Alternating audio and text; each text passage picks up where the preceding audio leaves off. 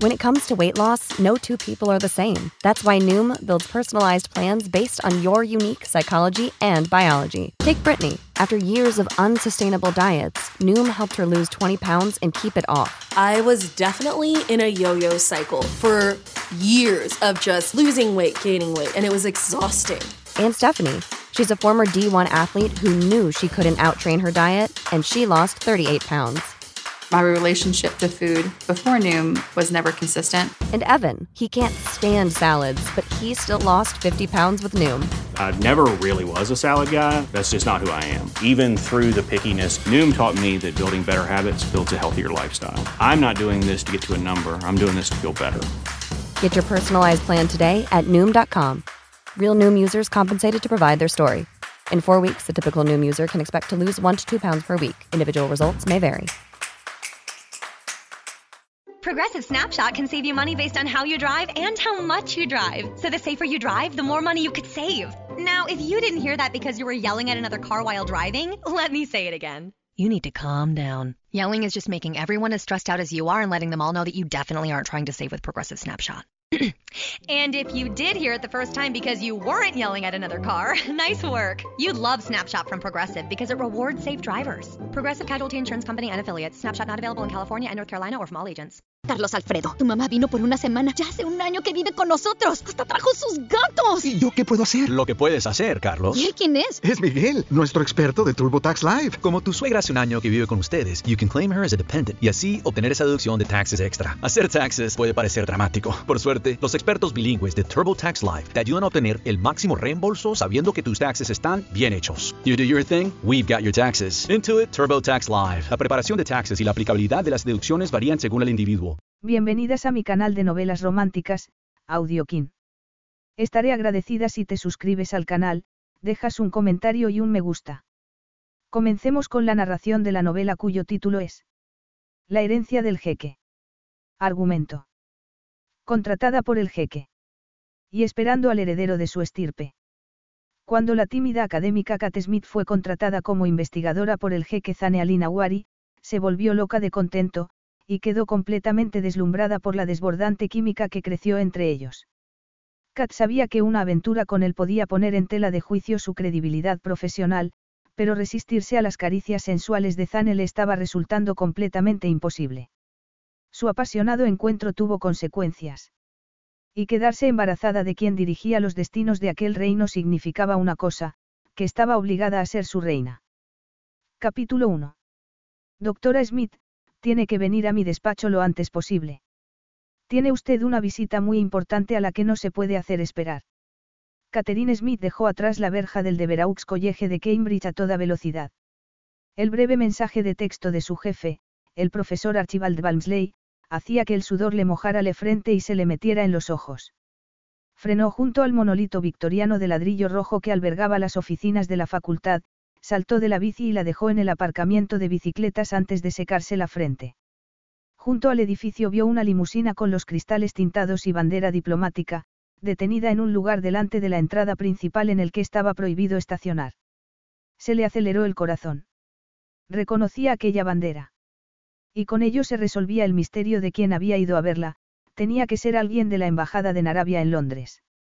El miedo y la excitación le apretaron las costillas como una boa constrictor mientras subía las escaleras, ya que un enviado de Narabia podía ser algo muy bueno, o muy malo. Balmsley, el catedrático que se había hecho decano de Deveraux College tras el fallecimiento de su padre, la iba a matar por pasar por encima de él y solicitar una acreditación oficial para acometer una búsqueda en la historia reciente de ese país desértico tan cerrado y rico en petróleo. Pero, si lograba conseguirla, ni siquiera él podría interponerse en su camino. Conseguiría financiación para su investigación. Incluso era posible que lograra permiso para viajar al país. Seguro que tenía que tratarse de buenas noticias. El gobernante del país, Tariq Alina había fallecido dos meses antes tras una larga enfermedad, y su hijo, Zane Alina se había hecho con el poder. Muy querido por las columnas de cotilleo, ya que era medio estadounidense, hijo del breve matrimonio entre su padre y la actriz Zelda Maigeu, había desaparecido del ojo público cuando su padre ganó la batalla legal por su custodia siendo él un adolescente. Pero se decía que el nuevo jeque iba a abrir el país, y hacer que Narabia se mostrara al mundo. Esa era la razón de que hubiera presentado la solicitud, porque esperaba que el nuevo régimen considerara alzar aquel velo de secretismo. Pero ¿y si había cometido un error? ¿Y si aquella visita llevaba malas noticias y era una queja? Balmsley podría utilizarlo como excusa y poner fin a su estancia allí. La sombra del dolor la atenazó al empezar a subir las escaleras hacia el que había sido el despacho de su padre. Aquel lugar había sido su vida desde que era pequeña, y su padre asumió el cargo de rector, pero Henry Smith llevaba muerto dos años y Balmsley quería que ella se marchara, ya que era el recuerdo vivo del hombre a cuya sombra había tenido que vivir durante más de 15 años. Vamos, Kat. Ha llegado el momento. No puedes pasarte el resto de la vida escondida tras estas cuatro paredes. Al girar en la esquina, vio a dos hombres corpulentos vestidos de oscuro montando guardia ante la puerta del despacho y el corazón se le subió a la garganta. ¿Por qué habían enviado a un equipo de seguridad? No era un poco excesivo. Tal vez la reacción de Balmsley no era lo único que debía temer. Se apartó el pelo de la cara y se sujetó los rizos rebeldes para ganar tiempo. El chasquido de la goma sonó como un latigazo en el corredor vacío. Ambos la miraron como si fuera un asaltante en lugar de una profesora de 24 años con un doble doctorado en estudios de Oriente Medio. Parecían dispuestos a aplacarla contra el suelo como se le ocurriera estornudar. Disculpen, murmuró. Soy Catherine Smith. El rector me está esperando. Uno de los hombres montaña asintió y entreabrió la puerta. Ha llegado, anunció. Kat entró en el despacho con el vello de la nuca erizado. Doctora Smith. Por fin. ¿Dónde se había metido? exclamó Balmsley y su voz sonó tensa y aguda. Kat dio un respingo al oír la puerta cerrarse a su espalda. ¿Por qué toqueteaba los papeles que tenía sobre la mesa? Parecía nervioso, y era la primera vez que lo veía así. Lo siento, rector contestó, intentando leer su expresión, pero su cara quedaba en penumbra porque la luz entraba por una ventana de guillotina que quedaba a su espalda. Estaba en la biblioteca. No he recibido su mensaje hasta hace cinco minutos. Tenemos un ilustre visitante que ha venido a verla, y no debería haberle hecho esperar. Balmsley hizo un gesto con el brazo y Kat se dio la vuelta. Se le pusieron los pelos como escarpias. Había un hombre sentado en el sillón de cuero que había junto a la pared del fondo. Su rostro también quedaba en sombras, pero, aun estando sentado, se le veía enorme, con unos hombros desmesuradamente anchos a pesar del traje caro que llevaba. Tenía una pierna cruzada sobre la otra, apoyada en el tobillo, y una mano morena la sujetaba por la espinilla. Un reloj de oro de los caros brillaba a la luz del sol. La pose era indolente, segura y curiosamente depredadora. Descruzó las piernas y salió de las sombras, y el pulso errante de Kat voló hasta la estratosfera. Las pocas fotos que había visto del jeque Zane Alina Warikan no le hacían justicia. Pómulos marcados, la nariz afilada, el pelo indomable resultaban fuera de sitio ante un par de ojos brutalmente azules, del mismo tono turquesa que había hecho famosa a su madre. Estaba claro que había heredado los mejores genes de ambas familias. De hecho, sus facciones eran casi demasiado perfectas para ser reales, excepto por la cicatriz que tenía en la barbilla y un bulto en el puente de la nariz. Hola, doctora Smith la saludó con su voz cultivada y un acento en su inglés claramente norteamericano de la costa oeste. Se levantó y se acercó a ella, y Kat tuvo la sensación de ser abordada como lo sería una gacela que se hubiera metido sin darse cuenta en la jaula del león del Zoo de Londres. Respiró hondo intentando recuperar el control, no fuera a ser que cayese desmayada sobre sus zapatos de Guxi. Me llamo Zanekan se presentó. Sé quién es usted, Majestad le dijo ella, demasiado consciente de la diferencia de estatura. No utilizo el título fuera de Narabia. La sangre se le subió de golpe a las mejillas y vio que, al sonreír, se le hacía un hoyuelo en la mejilla izquierda. Por el amor de Dios, un hoyuelo. Es que aún no es lo bastante demoledor. Lo siento, Majes. Zane. El calor le llegó hasta la raíz del pelo al verle sonreír. Ay, Dios mío, Kat. De verdad acabas de llamar al rey de Narabia por su nombre de pila. Lo siento. Lo siento mucho. Quería decir señor Khan. Respiró hondo para serenarse y se llevó con ella el aroma de un jabón cítrico y una colonia de perfume de cedro. Retrocedió hasta topar con la mesa de Balmsley. Él no se había movido de donde estaba, pero podía sentir su mirada clavada en cada centímetro de su piel. Ha venido por mi solicitud de acreditación. Le preguntó. Qué tonta. ¿Por qué si no iba a estar allí? No, doctora Smith contestó él. He venido a ofrecerle un trabajo. Zane tuvo que contener el deseo de echarse a reír cuando los ojos castaños de Catherine Smith adquirieron el tamaño de un plato. Ella no se lo esperaba, pero es que él tampoco la esperaba a ella. La única razón por la que había acudido en persona era porque tenía una reunión de trabajo en Cambridge con una firma tecnológica que iba a proporcionar acceso a Internet de alta velocidad a Arabia. Y porque le había puesto furioso el informe de su gente en el que se le informaba de que alguien de Deveraux College había estado investigando sobre Arabia sin su permiso. No se había molestado en leer el expediente que le habían enviado sobre la académica que había solicitado la acreditación, y había dado por sentado que sería poco atractiva y de mediana edad. Lo que menos se esperaba era que le presentaran a una mujer que parecía una estudiante de instituto y con los ojos del color del caramelo. Parecía un muchacho, vestida con unos vaqueros ajustados, botas de motorista y un jersey sin forma alguna que casi le llegaba a las rodillas. Su pelo castaño que una goma a duras penas lograba contener, contribuía a dar esa impresión de juventud y de belleza no convencional. Pero eran sus ojos de color caramelo lo que de verdad llamó su atención. Grandes y rasgados, resultaban sorprendentes y sobre todo tremendamente expresivos. ¿Un trabajo para hacer qué? Preguntó, y su franqueza lo sorprendió. Miró por encima de ella directamente a Balmsley. Déjenos. El académico de mediana edad asintió y salió del despacho, consciente de que los fondos para su departamento estaban en juego por la investigación de aquella mujer. Necesito que alguien escriba un informe detallado del pueblo de mi país, de la historia de su cultura y costumbres para completar el proceso de apertura de Narabia al mundo. Tengo entendido que usted posee un conocimiento considerable de la región, ¿no? Su gente le había sugerido la geografía, todo ello formando parte del proceso destinado a sacar a Narabia de las sombras y llevarla a la luz, un proceso en el que se había embarcado hacía ya cinco años, cuando su padre abrió el puño de hierro con que había sostenido el trono.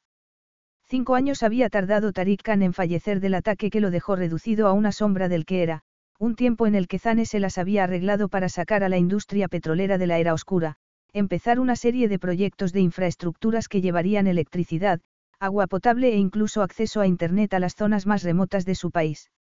Pero aún quedaba mucho por hacer y lo último que necesitaba era que se desataran los cotilleos sobre la relación de sus padres y la naturaleza difícil de su relación con su progenitor, porque la historia quedaría reducida solo a eso.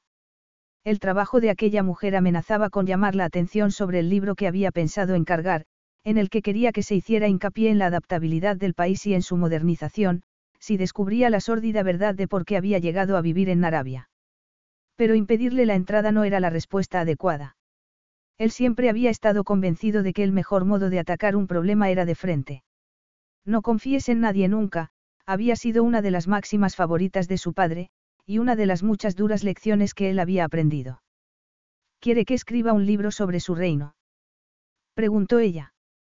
Parecía atónita, y él se preguntó por qué. Sí. Para ello tendría que acompañarme a Narabia. Tendría tres meses para concluir el proyecto, pero tengo entendido que usted ya lleva más de un año investigando sobre mi país. Una investigación que él necesitaba saber si había descubierto o no lo que quería mantener oculto. La vio humedecerse los labios y se sintió atraído hacia su boca. Aunque parecía no llevar carmín, se quedó durante un instante mirando sus labios gordezuelos y brillantes, y la punzada de lujuria le resultó sorprendente. Las mujeres con las que se acostaba solían ser mucho más sofisticadas que aquella. Lo siento, pero no no puedo aceptar. Le aseguro que el salario es considerable, respondió él, molesto consigo mismo y más aún con su negativa. No lo dudo, contestó Kat, aunque él sospechaba que no tenía ni idea de lo lucrativa que podía ser su propuesta, más de lo que un académico podía ganar en diez años, obtenido en tres meses, pero es que no creo que pudiera escribir un relato completo en ese tiempo. Por ahora solo he hecho investigaciones preliminares, y nunca he escrito algo de tal magnitud. ¿Está seguro de que no prefiere los servicios de un periodista? De ninguna manera iba a abrirle las puertas de su pasado a un periodista. ¿Qué edad tiene, doctora Smith? Aquel abrupto cambio de tema pareció ofenderla. Debía de estar acostumbrada a que la gente cuestionara sus credenciales, lo cual no era sorprendente ya que por su aspecto ni siquiera se diría que estaba en la universidad, y mucho menos tener dos doctorados. 24 años. Entonces, está aún en los albores de su carrera. Yo le estoy ofreciendo la oportunidad de hacerse un nombre fuera de... Miró los lomos de cuero viejo de los libros que llenaban las estanterías, tomos académicos herrumbrosos, todo historia muerta en su opinión del mundo académico.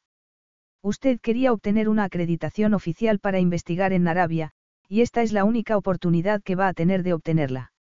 Una vez él se hubiera asegurado del contenido final de su libro. Le dio un instante para absorber el ofrecimiento y la amenaza, y no tardó mucho en hacerlo, ya que su rostro se volvió rojo como la grana. Podría continuar mi trabajo sin acreditación, contestó, pero mordiéndose el labio inferior, un gesto que volvió a enviarle una molesta descarga a la entrepierna, aunque también descubrió lo que eran en realidad sus palabras, un heroico farol. Podría, pero su plaza de profesor titular aquí quedaría rescindida se había agotado su paciencia. Por atractiva o heroica que fuera, no tenía tiempo de seguir jugando con ella. Y me aseguraría personalmente de bloquear su acceso al material que necesita para seguir investigando acerca de mi país.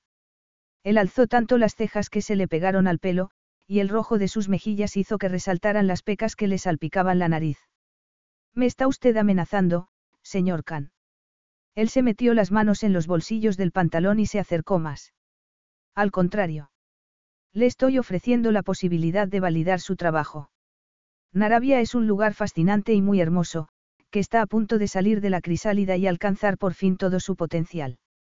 Ese era el objetivo final del juego, hacer que su país llegase a un punto en el que pudiera abrazar su herencia cultural sin quedar rehén de ella. ¿Cómo puede escribir de un país que nunca ha visto, de una cultura que nunca ha experimentado, o de unas gentes a las que no conoce? La pasión de los ojos de Zane hacía que el azul de su iris se tornara más tormentoso e intenso. Y profundamente inquietante. Te está llamando cobarde. Darse cuenta le tocó a Kat un nervio que llevaba años cauterizando aunque, en el fondo, ¿cómo podía replicarle?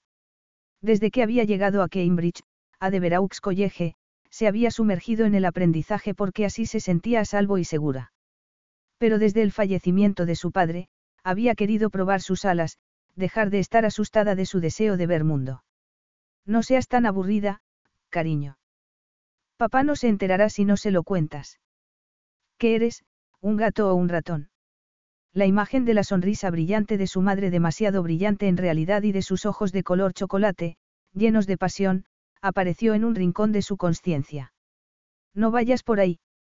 Esto no tiene nada que ver con ella, sino contigo. Se obligó a mirar los ojos azules de Zane Khan, cargados de secretos que hasta aquel momento solo había intuido. Era un hombre peligroso para su paz mental, pero ¿por qué iba a tener eso algo que ver con su integridad profesional? Y que si se sentía totalmente sobrepasada y únicamente había estado cinco minutos en su presencia. Seguro que se trataba solo de una consecuencia de todas las cosas que la habían retenido prisionera durante tanto tiempo. La confianza había que ganársela, y para ello había que enfrentarse a los temores. Y no ser una cobarde. Lo único que tienes que hacer es creer que puedes hacerlo, Kat. Entonces lo lograrás. La voz de su padre y el ánimo que siempre le había dado cuando la ansiedad la paralizaba el primer día de colegio, o de instituto, o de universidad, reverberó en su cabeza. Sí, la idea de realizar aquel viaje era aterradora, pero ya era más que hora de que dejase de vivir en su zona de confort. Tenía 24 años, y nunca había tenido siquiera un novio en condiciones, lo cual seguramente explicaba que hubiera estado a punto de desmayarse al encontrarse con Zanekan. Había visto montones de fotografías y artefactos de Narabia, le había cautivado la increíble variedad geográfica del país y su rica herencia cultural, pero solo había sido capaz de rascar en la superficie de sus secretos. Ya sabía que necesitaba experimentar de primera mano el país y la cultura para validar su trabajo.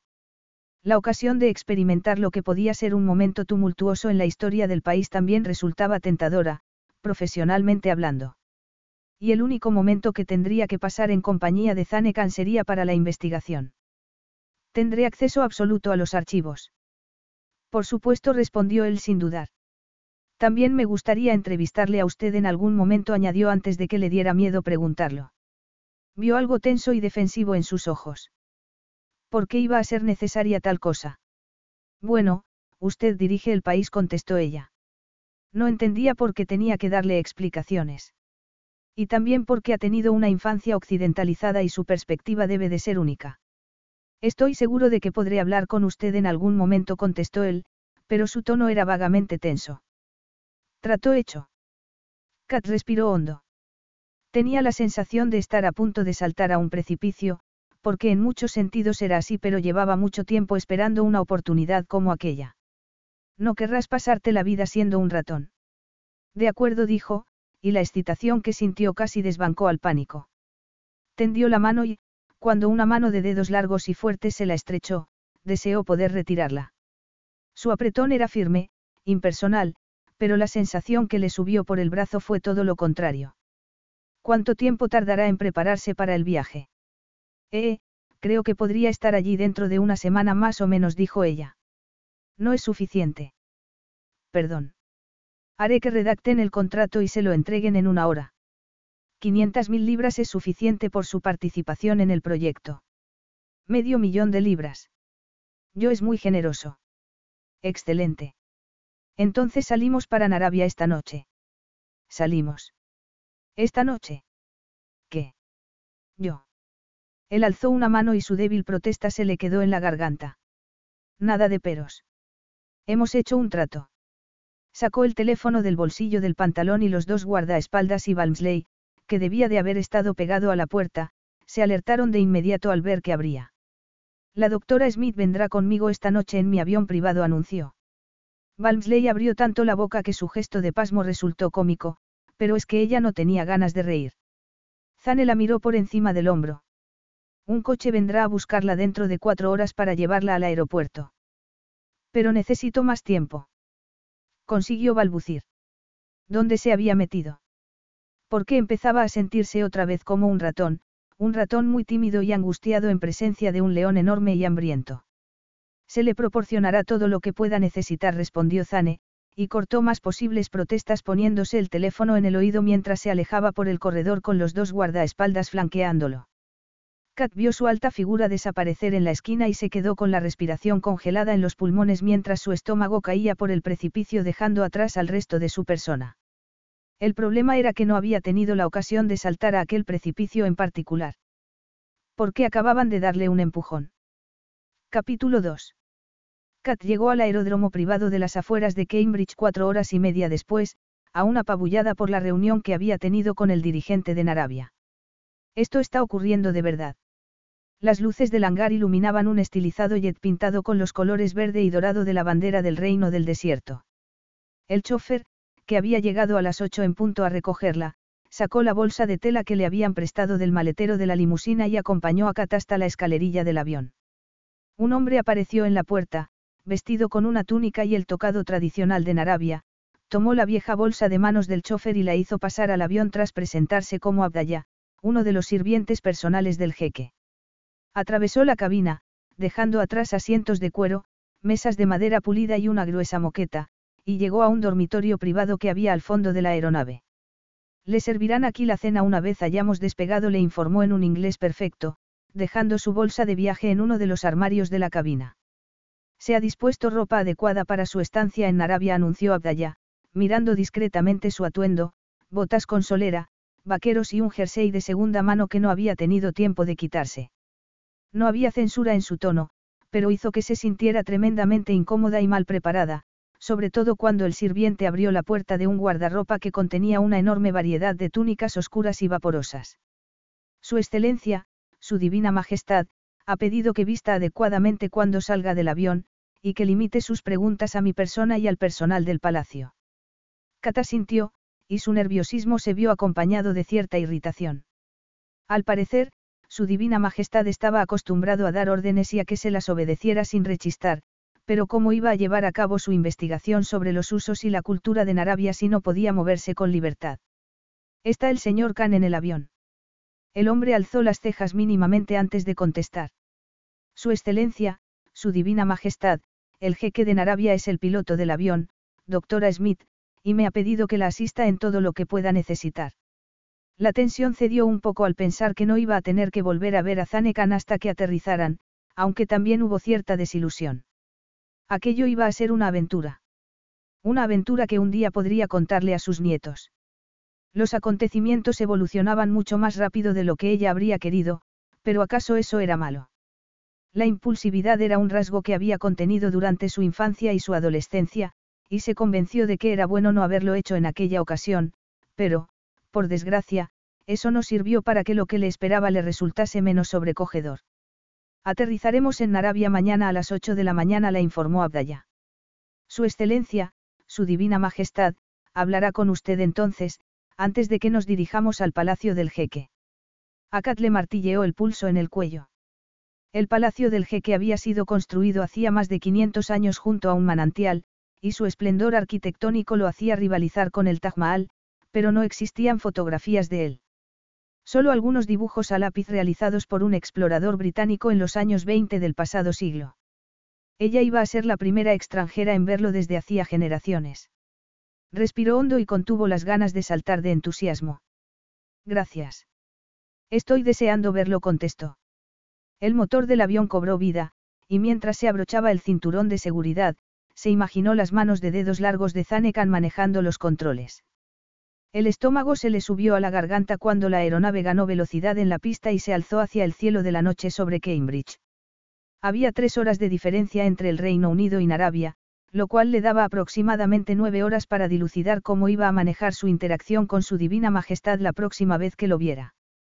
Fue contando las veces que inspiraba y expiraba mientras las luces de Cambridge desaparecían bajo un manto de nubes. No hiperventilarse iba a ser un comienzo prometedor. Tras una cena de tres platos, Kat consiguió dormir apenas cuatro horas en la lujosa cama. La última vez que se despertó, el paisaje del desierto ya se veía por la ventanilla de la cabina, solo a unos miles de pies por debajo. Con tan solo una hora antes del aterrizaje, se metió en la ducha intentando asimilar la idea de poder darse una ducha en un avión, y a continuación buscó su bolsa de maquillaje. Rara vez lo utilizaba, pero en aquella ocasión, un poco de sombra de ojos y de brillo de labios aumentarían su confianza y su valor. Ponerse una de aquellas túnicas resultó ser un auténtico desafío. La prenda era larga hasta el suelo, de vaporosa seda negra bordada en oro en los puños y el cuello. El cuerpo se cerraba hasta el cuello e incluía un pañuelo a juego, pero que debía ponerse debajo. Se suponía que era un vestido en sí, o debía llevarlo sobre otra cosa. Aún en primavera, la temperatura del reino del desierto sería extremadamente alta, pero lo que había en el armario eran otras túnicas similares y una colección de delicada ropa interior cuyo encaje transparente le hizo ruborizarse. Bastó con imaginarse llevando aquella mínima ropa interior con tan solo una capa de seda cubriéndola y teniendo que enfrentarse a Zanekan de ese modo para que volviera a hiperventilar. Al final decidió ponerse sus braguitas y su sujetador de algodón, y uno de sus vestidos largos debajo de la túnica. Pensado para el verano de Cambridge y no para la primavera de Narabia, el vestido era mucho más grueso que la túnica, y hacía que ésta le quedara un poco más ajustada, pero la capa adicional hizo que su pulso se ralentizara. Se recogió el pelo húmedo con una goma, se lo cubrió con el pañuelo de exquisitos bordados y ató los extremos bajo la nuca. Una vez ocupó de nuevo el asiento, devoró aquel dramático paisaje con la mirada mientras el avión sobrevolaba una zona montañosa y comenzaba el descenso hacia un aeródromo desierto. Pero aunque el avión tomó tierra y se detuvo ante un hangar moderno de cristal y acero, su estómago no bajó con ellos. Cuando Abdaya se presentó diez minutos después, Kat se había retocado el maquillaje dos veces, y se había preguntado unas cincuenta si debía salir sin más de la cabina. A ver si se habían olvidado de que estaba allí. Su divina majestad espera su presencia, anunció Abdaya, recogiendo su bolsa de viaje. Cálmate, y no olvides seguir respirando. Se limpió las palmas sudorosas en la túnica y notó los bultos de su vestido debajo.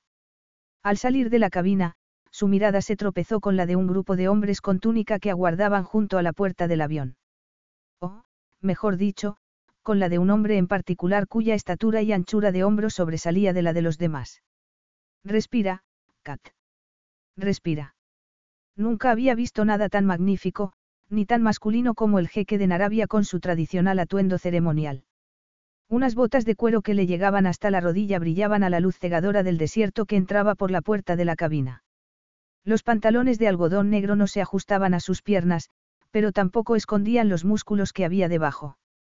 Un fajín de seda del mismo azul extraordinario de sus ojos ofrecía una pincelada sorprendente de color en su cintura, mientras que una capa colgaba a su espalda hasta rozar las botas y cubría los hombros de la túnica negra que se abría en su pecho en forma de V. Pero era el tocado, destinado a proteger del sol su cabeza y la parte posterior del cuello, sujeto con una banda dorada adornada con joyas ciñendo su frente, y los sables que brillaban a la altura de la cadera sujetos por un correaje de cuero que le cruzaba el pecho, lo que había dejado a Kat sin respiración.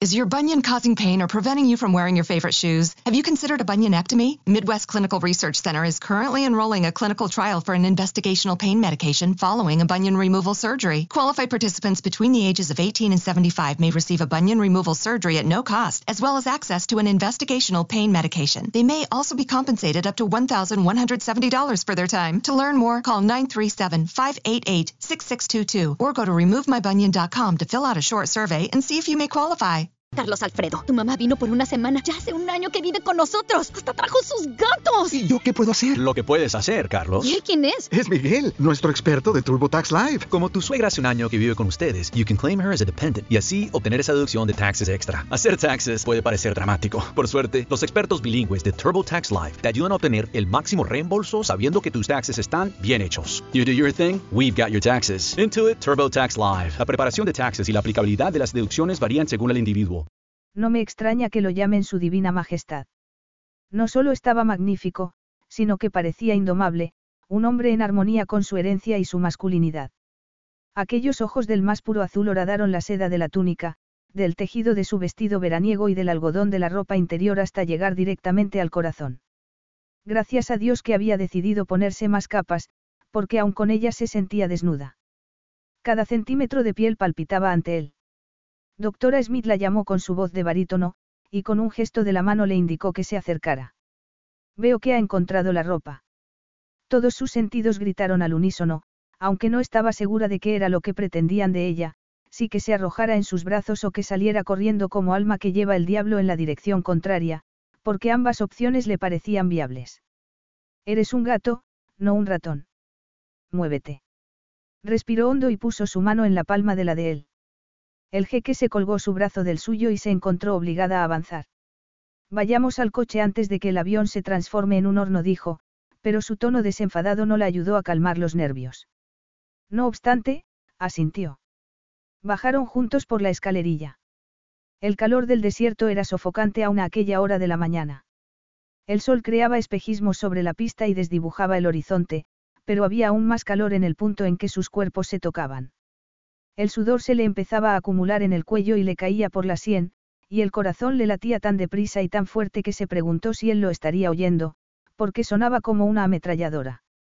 Fueron dejando atrás toda una legión de siervos y guardaespaldas, todos clavando la rodilla en el suelo al verlo pasar, y quizás como reconocimiento, Zane se detuvo a hablar con varias personas, presentándola a dos hombres en particular que identificó como jefes de su consejo. Cuatro vehículos aguardaban aparcados en fila detrás del comité de bienvenida, y resultaban un tanto incongruentes teniendo en cuenta la clase de poder antiguo al que honraban los presentes. Un guardaespaldas se apresuró a abrir la puerta de atrás del coche del centro, que parecía una mezcla de limusina y vehículo todoterreno y Zane se hizo a un lado y con un gesto del brazo, la invitó a precederlo. Ella se agachó para entrar, pero se detuvo de golpe. Se había golpeado las rodillas con el asiento, enredados los pies en la túnica, apoyadas las manos en el cuero del asiento, mientras movía furiosamente los pies intentando liberarlos, pero lo único que consiguió fue perder las sandalias. La vergüenza le estaba abrasando por dentro, imaginándose a Zane detrás, viendo en primer plano su trasero. Una risita grave hizo que su humillación fuese completa antes de que una mano le agarrase la pierna y que las sensaciones que le subieron por ella debilitasen aún más sus temblorosas rodillas. Estése quieta, dijo la voz.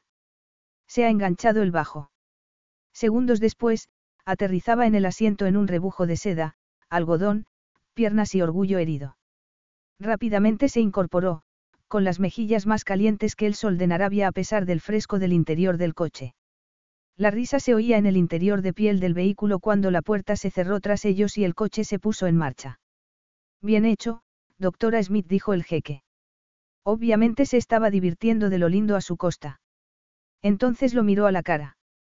Parecía mucho más joven, casi un muchacho, con su expresión habitualmente tan severa suavizada por la risa, con los hombros sacudidos por la hilaridad, del tal modo que una carcajada se abrió paso en su garganta. Kat se tapó la boca con la mano, pero fue incapaz de dejar de reírse y durante unos momentos, los nervios y la ansiedad que tenía en el estómago se disolvieron y se sintió como una niña, libre de la tensión sexual que había caracterizado todos los intercambios con Zanekan hasta el momento. No me puedo creer que haya sido capaz de hacer el ridículo de ese modo. Yo tampoco contestó él, ahogando aún la risa. No podría decir por qué, pero Kat tuvo la sensación de que Zanekan no se reía demasiado. La dignidad y el orgullo parecían ser un pequeño precio a pagar por lograr destruir su fachada de austeridad, aunque fuera solo un momento. Tenga le dijo, ofreciéndole las sandalias. Se le han caído. Gracias.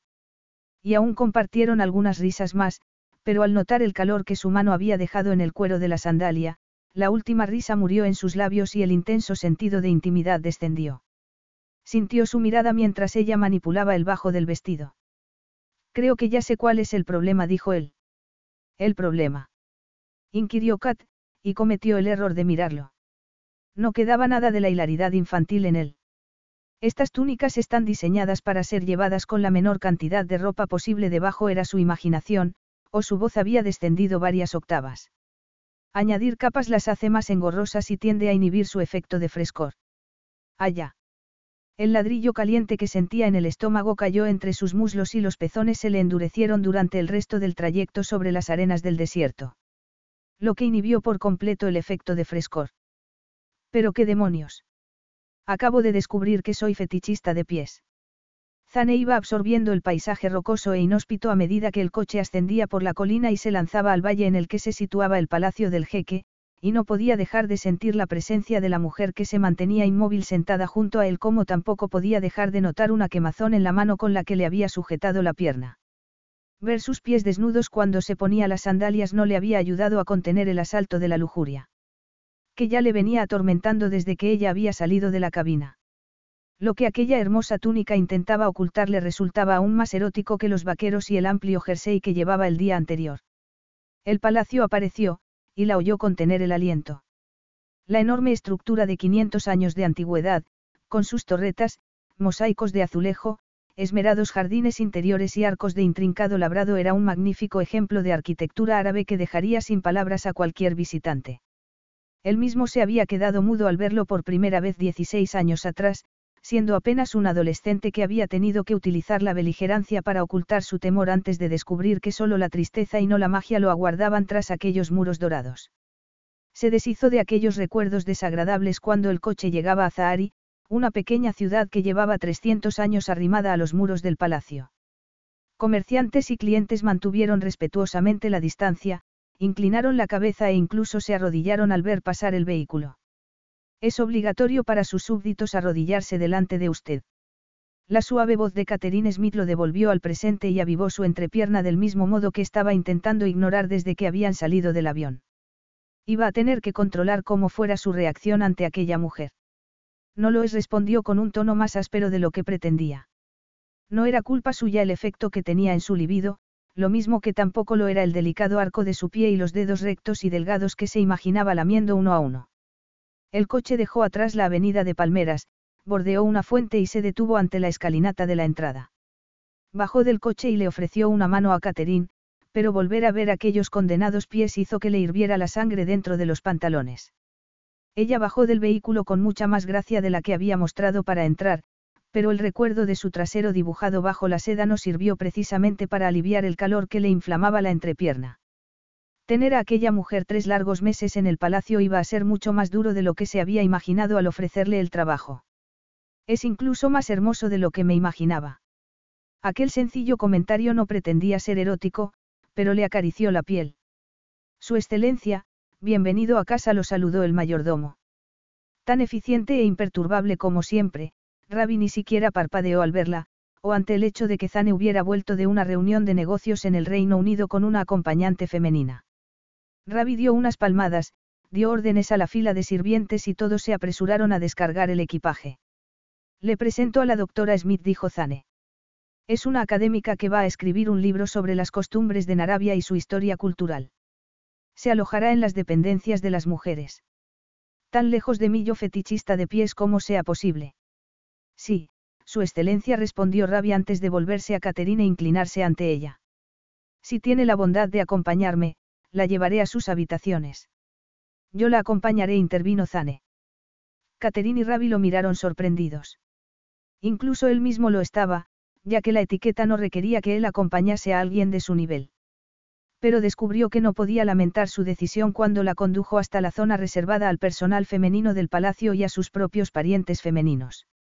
Desde que había llegado a Narabia, el palacio le había parecido una prisión.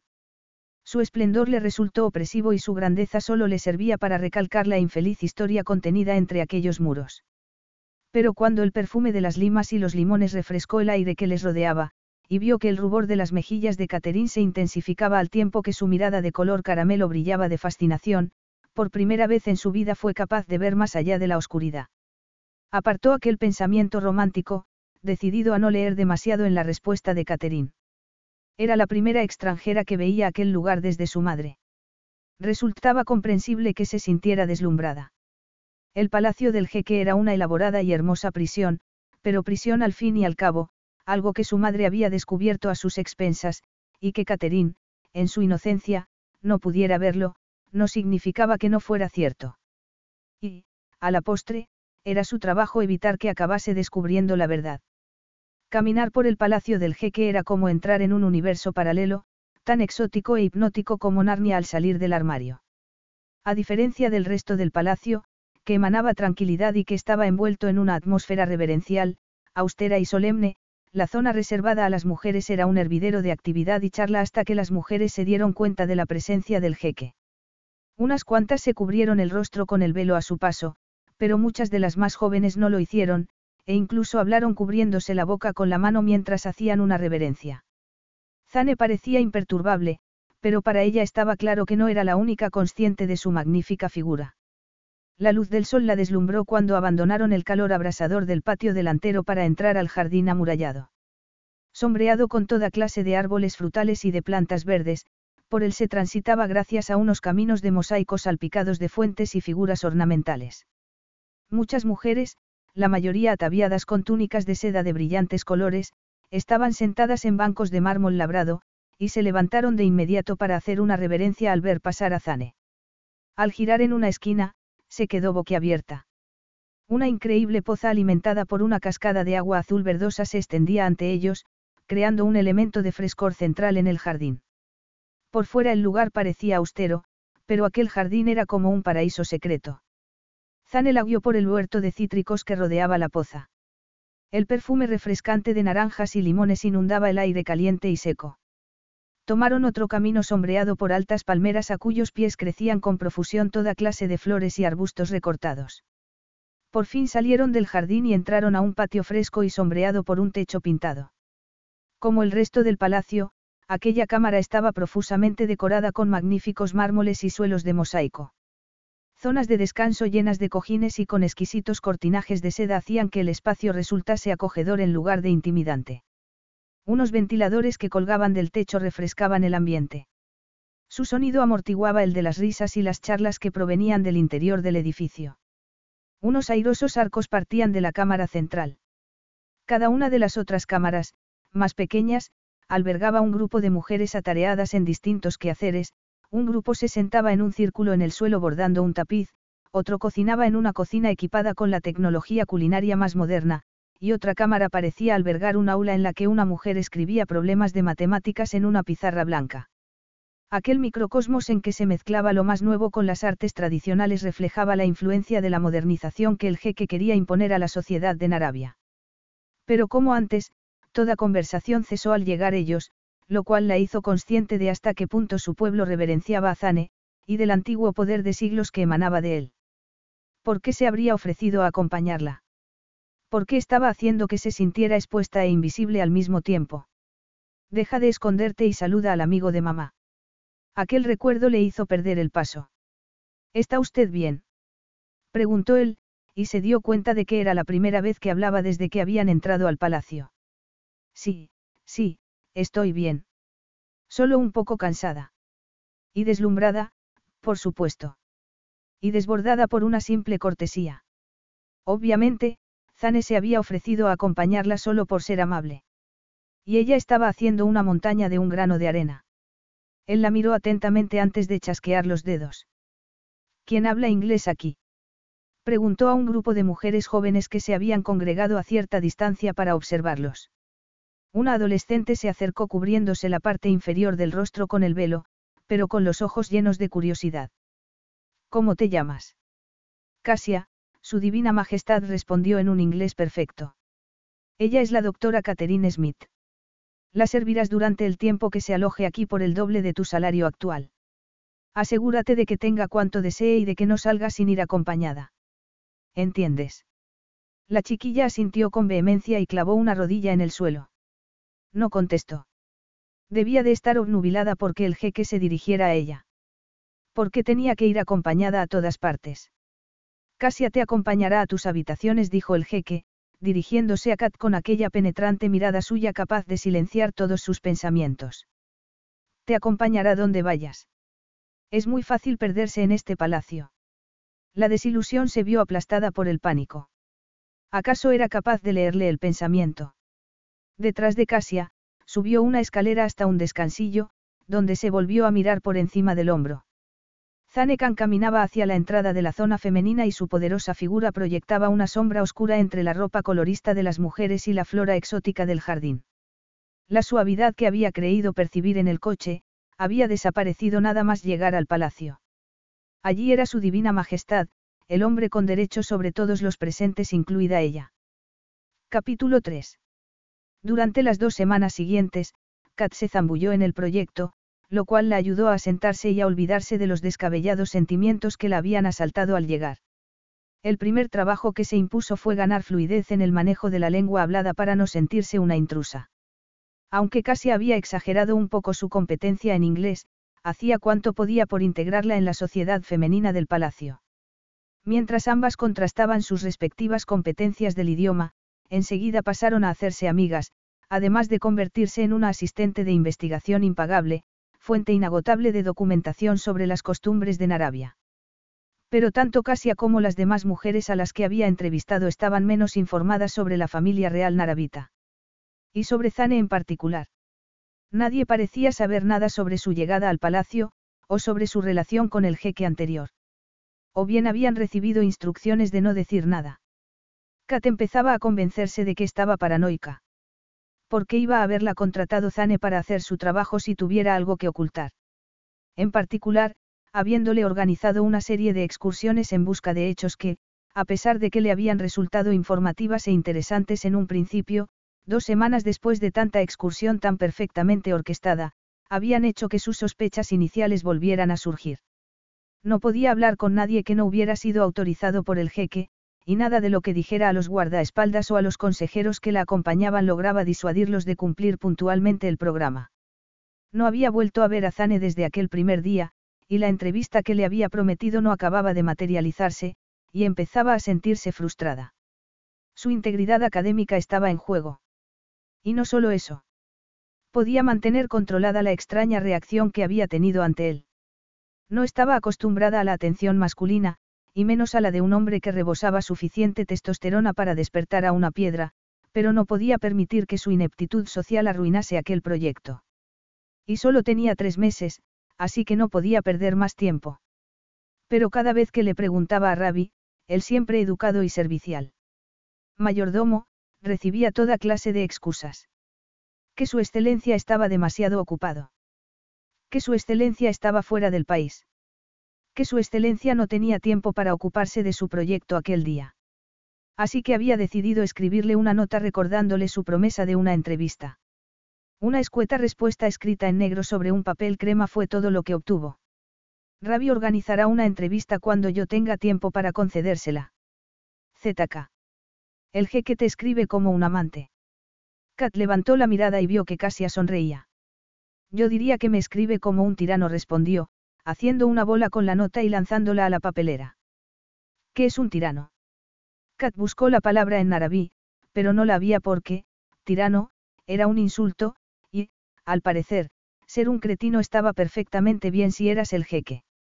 Alguien que nunca te deja hacer lo que quieres hacer. ¿Y qué es lo que deseas hacer? Necesito hablar con gente fuera de estos muros, contestó Kat. quiero entrevistar una sección mucho más transversal de la sociedad narabí. También le gustaría entrevistar a Zane, pero seguramente eso estaba fuera del alcance de Casia. ¿Por qué no vas al mercado? Hay mucha gente allí. Ojalá pudiera, pero no puedo salir sin ir acompañada, protestó Kat. La frustración empezaba a serle insoportable.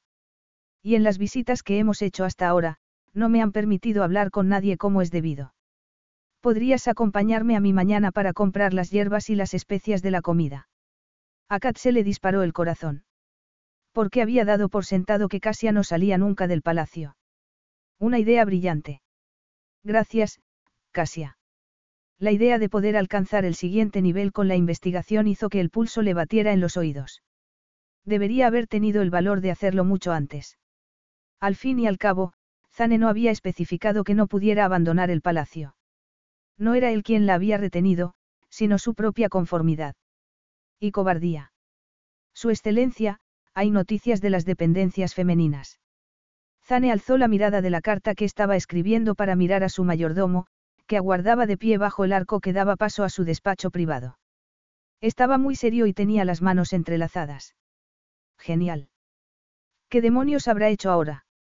Catherine Smith estaba resultando ser mucho más problemática de lo que se había imaginado.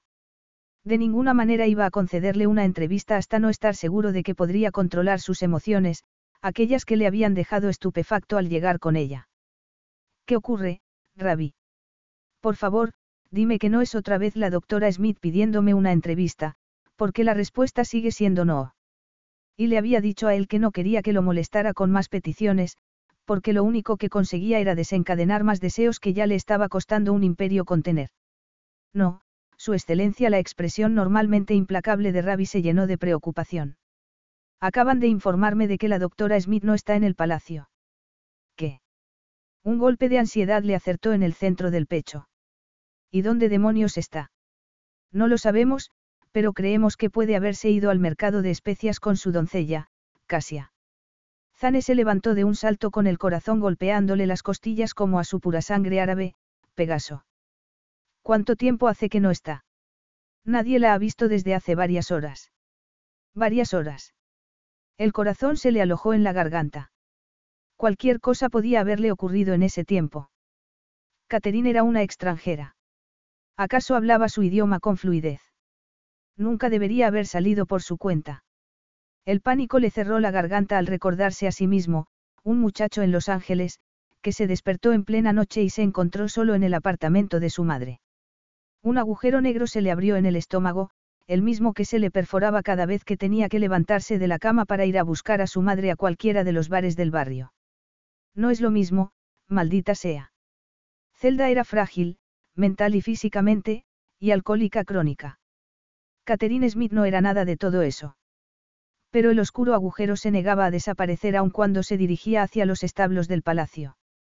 Tenía que recuperarla antes de que pudieran hacerle daño. ¿Por qué no se me ha notificado antes? Exigió saber. Lo siento, su divina majestad jadeó el mayordomo blanco de su ira y de su miedo. Prepárame una túnica y que ensillen a Pegaso gritó a un mozo de cuadra. Su excelencia, no es necesario que se aventure usted a salir, balbució Rabi.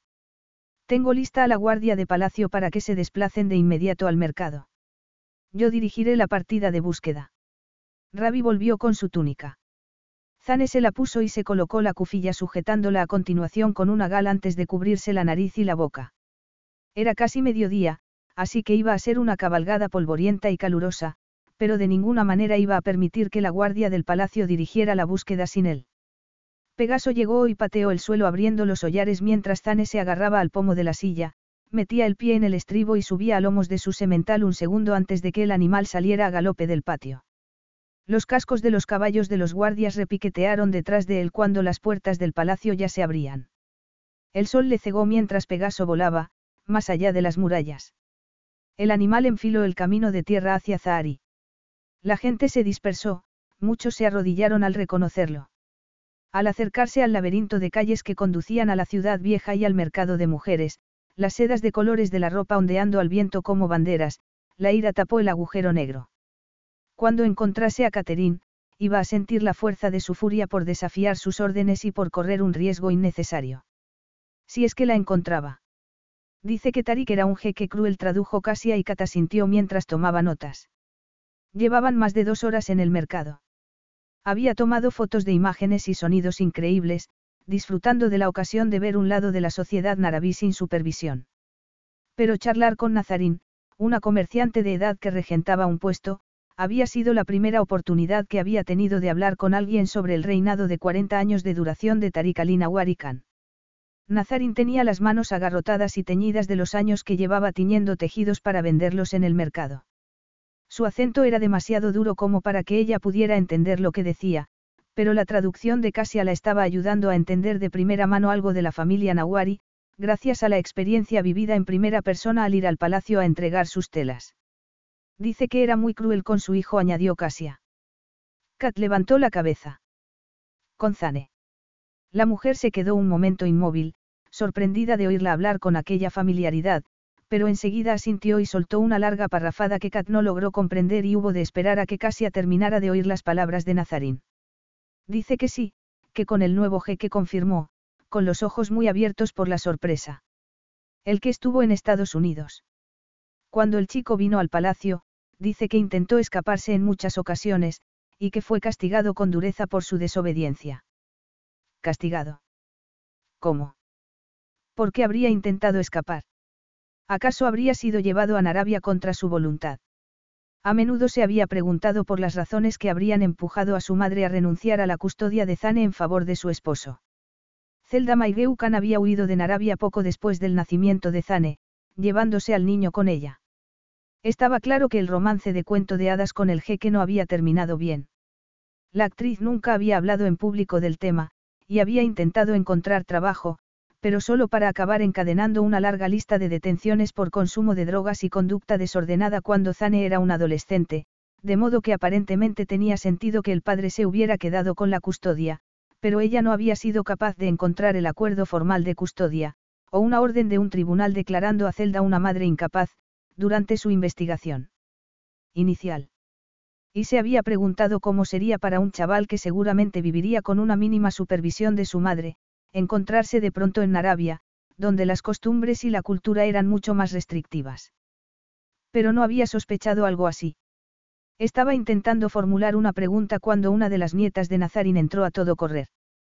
Tienes que irte. El jeque viene a caballo con sus hombres, dijo, dirigiéndose a Casia. Tenemos que irnos. Ha venido a por ti. ¿Por qué? Y porque tenía la impresión de que la respuesta a esa pregunta no iba a ser buena. No quería marcharse. Tenía aún tantas cosas que preguntarle a Nazarín, pero el miedo de su nieta era patente, y la preocupación de Casia también, y no quería causarles problemas. Aquello tenía que ser un malentendido.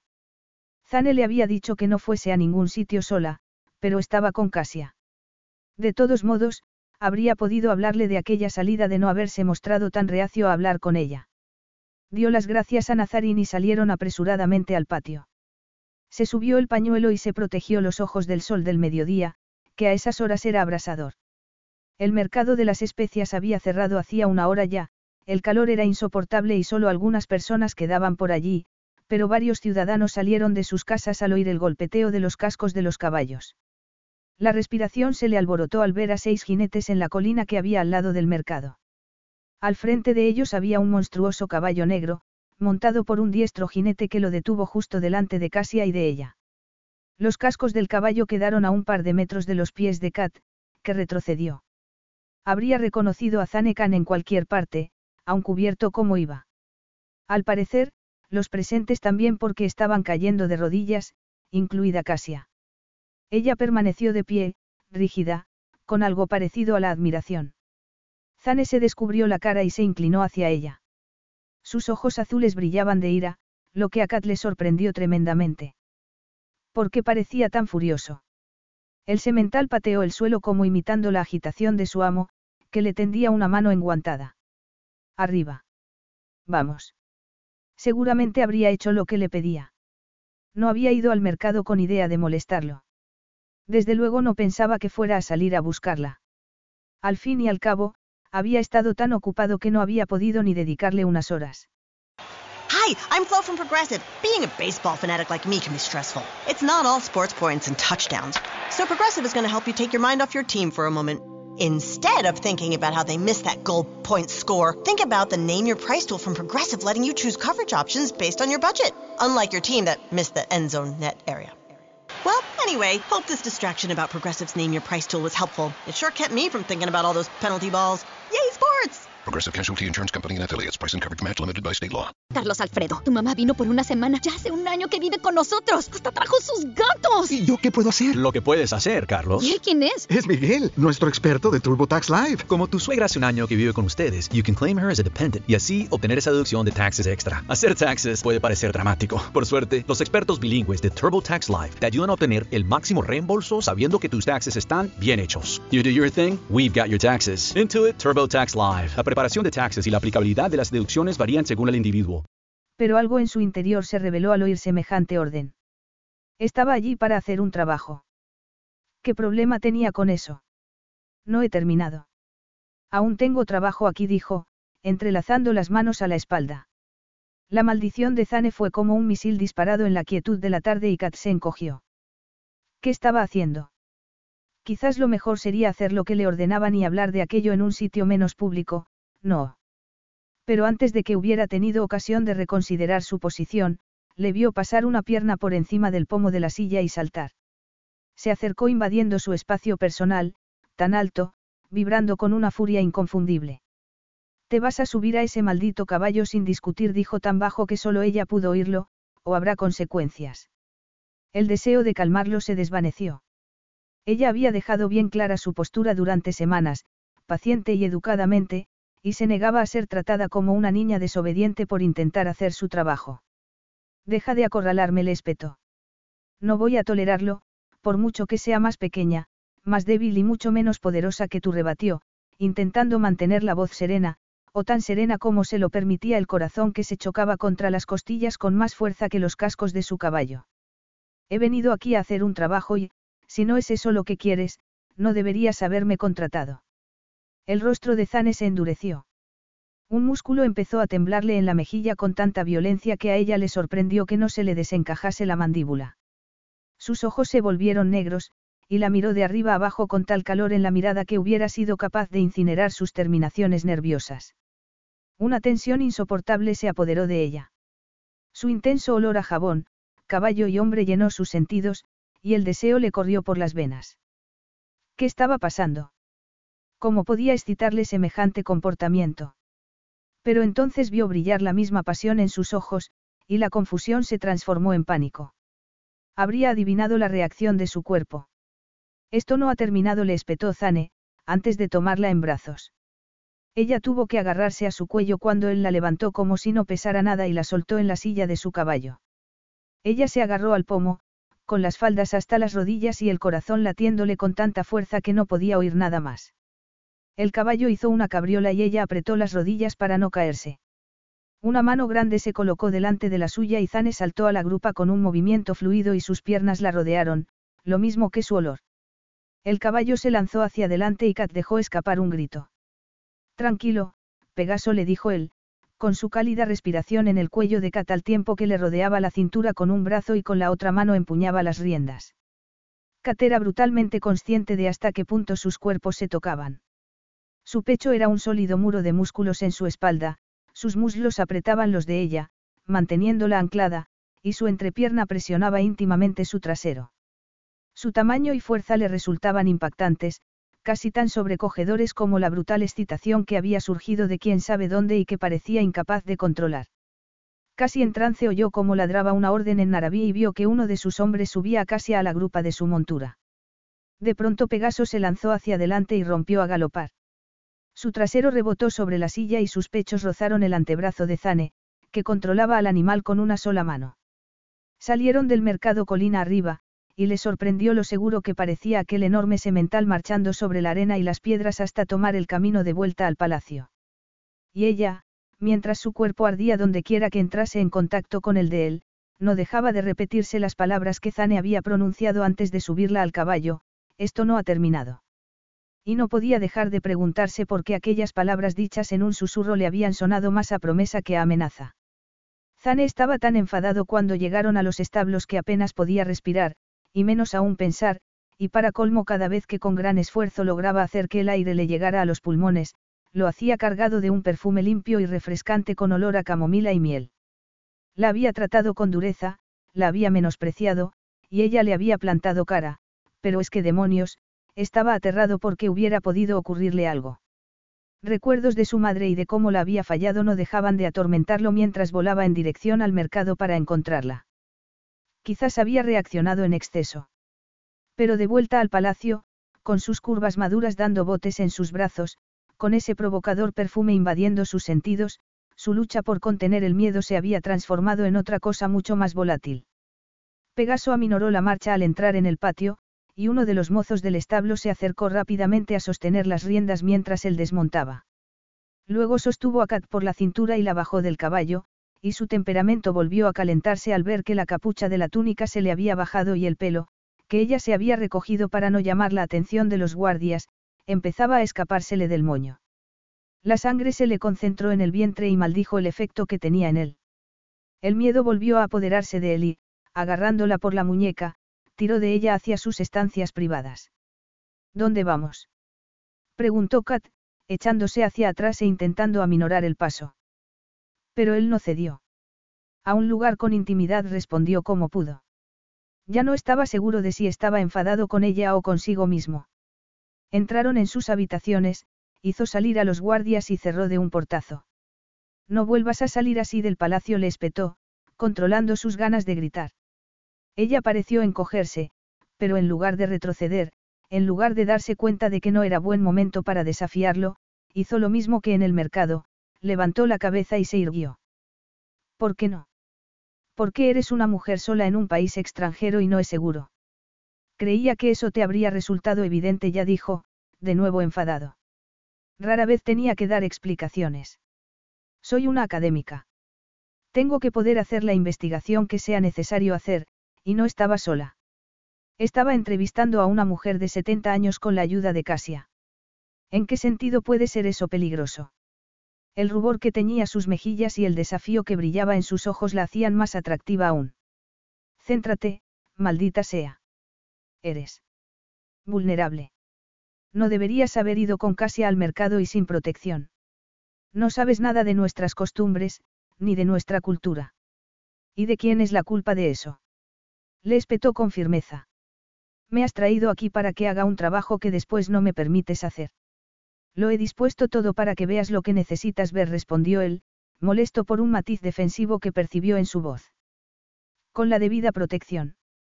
No, lo que has intentado es dirigir lo que puedo ver, y te has negado permanentemente a darme acceso a tu pueblo. Y a tu persona respiró hondo.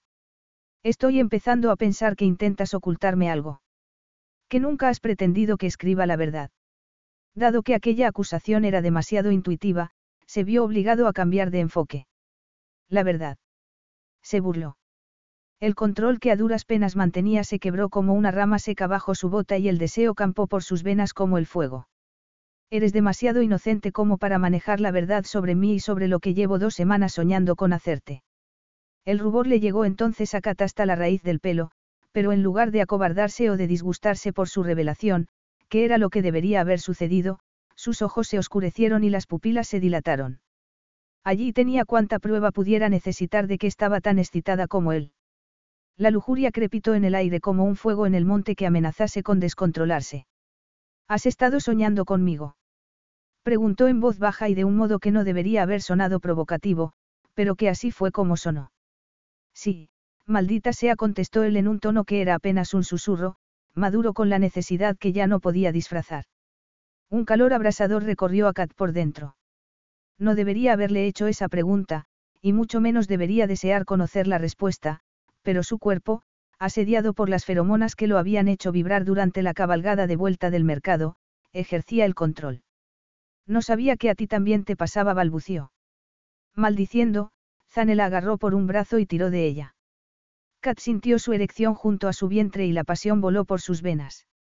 Con el nudillo rozó su barbilla y la hizo mirarle. Pues ahora ya lo sabes. Ella asintió. Hubiera querido decirle que se sentía avergonzada por su comportamiento en el mercado, pero es que ya no se sentía así ni de lejos. Lo que se sentía era entusiasmada e increíblemente excitada. La seda de la túnica le parecía una camisa de fuerza por las ganas que sentía de arrancársela y que él pudiera acariciar su piel desnuda. Nadie la había mirado nunca con semejante pasión, con tal apetito. Soñaba con que tu piel sería tan suave como es, murmuró él, rozando su mejilla con el pulgar. Sus pupilas se dilataron ocultando el azul imposible de sus iris. Y la sensación que estaba teniendo en el centro de su ser le humedeció las braguitas.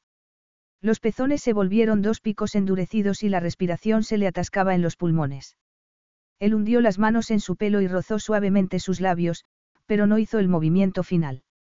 Kat se dio cuenta entonces de que la estaba esperando, que aguardaba a que ella hiciera su elección. Todas las razones por las que no debería besarlo se le pasaron por la cabeza, pero ninguna pudo negar el hambre que palpitaba en el centro de su ser así que, de puntillas, se agarró a su cintura y tiró de él. Vio que se le abrían los agujeros de la nariz como un semental que presiente a su hembra, y dijo algo en narabí antes de que su lengua le acariciara los labios pidiéndole que la dejase entrar y, al hacerlo, exhaló el aire de los pulmones. Aquel fue el permiso que necesitaba para tomar el control del beso. Hundió la lengua para explotar dentro de su boca. Ella lo saboreó, insegura al principio, pero pronto encontró un ritmo peligroso que atizó el calor que sentía dentro, transformándolo en un infierno. Zane se separó de su boca y apoyó la frente en la suya. Esto no está ocurriendo. Gimió. Ella quería contradecirlo, quería pedirle más. Pero al aferrarse a su camisa sintiendo cómo su sexo se contraía y se relajaba con el deseo de sentir aquella enorme erección dentro de sí, todas las razones por las que sabía que no debían hacerlo volvieron como sube la marea. Se soltó de su abrazo, sintiéndose avergonzada y estúpida. Lo siento. Yo no pretendía. No consiguió acabar la frase. Siempre había dado por sentado que no se parecía a su madre, que nunca se dejaría gobernar por los deseos, que nunca haría algo irreflexivo, alocado o egoísta solo para satisfacer una necesidad física. Pero acababa de hacer esas tres cosas y no había excusa. He traspasado la línea, y no debería. Su, él le pidió silencio rozando de nuevo su mejilla con el pulgar. No lo has hecho tú sola, añadió, pasándose las manos por la cara. Deberías irte. Ella asintió. Había cometido un terrible error, y ahora tenía que asumir la responsabilidad de sus actos. El pro-proyecto. Balbució, angustiada por la posibilidad de haber sacrificado una maravillosa aventura en aras de una necesidad que ni siquiera comprendía. Podemos hablar de ello mañana, contestó él. Había sido claro e inequívoco, y una parte de sí misma sabía que debería estarle agradecida. Le estaba permitiendo marcharse con la dignidad intacta, cuando al día siguiente tirara a la papelera su contrato y la devolviera a Cambridge, podría engañarse pensando que al menos parte de su integridad profesional seguía intacta, pero, cuando salió a toda prisa hacia la zona de las mujeres, no sentía agradecimiento alguno. Solo se sentía perdida y confusa, porque aquel inesperado deseo seguía palpitando en su interior como una herida. Capítulo 4. Me han informado de que querías verme, dijo Kat, dolorosamente consciente del martilleo de su corazón cuando se cerró la puerta del despacho de Zane a su espalda. Zane la miró fijamente, tan atractivo como siempre con el sol entrando por el ventanal. Potente, provocativo e intensamente excitante, verle le recordó lo que ambos habían compartido apenas un día antes. Querías entrevistarme, contestó, y he decidido permitírtelo. Tú. ¿Qué? Se había pasado la noche temiendo lo que fuera a decirle. Para ella siempre había sido sencillo mantener la necesaria distancia profesional, pero desde el principio aquel proyecto había sido distinto.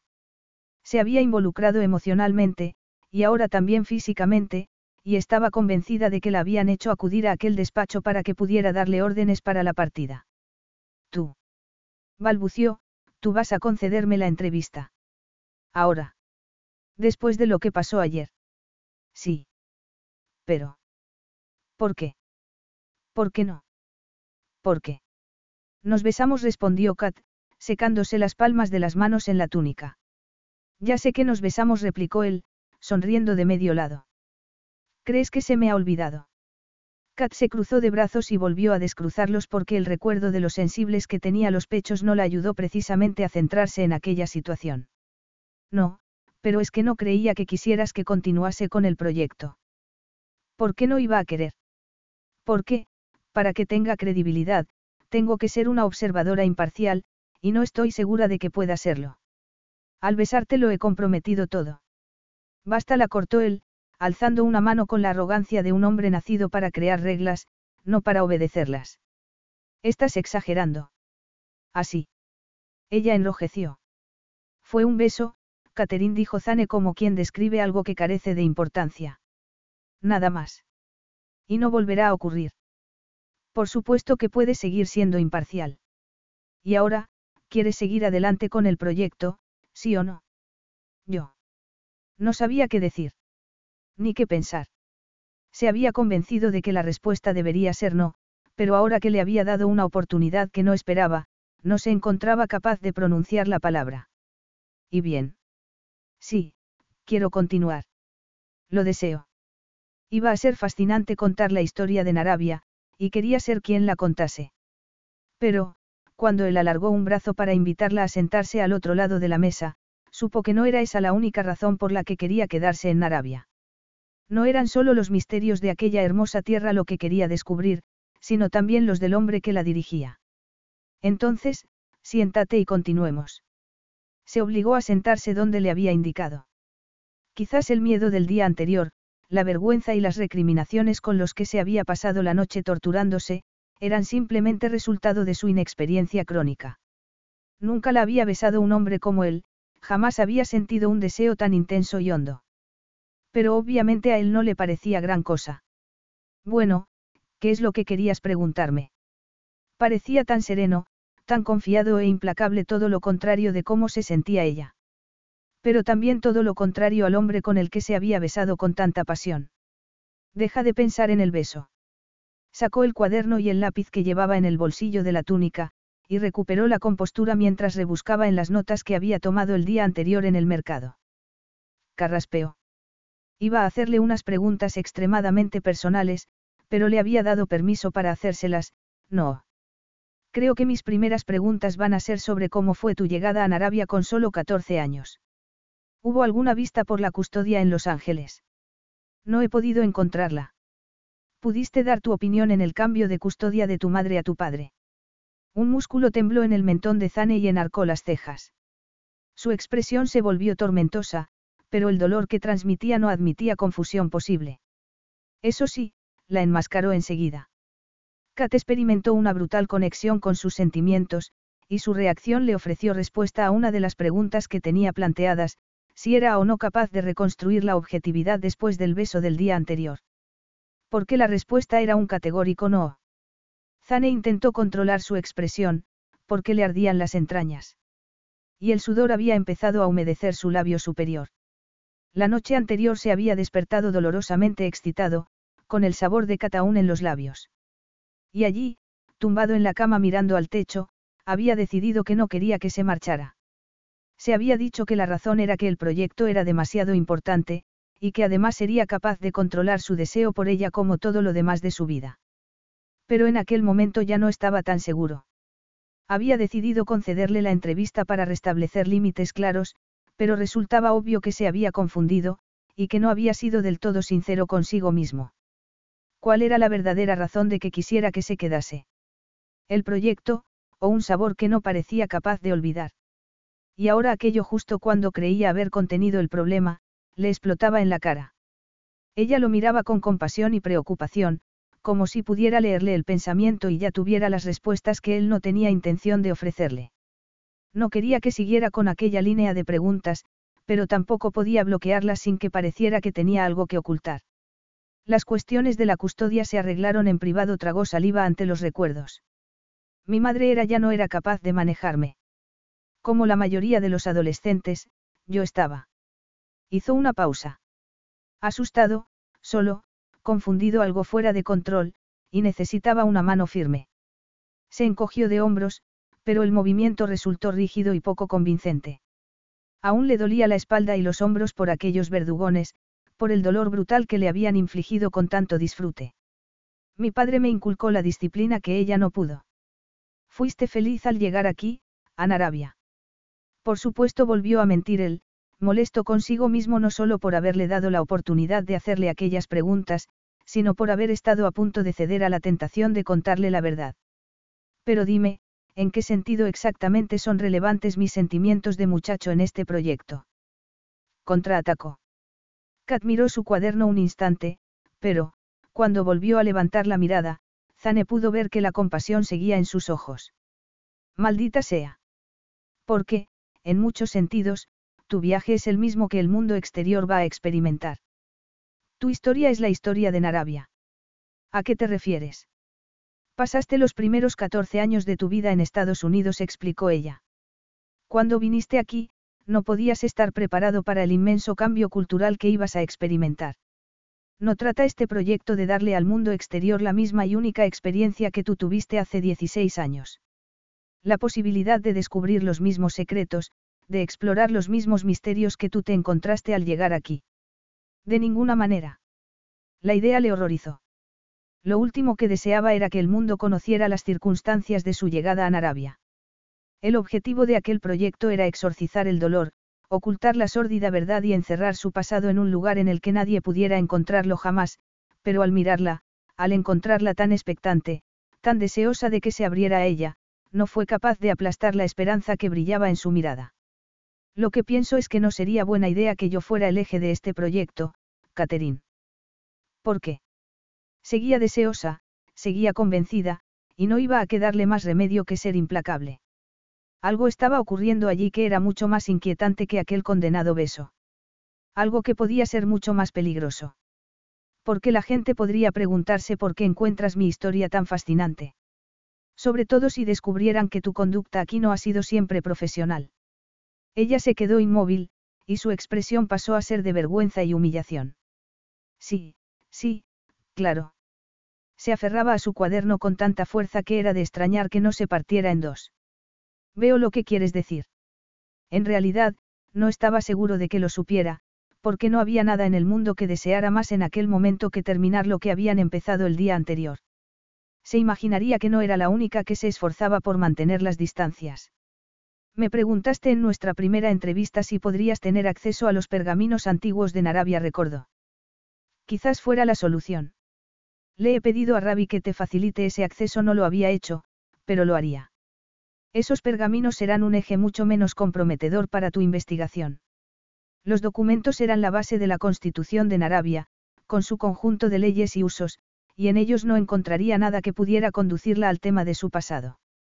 Oh, si eso está eso me será muy útil, dijo al fin, pero su cortesía no logró disminuir en nada el sonrojo que le cubría la piel. Gracias. Estoy deseando leerlos, añadió, ausente la pasión que había mostrado un instante antes. Intentó no lamentarlo. Catherine Smith lo había cautivado, y era mejor admitirlo ya. Aquella fascinante mezcla de inteligencia e inocencia, aderezada con su apasionada respuesta a sus besos. Y se quedaría allí durante varios meses. Las posibilidades de que pudieran mantener a buen recaudo el apetito que se había desencadenado entre ellos eran de entre una y ninguna, pero antes de permitir que ocurriera algo entre ellos, quería estar seguro de que podía controlar las consecuencias.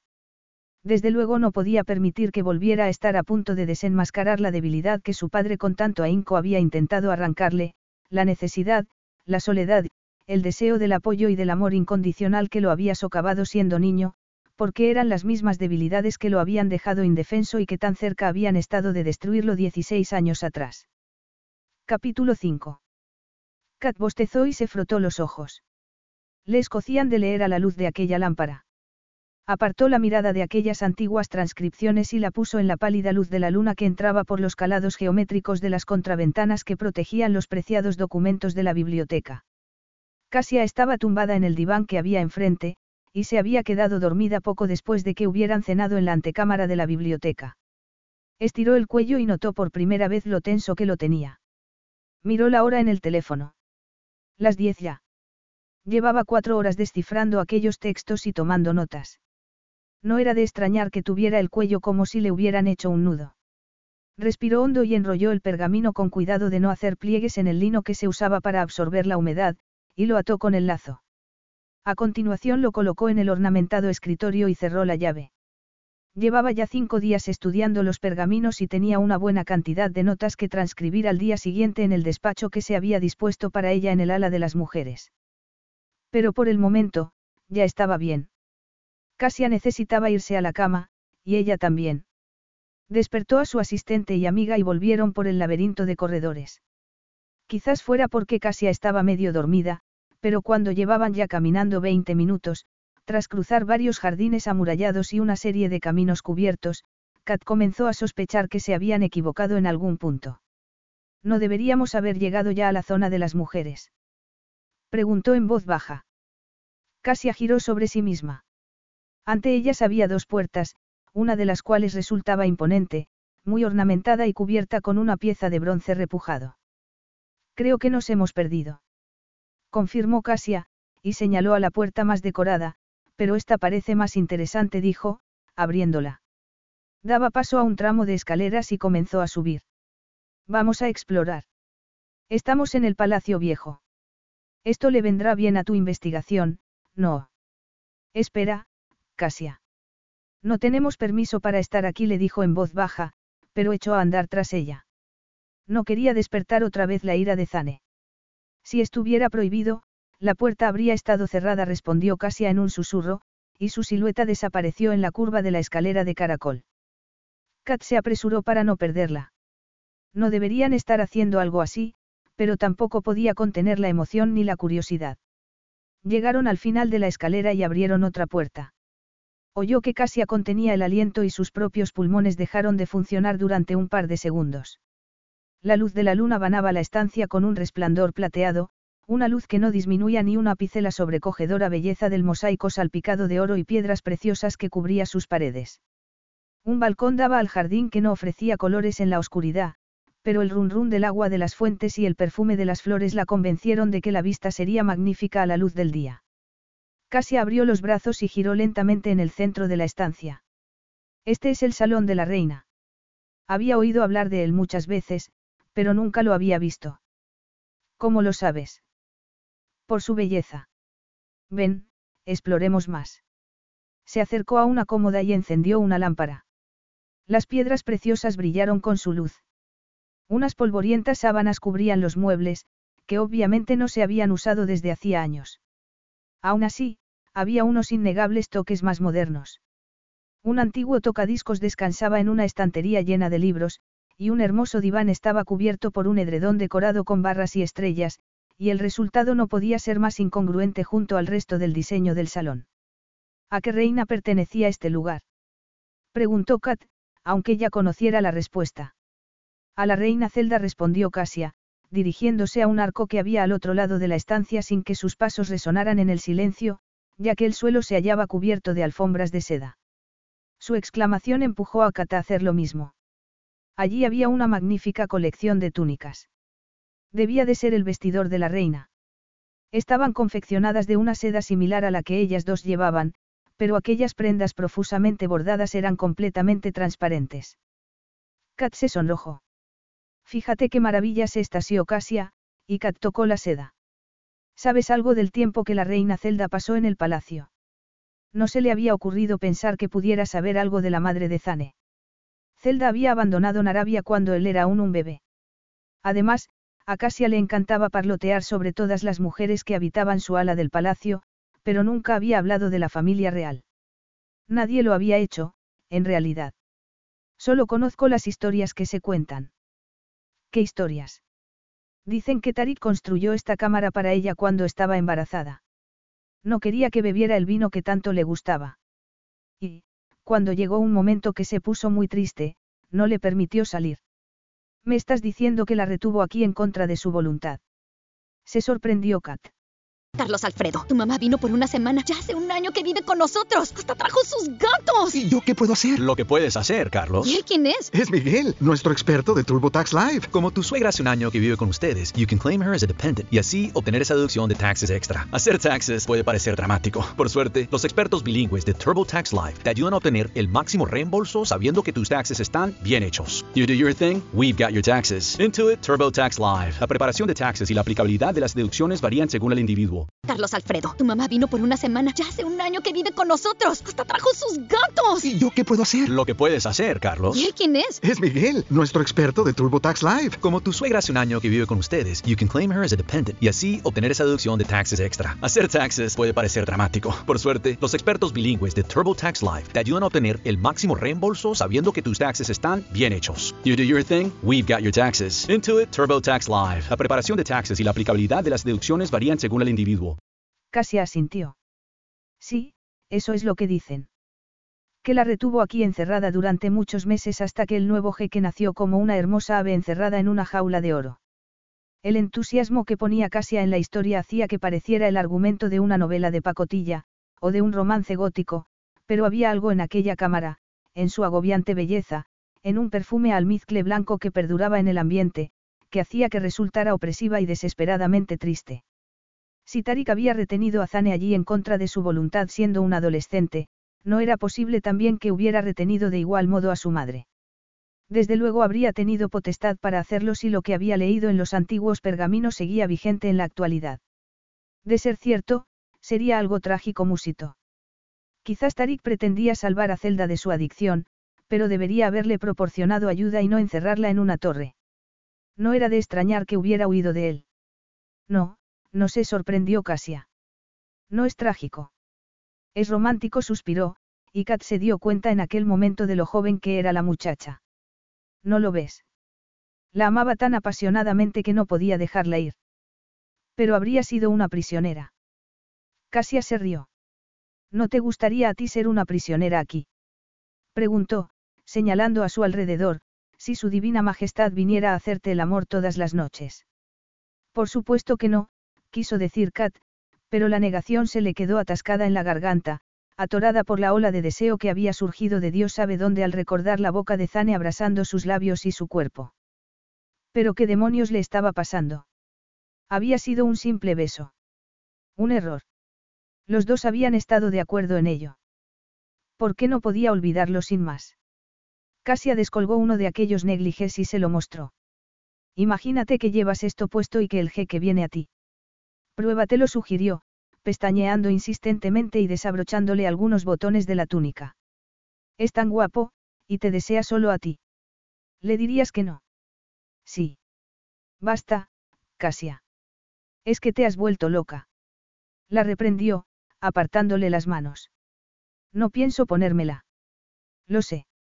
Solo era una broma, la joven se rió, pero es que parecías tan aturdida que no he podido dejar de tomarte el pelo. Y pasó algo de lo más extraño, su bufido de ultraje se transformó en risas.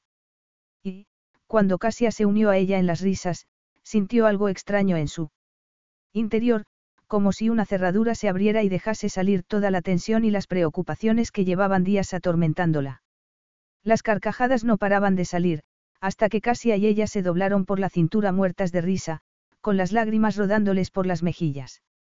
Casi no podía respirar, y sintió el calor de la complicidad. Una complicidad que no había sentido nunca antes. Cuando iba al instituto, y más tarde a la facultad, siempre había sido tan seria, tan razonable, tan concentrada en su trabajo, sin asociarse jamás con chicas como Casia, llenas de vida, traviesas y divertidas, porque tenía miedo de divertirse demasiado y distraerse de sus estudios. Pero mientras se reían a carcajadas, se dio cuenta de lo mucho que se había perdido porque, de un modo u otro, había encontrado a una amiga en Casia. ¿Qué está pasando aquí? inquirió una voz grave. Kat se volvió tan deprisa que a punto estuvo de caerse y Casia se quedó tan quieta como un cadáver a su lado antes de caer de rodillas. Su divina majestad, por favor, perdónenos murmuró, casi tocando el suelo con la frente. Parecía aterrada. Zanekan estaba en el balcón, con los brazos cruzados sobre el pecho, apoyado al desgaire en la barandilla de madera labrada, observándolas. ¡Ay, Dios! ¿Cuánto habrá visto? Y oído. ¿Cuánto tiempo llevará ahí?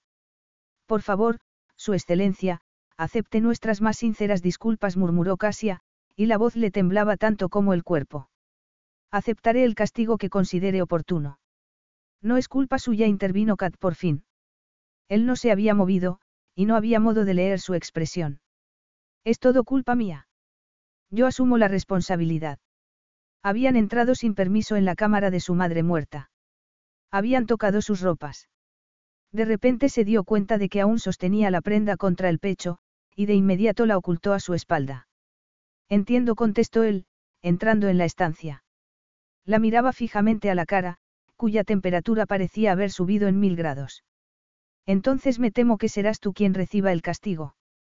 De verdad estaba percibiendo un punto de humor en sus palabras, o se lo estaba imaginando. Entonces, castígame a mí y no a Casia. Está bien, contestó él, y entonces lo vio. Se estaba divirtiendo. Debería sentirse aliviada.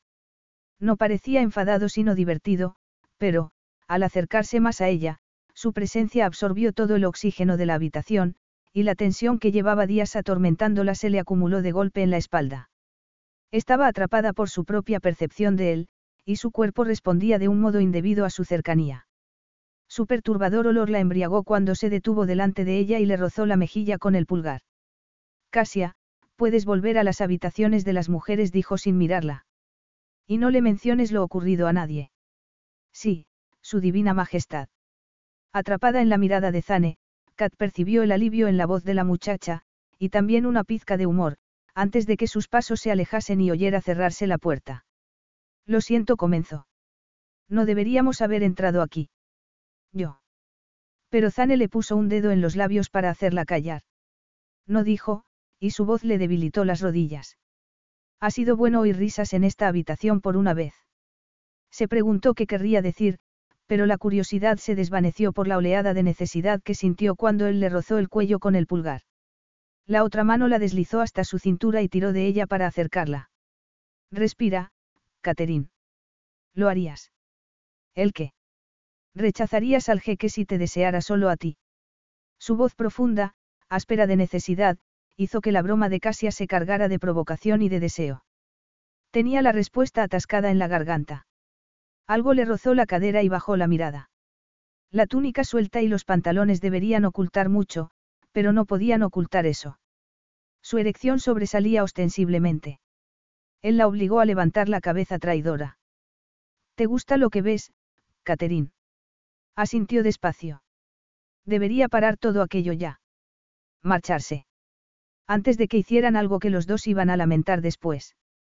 Pero estaba atrapada en la necesidad de sentir de nuevo sus labios en la boca, y en todos los demás rincones de su cuerpo. Tiró de ella un poco más, y sintió su pene atrapado contra su vientre. Sus senos se inflamaron al ver cómo él miraba su escote, expuesto por los botones que casi había desabrochado. Por favor. Él se inclinó, puso los labios en el punto de su cuello en el que le latía el pulso y succionó. Kat dejó caer la cabeza había atrás con un hambre tal de él que el pulso le rugía donde él tenía los labios. Zane. Sí, lo sé, murmuró él, su voz era apenas un susurro. Y así, el dique que había servido para contener su desazón durante toda la semana anterior se rompió, y la devastadora marea del deseo la arrasó como un tsunami. Tiró de su pelo porque quería volver a tener sus labios y él, leyéndole el pensamiento, le devoró la boca, tentándola y torturándola, ahogando sus gemidos. Por fin alzó la cabeza y sus ojos de aquel intenso azul se clavaron en los suyos. Te deseo mucho. Dime que tú también quieres esto. Que se lo preguntara con tal desesperación le llegó dentro, dando paso a un manantial que ni siquiera sabía que existía. Sí, sí que quiero. Zane la tomó en brazos y la sacó al balcón. ¿Dónde, dónde me llevas? No deberían estar haciendo aquello. A mis habitaciones, dijo Eli, tras dar unos pasos por el balcón, entró en otras habitaciones. Aunque ha sido bueno oír risas en el salón de mi madre, añadió, llevándola a otra estancia profusamente decorada, no voy a hacerte el amor en su cama. Hacerte el amor, no era eso lo que quería decir. Ellos no se amaban. Apenas se conocían, de hecho.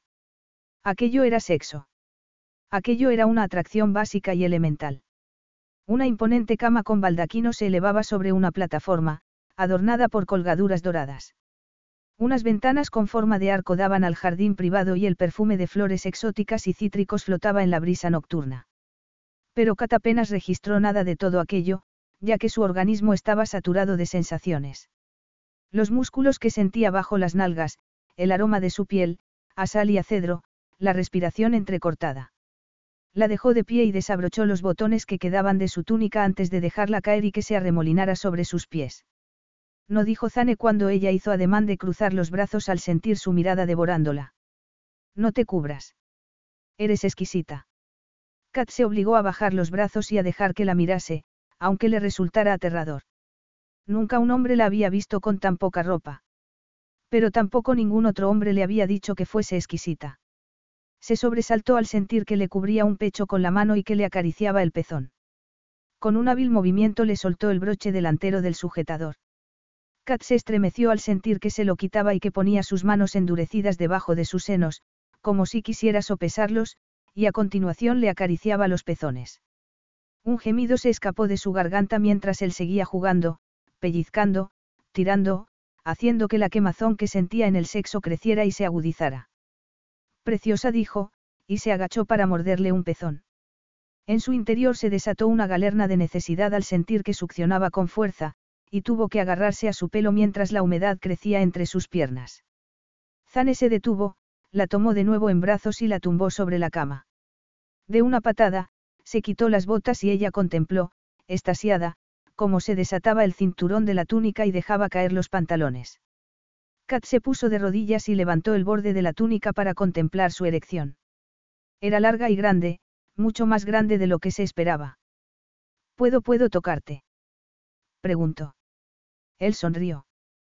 Claro.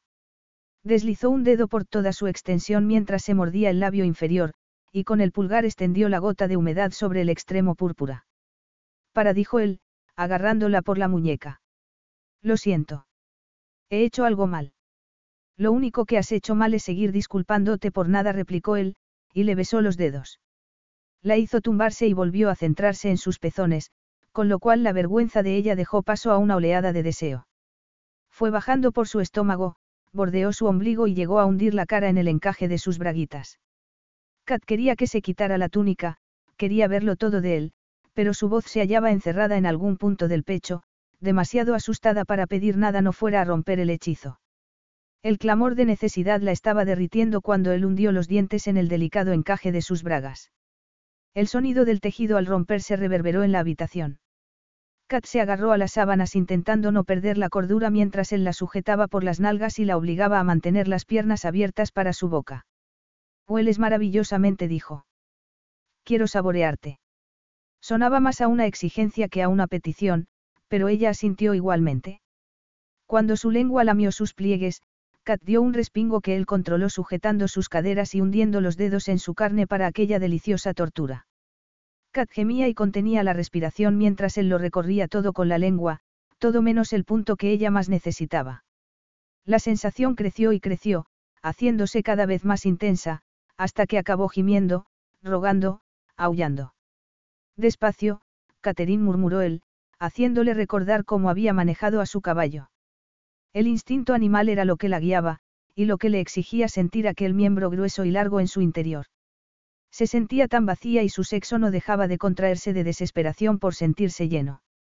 Hundió un dedo en su sexo, luego dos, y después hundió la lengua adquiriendo un ritmo implacable y enloquecedor. Ella gritó con una voz tan ronca que ni siquiera la reconoció, con la espalda arqueada, retorciéndose, apretando los puños cuando un orgasmo se desató en el centro de su ser y le abrasó el cuerpo en una oleada descomunal de puro placer. Y él siguió lamiéndola hasta apurar la última gota de sensación.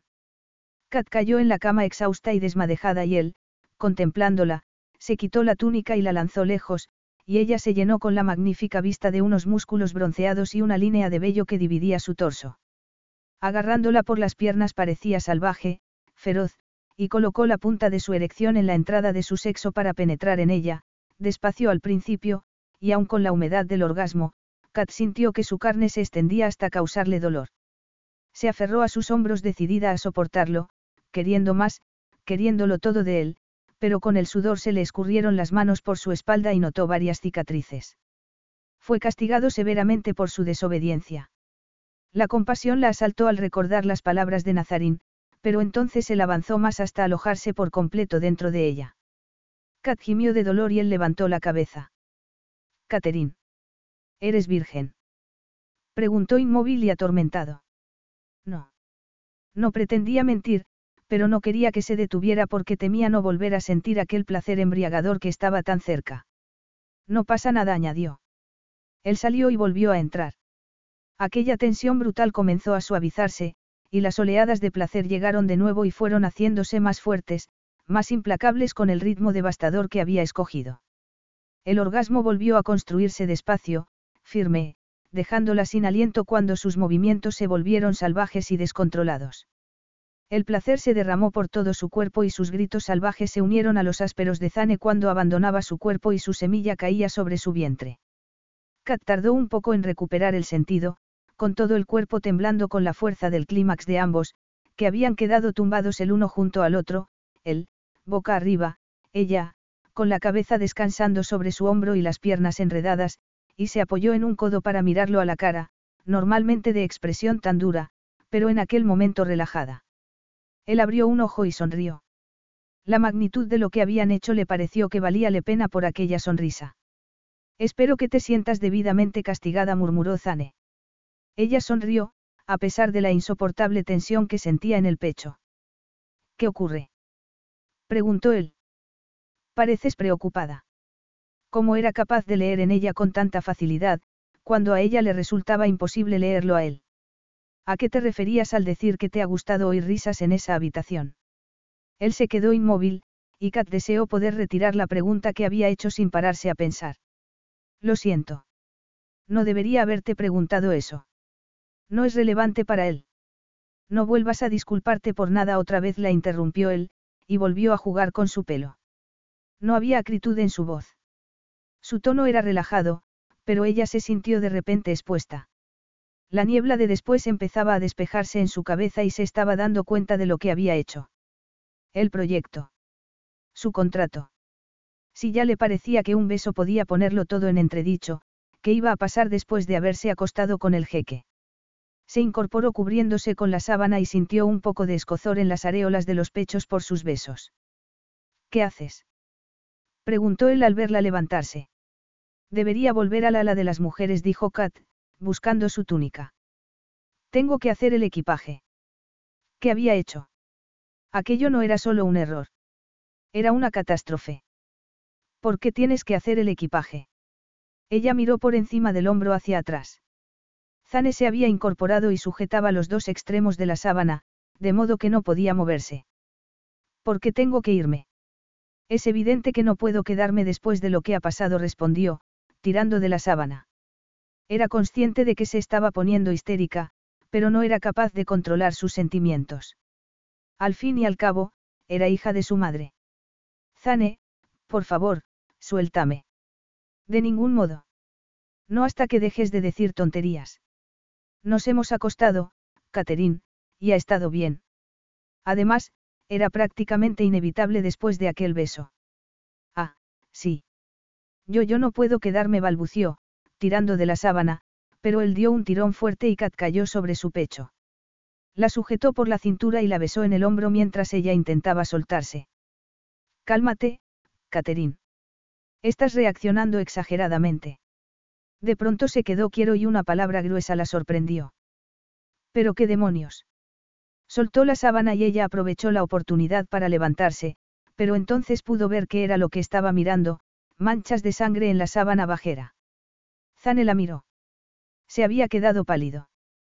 Es sangre de la menstruación. Podría haberle mentido, pero ella no era así.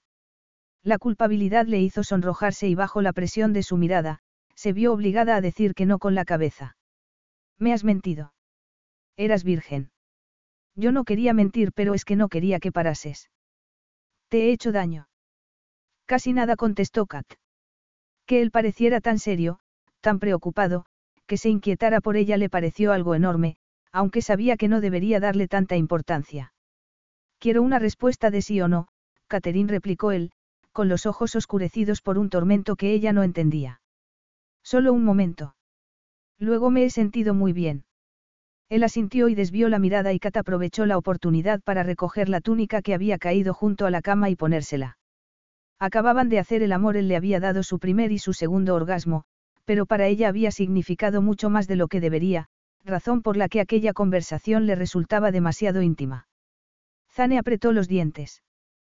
Parecía querer decir algo. Por primera vez parecía frustrado. Quizás estuviera molesto con ella, pero no dijo nada y, como siempre, le era imposible saber qué estaba pensando, aunque seguramente algo parecido a lo que pensaba ella, que aquello había sido una mala idea. ¿Necesitas que te acompañe a la zona de las mujeres? Preguntó. Aquella frase fue como un golpe para ella, pero intentó disimularlo. Negó con la cabeza. Si sales por ahí, continuó él, señalando una puerta que se abría en otro muro de la estancia, uno de los guardias podrá acompañarte. De acuerdo, consiguió decir ella. Ya hablaremos mañana de las repercusiones de todo esto, dijo Zane. Pero ella se sentía comprometida, temblorosa y expuesta. Aún así, asintió. Capítulo 6. No puedes marcharte, Catherine. Zane estaba viendo cómo su rostro se volvía rojo como la flama y su mirada se cargaba de humillación y confusión. Tengo que hacerlo. No puedo continuar con el proyecto sí. Por favor, déjame terminar. No debería haberla tocado.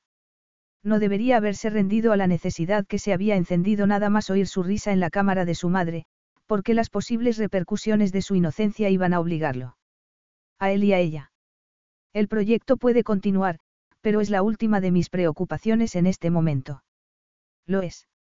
inquirió ella, atónita, y Zane se preguntó, y no era la primera vez, por qué se concedía tan poco valor a sí misma. Era una mujer hermosa y vibrante, que se había entregado a él sin condiciones y sin dudar. Pero él la había seducido a ella, y no al contrario. Hay ciertos hechos de lo que ocurrió anoche que hay que tratar, continuó él. ¿Qué hechos? O era mejor actriz que su madre, o estaba confusa de verdad. El amargo cinismo que le estaba revolviendo el estómago comenzó a ceder. Lo ocurrido no había sido una estratagema. En tu investigación, has leído algo relacionado con la ley del matrimonio para el jeque. Ella negó con la cabeza. Como jeque, si llevo al lecho a una mujer que nunca antes haya conocido varón, las leyes de Narabia me obligan a casarme con ella y a honrarla como mi reina. Es una antigua tradición destinada a proteger de ser explotada sexualmente a las chicas jóvenes del palacio del jeque. Pero yo no soy tan joven ni he sido explotada. Tú ni siquiera sabías que. Era virgen, respondió ella. Pero el hecho es que lo eras. Siento haberte mentido. No debería haberlo hecho. Ha sido una estupidez, un gesto egoísta y vergonzoso por mi parte. Catherine, basta, por favor, la interrumpió Zane, se levantó y se agachó delante de ella. Lo he estropeado todo, ¿verdad? Preguntó ella con una voz tan desconsolada que deseó volver a abrazarla. Pero no era lo más inteligente, así que se contuvo. Volver a intimar con ella sería un error de consecuencias impredecibles, porque no era solo aquella antigua ley de Narabia lo que le hacía desear protegerla de las consecuencias de sus actos. Con un dedo le hizo levantar la cabeza empujando su barbilla. Escúchame, Catherine. Anoche no estabas tú sola en aquella habitación. Y tampoco eras la que tenía más experiencia. Lo sé, pero fui yo quien mintió, y ahora estás en un lío tremendo por mi culpa. Parpadeó furiosa, y él sintió una punzada en el pecho al ver su tristeza.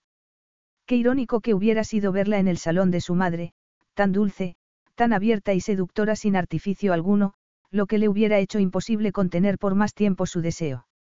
Había oído las historias que se contaban sobre aquella cámara. Que había sido una prisión. Que su padre había encerrado a su madre en ella cuando se quedó embarazada de él. No tenía ni idea de si todo lo que se decía era cierto o no, porque a su madre la alteraba mucho hablar de su padre cuando estaba sobria. Pero sospechaba que la verdad era mucho más compleja, porque en las únicas ocasiones en las que su madre hablaba de su padre, es decir, cuando estaba completamente borracha, era para decir que Tarik era el único hombre al que había amado, y que no había sido capaz de olvidarlo. ¿Y cómo podía seguir queriendo a un hombre cuyo amor, tanto si había sido real como si solo imaginado, había acabado destruyéndola? Nunca lo había entendido hasta aquel momento. Él no amaba a Catherine, y no iba a enamorarse de ella.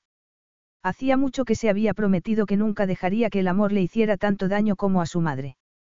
El amor era una fuerza destructora porque requería la pérdida de tu propio ser, y sintiera lo que sintiera su madre, no había podido engañarse acerca de cuáles eran los sentimientos de su padre hacia ella una vez llegó al palacio. Pero sí que podía ver con qué facilidad la atracción física podía alterarte el pensamiento. Cambiar tus prioridades. O no estaría agachado delante de ella, desesperado por borrar la tristeza que rezumaban sus ojos. Podremos pasar por alto el mandato constitucional con dos condiciones, dijo. Ah, podemos. Gracias a Dios. Verla tan aliviada le hirió un poco en el orgullo. ¿Qué condiciones? preguntó ella. Que el hecho de que eras virgen anoche no se haga del dominio público, enumeró, algo de lo que él ya se había ocupado pidiéndole a Ravi que quemase las sábanas y hablando confidencialmente con Casia para pedirle que no comentara con nadie su relación con Catherine. Y que no haya consecuencias imprevistas. Eso era lo más problemático. Consecuencias imprevistas. ¿Te refieres a si me quedo embarazada? Preguntó ella, cada vez más angustiada. Sí. No utilicé protección. Por casualidad no tomarás la píldora, ¿verdad? Zane no parecía enfadado, sino preocupado, pero, aún así, Kat sintió que se le hacía un nudo en el estómago. ¿Cómo podía haber sido tan inconsciente y tan impulsiva? Ni siquiera había caído en la cuenta hasta aquel instante. Un calor abrasador le invadió la cara. Yo debería haber dicho algo, balbució. ¿Cómo podía haberse dejado arrastrar por el momento hasta el punto de no considerar ni tan siquiera el riesgo de quedarse embarazada? No estoy seguro de haberte dado esa posibilidad, murmuró él. Seguro que no me he quedado embarazada. Tuve la regla hace solo unos días. Estoy muy lejos de la mitad de mi ciclo. Él asintió, pero no parecía convencido.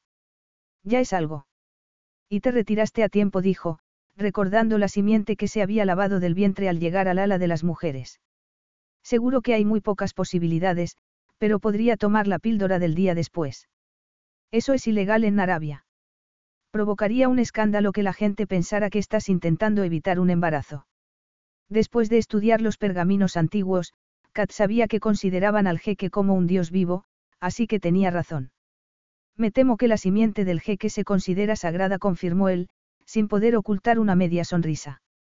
Al parecer, no la culpaba por aquel giro desastroso de los acontecimientos, aunque ella no pudiera dejar de hacerlo e impedir que llegue a un terreno fértil sería considerado una ofensa capital. ¿Quieres volver al Reino Unido? No replicó ella rápidamente, opino que son tan pocas las probabilidades que no creo que sea necesario. Él asintió. Bien. Entonces, estamos de acuerdo. Que le complaciera que se quedase después de todo le pareció increíble, pero, cuando se alejó para sentarse de nuevo en su silla, sintió una punzada de desolación. Pero bueno. Es que sus estúpidas feromonas no la habían metido ya en un lío bien gordo. Continuaremos con el proyecto con normalidad, añadió él. Si te marcharas del país ahora, se preguntarían por qué, y ocultar lo ocurrido anoche sería aún más difícil. Recordar los labios de Zane entre sus piernas y el ruido del encaje al romperse hizo que sintiera un calor abrasador por todo el cuerpo. Catherine. ¿Qué me respondes? Levantó la mirada y vio que Zane la observaba con la misma intensidad que el día anterior. Perdona, ¿qué has dicho? Que voy a salir de viaje para visitar al jefe del Oasis Coladi, Kasim, mañana. ¿Te gustaría acompañarme? Son la única tribu nómada que queda en Arabia, y un viaje así te ayudaría a restablecer las razones por las que estás aquí. Su sexo palpitó con fuerza ante la posibilidad de acompañarlo donde quiera que fuese. Sí, sería. Carraspeo, sería muy útil. Gracias por mostrarte tan razonable con todo esto. Carlos Alfredo, tu mamá vino por una semana. Ya hace un año que vive con nosotros. Hasta trajo sus gatos. ¿Y yo qué puedo hacer? Lo que puedes hacer, Carlos. ¿Y él quién es? Es Miguel, nuestro experto de TurboTax Live. Como tu suegra hace un año que vive con ustedes, you can claim her as a dependent y así obtener esa deducción de taxes extra. Hacer taxes puede parecer dramático. Por suerte, los expertos bilingües de TurboTax Live te ayudan a obtener el máximo reembolso sabiendo que tus taxes están bien hechos. You do your thing, we've got your taxes. Intuit TurboTax Live. La preparación de taxes y la aplicabilidad de las deducciones varían según el individuo. Carlos Alfredo, tu mamá vino por una semana. Ya hace un año que vive con nosotros. Hasta trajo sus gatos. ¿Y yo qué puedo hacer? Lo que puedes hacer, Carlos. ¿Y él quién es? Es Miguel, nuestro experto de TurboTax Live. Como tu suegra hace un año que vive con ustedes, you can claim her as a dependent y así obtener esa deducción de taxes extra. Hacer taxes puede parecer dramático. Por suerte, los expertos bilingües de TurboTax Live te ayudan a obtener el máximo reembolso sabiendo que tus taxes están bien hechos. You do your thing, we've got your taxes. Intuit TurboTax Live. La preparación de taxes y la aplicabilidad de las deducciones varían según el individuo. Catherine, espera. La llamó, cuando vio que se levantaba. No debes culparte por algo que fue mucho más responsabilidad mía que tuya. Estaba siendo generoso. Demasiado incluso. No debería haberle mentido sobre su inexperiencia, pero aunque era consciente de ello, el frenético latido de su corazón amainó al ver la comprensión de su mirada. ¿Te ha quedado claro? Ella asintió. No podía hablar. Bien sentenció él, tocando un mechón de su pelo. Haré que te envíen lo necesario para el viaje de mañana, dijo, colocándole el mechón del pelo detrás de la oreja antes de meter la mano en el bolsillo. Hará mucho calor, y tendrás que ir completamente cubierta durante el viaje. Para respetar las tradiciones de las tribus nómadas. Nozane sonrió. Para evitar que te abrases. Capítulo 7. Su excelencia, lo lamento, pero ha habido un error. Zane estaba ajustando el largo del estribo de su silla de montar y se volvió para mirar a Catherine. Incluso con aquella túnica negra de montar cubriéndola, seguía pudiendo imaginarse las deliciosas y abundantes curvas que había debajo. Aún tenía su olor en la memoria y todavía podía ver su asombro al tocarlo a él. La había invitado a hacer aquel viaje hasta el oasis Coladi dejándose llevar por el momento. Había intentado convencerse de que se debía a la necesidad de restablecer una distancia profesional entre ellos, pero en aquel momento ya no estaba tan seguro. Seguía deseándola. Demasiado. Puedes llamarme Zane, Catherine. Aunque no iban a repetir la locura que habían cometido dos noches atrás, seguía siendo responsable de ella hasta que quedase demostrado que no estaba embarazada de él. Y pasara lo que pasase, siempre sería su primer hombre. Ella había tomado la decisión de entregarle su virginidad sin avisar, así que no tenía derecho a esperar que a él le pareciera algo sin importancia. No creía que ella lo considerase así, y desde luego a él no se lo parecía. Aún no se había cerrado el velo que le cubriría la cara, de modo que todavía pudo ver el rubor de sus mejillas. No estoy segura de que llamarte Zane sea apropiado. No parecerá una falta de respeto si lo hago en público. Yo decido lo que es irrespetuoso o no lo es, replicó, frustrado. He sentido tu cuerpo tensarse mientras alcanzabas el orgasmo estando dentro de ti, añadió en voz baja. Creo que podemos decir que llamarme Zane no va a ser más inapropiado que eso. Sí, sí, claro, ella se sonrojó aún más. Decías que hay un error. ¿De qué se trata? El caballo dijo, señalando la yegua árabe que se había dispuesto para ella. ¿Qué le pasa? Zacar tiene poca alzada, lo sé, pero es una de nuestras mejores yeguas, muy dócil y complaciente. Se había asegurado de ello acribillando a preguntas a Omar, el jefe de caballerizas.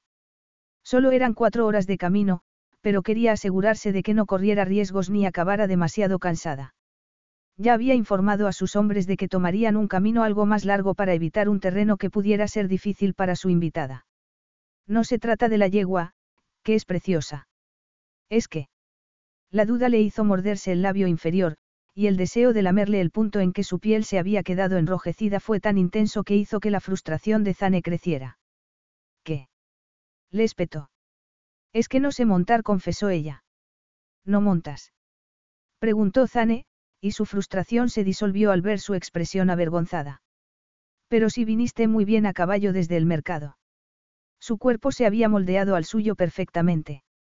Demasiado bien, de hecho, porque llevarla así en brazos, moviéndose al unísono con él, sintiendo cómo sus músculos se tensaban y se relajaban, con sus pechos rozándole el brazo, había sido una de las experiencias más sensuales que había tenido nunca. Venga ya. Seguro que tuviste la sensación de ir montado a caballo teniendo que transportar un saco de patatas. Zane sintió ganas de echarse a reír a pesar de la frustración. Te aseguro, dijo, con voz apenas audible, que ninguna otra cosa podría parecerse menos a un saco de patatas. Me estás diciendo que fue la primera vez que montabas. Si reconoció ella, mordiéndose de nuevo el labio inferior. Podría ir en coche. Los Coladi viven en el desierto. No se puede ir en coche hasta el oasis. Entonces, no voy a poder ir, repuso ella con desilusión. Zane chasqueó los dedos y uno de los mozos de la escuadra se acercó de inmediato. Apareja a Pegaso con la silla grande, le dijo en narabí, y pídele a Ravi que organice lo necesario para llevar a la doctora Smith a Alani y volviéndose a Catherine, explicó, he dispuesto que un monovolumen te lleve hasta el final de la carretera del desierto, en Alani. Allí nos reuniremos y tendrás que montar conmigo hasta el oasis. Ella abrió los ojos de par en par. No será demasiado para el caballo. Pegaso es muy grande, y tú, muy menuda. Además, solo compartiremos montura durante una hora. No le pasará nada, la tranquilizó, aunque no entendía bien por qué se empeñaba en que los acompañara. Era mejor no examinar la decisión con demasiada insistencia. El brillo de un agua increíblemente azul en el valle que se abría a sus pies, sombreada por palmeras y rodeada por un campamento de al menos cien tiendas, le parecía a Kat una ilusión óptica que contemplaba desde Pegaso y las crestas de las dunas. Respiró hondo y el velo se le pegó a los labios resecos. El brazo de Zane la apretó por debajo del pecho y gritó algo en narabí dirigiéndose a sus hombres. La orden se recibió con una serie de gritos, y de pronto se vio de nuevo en el abrazo de Zane al lanzar a Pegaso a todo galope colina abajo. Los cascos del animal emitían un ruido sordo al chocar con la arena mientras ella daba saltos y se reía. El dolor que sentía en los muslos y en las nalgas no era nada comparado con la riada de sensaciones que la había estado volviendo loca desde hacía unos días. Apenas diez minutos después de subirse a lomos del animal y de acomodarse delante de Zane, que la rodeaba con su cuerpo, Catherine se preguntó si había sido buena idea acceder a aquello. Debería haber puesto cualquier excusa y haberse quedado en el palacio. El viaje prometía ser fascinante y, aunque el tiempo pasado en el caballo debería haberlo dedicado a preparar la entrevista con Kasim, el jefe más joven que habían tenido los Coladis, no había podido dejar de pensar ni por un segundo en los movimientos del cuerpo de Zane y en los recuerdos eróticos de lo que habían compartido que nunca volverían a compartir. Un grupo de coladis fuertemente armados apareció en la puerta de la tienda principal para saludarlos. Uno de ellos iba algo adelantado. Le sacaba una cabeza a los demás. Debía de ser al menos tan alto como Zane. Seguramente sería el jefe, a juzgar por los sables que llevaba y el oro que adornaba sus vestiduras. Una salva de disparos al viento celebró su llegada, respondida por una serie de alaridos hondos y guturales de los hombres de Zane. Ella se quedó en la silla mientras él desmontaba. A diferencia del resto de ciudadanos de Narabia, los Coladi no mostraban deferencia hacia Zane, ya que algunos de ellos incluso le palmearon la espalda. Zane se acercó al hombre que supuso era Kasim, se estrecharon la mano y se abrazaron, y el jefe le dijo algo que ella no entendió. Se llevaron a los demás caballos, pero ella permaneció subida a Pegaso porque no sabía si intentar desmontar sola, ya que Zane y el jefe parecían muy enfrascados en su conversación hasta que, de pronto, todos los ojos se volvieron hacia ella. Acalorada y sudorosa bajo aquella asfixiante túnica para montar, nunca se había sentido tan consciente de sí misma como en aquel momento. El jefe volvió a decir algo que resultó igual de incomprensible que sus palabras de antes, seguido de una ronda de risas. Zane se acercó a ella, abiertamente incómodo por lo que se acababa de decir. Ven, voy a presentarte a Kasim. ¿Qué ha dicho? Nada importante respondió él, pero su irritación resultaba evidente. Dejó que la tomara por la cintura para descabalgar, pero, en cuanto sus pies tocaron el suelo, le fallaron las rodillas. Zane la sujetó con un brazo por la cintura. ¿Estás bien? ¿Necesitas que te lleve? No, no, por favor. Estoy bien. Solo un poco rígida. Se moriría de vergüenza si tenía que llevarla en brazos. No debería haberte hecho montar tanto tiempo sin un descanso, comentó, obviamente preocupado. Ni se te ocurra deducir más de la cuenta, se reprendió. Al acercarse al jefe, éste le dedicó una sonrisa, que a ella la sorprendió un poco. Tenía la misma estructura ósea que Zane, aunque su piel era varios tonos más oscura y sus ojos casi negros. Kasim, te presento a la doctora Catherine Smith. Es catedrática de Oriente Medio en el Reino Unido, y va a escribir un libro sobre nuestro país, la presentó. Trátala con el respeto que se merece. El jefe se rió, y sus ojos brillaron con malicia. Fuera lo que fuese lo que había dicho antes, seguro que no tenía nada que ver con su cualificación académica. Debería haberse sentido insultada, pero quedó encantada cuando Kasim tomó su mano y con mucho boato se la besó. Los Coladis nos sentimos muy honrados de que la mujer de su divina majestad honre nuestro humilde campamento. Su mujer. Tan evidente era. Ah, no, no yo solo soy una académica balbució. No hay, solo, que valga con una mujer tan hermosa como tú declaró el jefe Coladi. No te sonrojes. Por favor, no te sonrojes. Sus mejillas explotaron y Kasim sonrió ampliamente. Ay, Dios, ¿por qué no te pones un neón en la frente que diga soy la mujer de Zane? Compórtate, Kasim le advirtió Zane. La doctora Smith necesita refrescarse y luego quiere hablar contigo sobre su investigación. ¿Tienes una tienda que pueda utilizar? Claro, hermano contestó Kasim, pero la luz burlona de su mirada declaraba que no iba a hacer ni caso de sus palabras. Kasim ordenó a una joven que los acompañara a ambos a una tienda grande situada en una pequeña colina que dominaba el campamento. Kasim parece un hombre agradable, dijo Kat, intentando desesperadamente romper la tensión que las palabras del jefe habían creado. Lo único que Kasim no es es agradable, le espetó, conteniendo su temperamento a duras penas. No te dejes engañar por su encanto. Ese hombre es un maldito. No terminó la frase. ¿Qué? Nada replicó Zane levantando la puerta de tela de la tienda. ¿Por qué te ha llamado hermano? Todo el mundo lo trataba con deferencia, pero Kasim lo hacía como si fuera su igual. Zane frunció el ceño y no contestó. Aparecieron dos mujeres, sin cubrirse la cabeza y con numerosos piercings en las cejas y la nariz, ataviadas con túnicas de seda, que se arrodillaron delante de Zane. Él se dirigió a ellas en un rápido coladi y condujo a Kat a la zona principal de la tienda. Ella contuvo el aliento. Era como entrar en una cueva de maravillas por el contraste que ofrecían los intensos colores y el lujoso mobiliario con la apariencia austera de la tienda en el exterior. Una cama de madera ocupaba un rincón, subida en una tarima de madera y adornada con multitud de cojines bordados. Unas gruesas alfombras cubrían el suelo, y unas cortinas de terciopelo sujetas a un lado dejaban ver una brillante bañera de cobre rodeada de mesas bajas en las que se habían dispuesto telas de lino y una colección de pequeñas botellas de cristal. El aroma de los perfumes y el incienso inundaba el interior de la tienda, sorprendentemente fresco. Zane le señaló un diván cubierto de lujosa seda para que se sentara y ella lo hizo, pero compuso una mueca en cuanto su trasero tocó las almohadas. ¿Cómo estás? No muy mal mintió ella, intentando encontrar una postura más cómoda.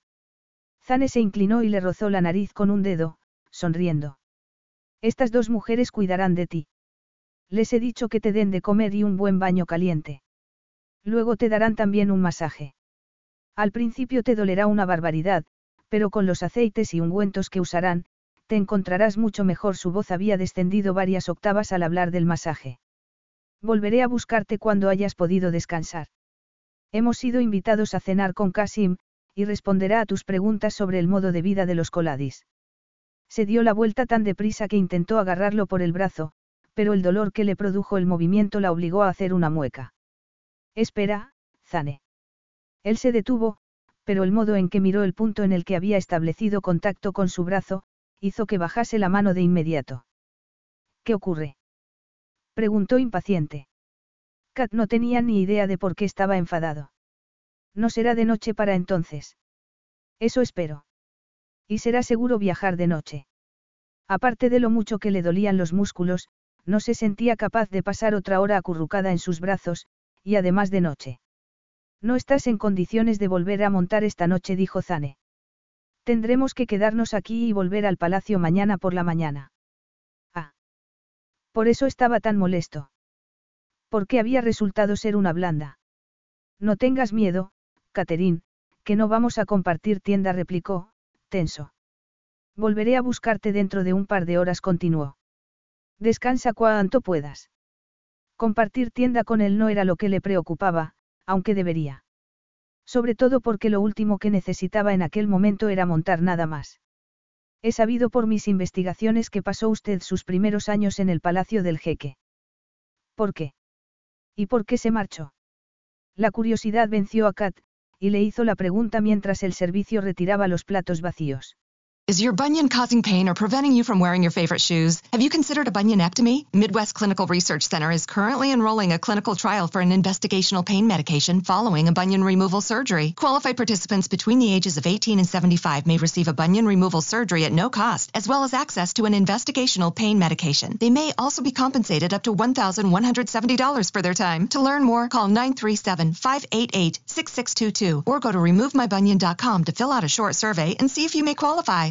Now through February 2nd, join a clean and spacious Planet Fitness for zero enrollment and only $10 a month. With tons of equipment and free fitness training, it's the perfect place for everybody to work out. Even me, mother of very fussy triplets and one very colicky husband. Especially you, Supermom. You'll release endorphins and have more energy. Ah, I remember having energy. Start feeling spectacular today. Join in club or at planetfitness.com. Zero enrollment, $10 a month, cancel anytime. Deal ends February 2nd. See club for details.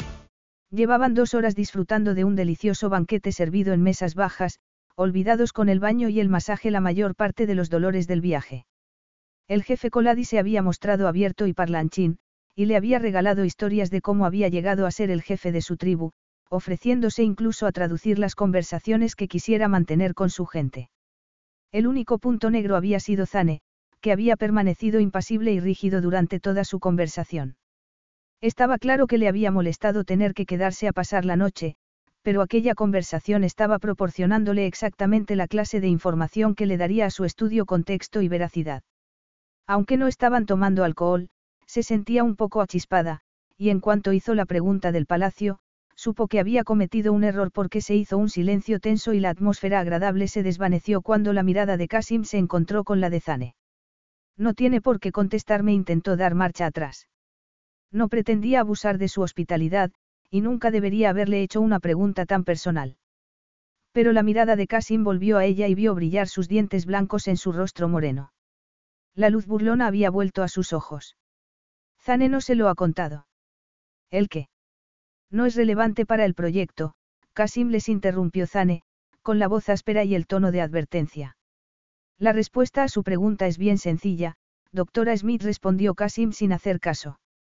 Viví en el palacio de niño porque era el hijo bastardo del antiguo jeque. Kasim era hermano de Zane. Kat dejó caer el lápiz y los miró a ambos. Ahora le resultaba evidente el parecido, y entendía por qué Kasim lo había llamado hermano al llegar. ¿Por qué no se lo habría contado Zane al preguntarle? ¿Y por qué parecía tan enfadado? Mi madre era una prostituta coladi. Murió dándome a luz. Eso no va a aparecer en tu libro, cortó Zane. Por supuesto. No pondré nada que. No me avergüenzo de mis orígenes, hermano, interrumpió Kasim. Por primera vez, parecía tan incómodo y tenso como Zane. ¿Por qué lo ibas a estar tú?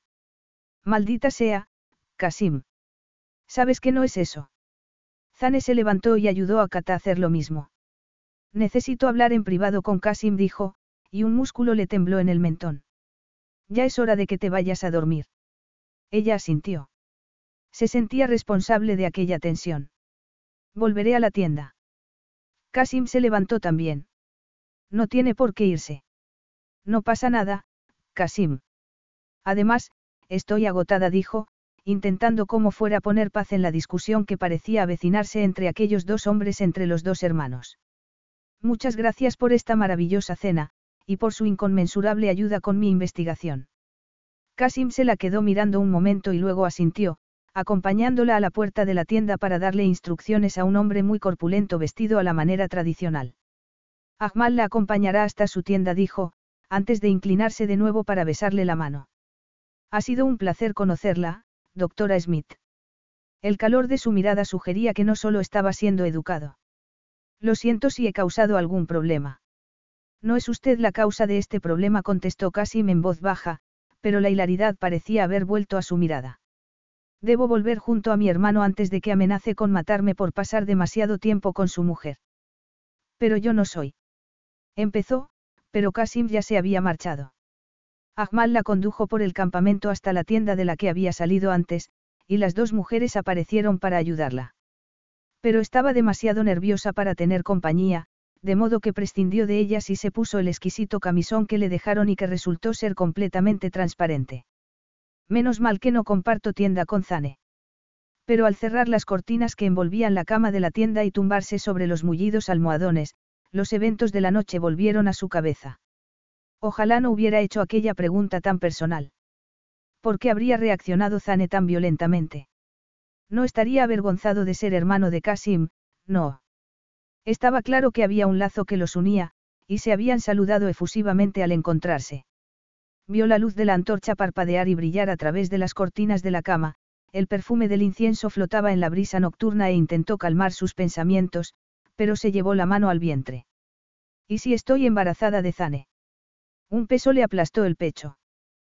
¿Qué haría en ese caso? No sabía si podría ser madre, y desde luego no quería serlo en semejantes circunstancias. Porque entonces la posibilidad no le parecía una catástrofe. Pon los pies en el suelo, Kat. No estás embarazada. Solo cansada y rara después de la cabalgada y la tensión de la cena con Kasim. Pero, cuando el sueño empezaba a vencerla, las palabras de Kasim se repitieron una y otra vez en su cabeza y, a diferencia de lo ocurrido el día anterior, cuando la idea de haberse quedado embarazada de Zane la había aterrorizado, hacía que el punto álgido de entre sus piernas palpitase, y el lugar vacío de su vientre brillase. Maldito Kasim no puede dejar pasar la ocasión de flirtear. Zane maldijo a su medio hermano y al hecho de que le hubiera hecho perder la paciencia y que hubieran estado más de una hora de discusión.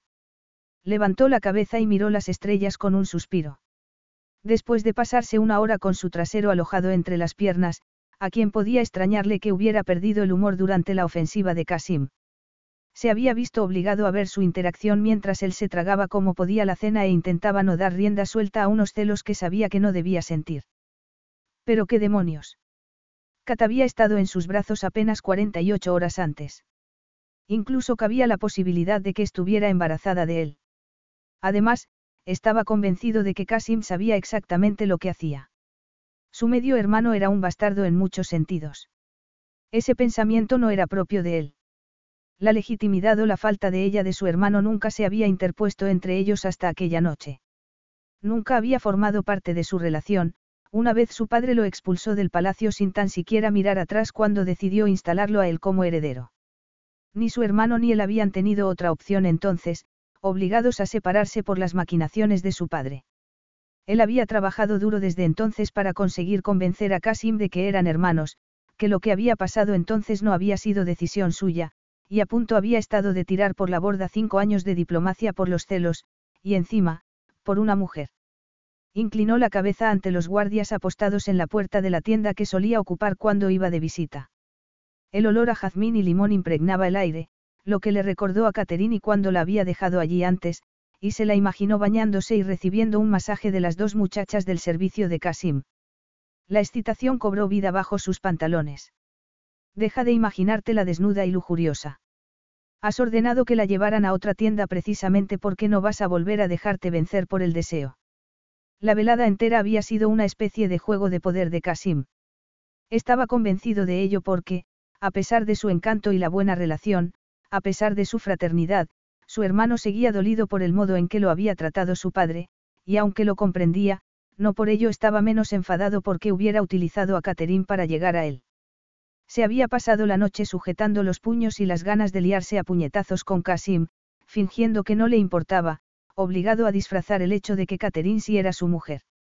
O lo había sido. Entró a la zona de baños para lavarse la cara y reparó en que la bañera aún estaba llena, seguramente del baño de Catherine, y su olor llenaba el aire. Su miembro palpitaba como un diente enfermo, y sabía que necesitaba dormir antes de enfrentarse a la tortura que iba a ser el viaje de vuelta al palacio. Maldito seas, Kasim. Y maldita Catherine por ser tan embriagadora sin tan siquiera proponérselo. Se desnudó y se metió en la bañera de agua fría, pero no lo estaba lo bastante para desinflar su erección, de modo que llegó a la conclusión de que la masturbación era la única salida siempre que intentase no imaginarse a la mujer que había provocado todo aquello. Kat se despertó sobresaltada. Había oído movimiento en la tienda. Sentía calor a pesar de que la brisa era fresca, como si estuviera sumida en un sueño erótico, y oyó el sonido del agua y una especie de gemido ahogado. Había alguien con ella en la tienda. Se incorporó medio dormida y apartó la cortina, y vio algo en el rincón más alejado que la dejó sin aliento. Debo de estar soñando. Eso tiene que ser. El suave resplandor de la antorcha acariciaba el cuerpo de Zane dentro de la bañera, completamente desnudo. Pero no se estaba bañando, sino que tenía el pene en la mano, que movía sobre la sólida columna con movimientos rápidos y fuertes. La sangre se le acumuló en el clítoris, inflamándolo, haciendo que la humedad apareciera entre sus muslos. Estaba magnífico. Su piel dorada, el vello que partía del pecho, se transformaba en una línea en el vientre y florecía en su entrepierna, donde se mostraba su pene grueso y orgulloso. Le vio complacerse con movimientos bruscos, con la cabeza echada hacia atrás y un gemido ronco que a ella le llegó a su propio sexo cuando alcanzó el clímax. Cambió de postura en la cama, atrapada en un trance erótico. La seda del camisón le parecía papel de lija, y respiró hondo cuando vio a Zane sacar una manopla del agua y lavarse los genitales. El ruido del agua parecía real, lo mismo que el aroma a jazmín e incienso. ¿Cómo puede ser este sueño tan real? ¿Por qué no quiero despertarme? Pero entonces le vio volverse a por una de las toallas de lino y la antorcha iluminó su espalda. El sueño erótico se evaporó al ver las cicatrices que le surcaban la espalda. De sus labios se escapó un gemido sin querer, que sonó ensordecedor en el absoluto silencio. Zane se volvió de inmediato. Catherine. ¿Qué demonios haces en mi cama? No es un sueño. El tejido del camisón le rozó los pezones y de pronto cayó en la cuenta de la imagen que debía de estar dando con aquella prenda transparente. Rápidamente se cubrió con la sábana. Yo me ha dicho Ahmal que dormiría aquí, consiguió decir. La emoción de ver su espalda destrozada junto con la vibración de su sexo la dejaron sintiéndose expuesta e inexperta. Maldiciendo, Zane se cubrió con la toalla.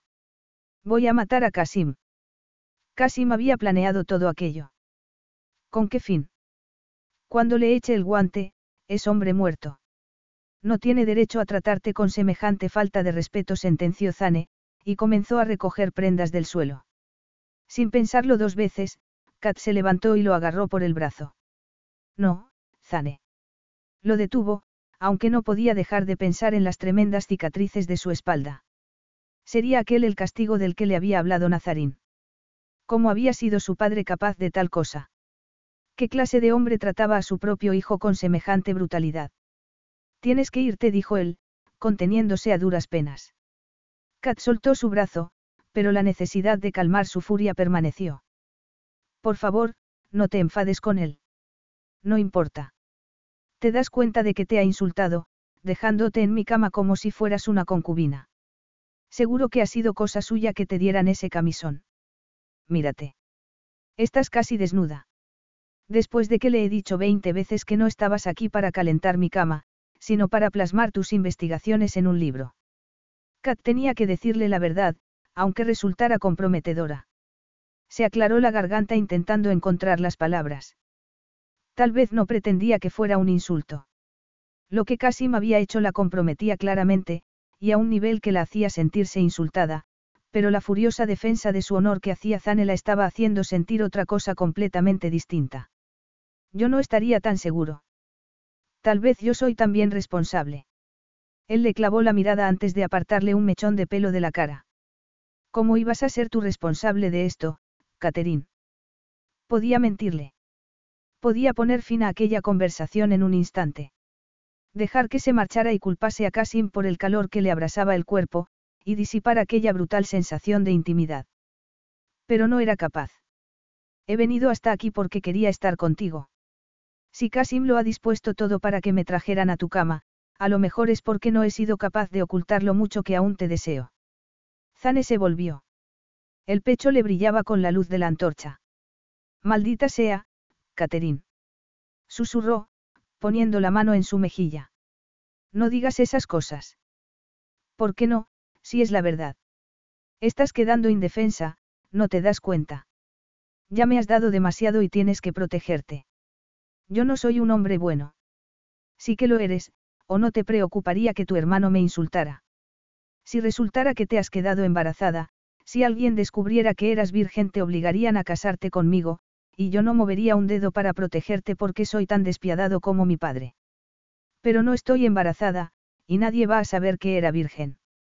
Solo estamos los dos aquí. Se humedeció los labios. Los iris de Zane se volvieron negros. Quizás deberíamos considerar el truco de Cassim como un regalo, en lugar de un insulto.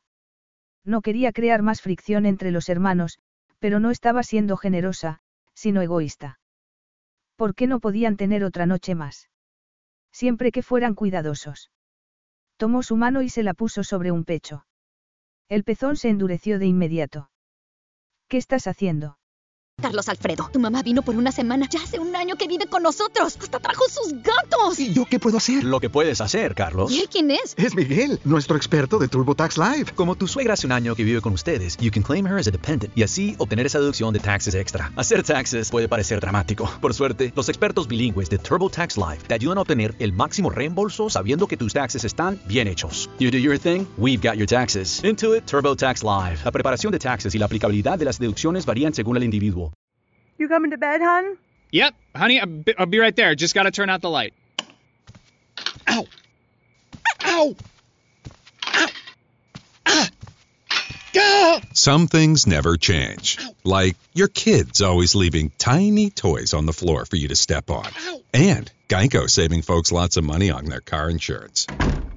Sweetie, I think I left the downstairs light on. P- please don't make me go. 15 minutes could save you 15% or more. Preguntó él, intentando soltarse. Quiero tenerte esta noche, Zane. Si podemos disfrutar el uno del otro sin arriesgarnos a un embarazo, ¿por qué no hacerlo? Los dos lo deseaban. ¿Por qué negárselo? Él le acarició el pezón. ¿Estás segura? Sí. No había estado tan segura de nada en toda su vida. La primera vez había sido resultado de una química sexual incendiaria, pero aquella iba a ser más íntima, más sincera. Quería obedecer a su propio deseo, espiar toda la culpa que había sentido por los actos de su madre. Con un gemido, Zane cubrió su otro pecho. Voy a matar a Kasim, murmuró, pero se inclinó para tomarla en brazos. La llevó a la cama y la depositó sobre los almohadones. El camisón se había abierto para dejar un seno al descubierto y se lanzó a él, ávido. Ella se revolvió por aquella sensación que le había llegado a lo más íntimo. El sonido de la seda al rasgarse se oyó por encima de sus respiraciones. Había rasgado el camisón para tenerla desnuda. Tembló y sintió cómo se le cerraba la garganta cuando él presionaba con la mano entre sus piernas observándola con sus ojos azules y salvajes, feroces, y como hundía primero un dedo y luego dos en su sexo. Sigues estando tan cerrada, no quiero hacerte daño. No me lo harás. ¿Qué debo hacer yo? ¿Cuánto has visto antes? Preguntó él, acariciando su carne inflamada hasta encontrar un nudo duro en la unión de su sexo para acariciarlo con el pulgar. Todo. Zane, conteniendo la risa, tomó su mano y se la puso sosteniendo su pene. Sujétalo dijo. Ella lo hizo y lo acarició tímidamente, sorprendiéndose de sentirlo saltar y palpitar en la palma de su mano. Ve más despacio, o no voy a durar mucho, gimió él, hundiendo la cara en su pelo. Permanecieron así, tentando, torturando, aprendiendo las respuestas del otro, dónde y cómo tocarse. Ella gimió alzándose para seguir el movimiento de sus dedos, desesperada por llegar a ese punto final, arañando la destrozada piel de su espalda mientras él le acariciaba el interior de su sexo, alcanzando un lugar tan dentro de su cuerpo que jadeó desesperada y la ola de placer rompió sobre ella a la vez que le oía gritar contra su cuello mientras se derramaba sobre su vientre. Permanecieron así un tiempo indefinido, ella acariciándole el pelo, intentando controlar las emociones que había desatado su pasión. Solo es sexo. Solo eso. No vayas más allá. No te puedes permitir hacer de esto otra cosa. Zane acabó levantando la cabeza.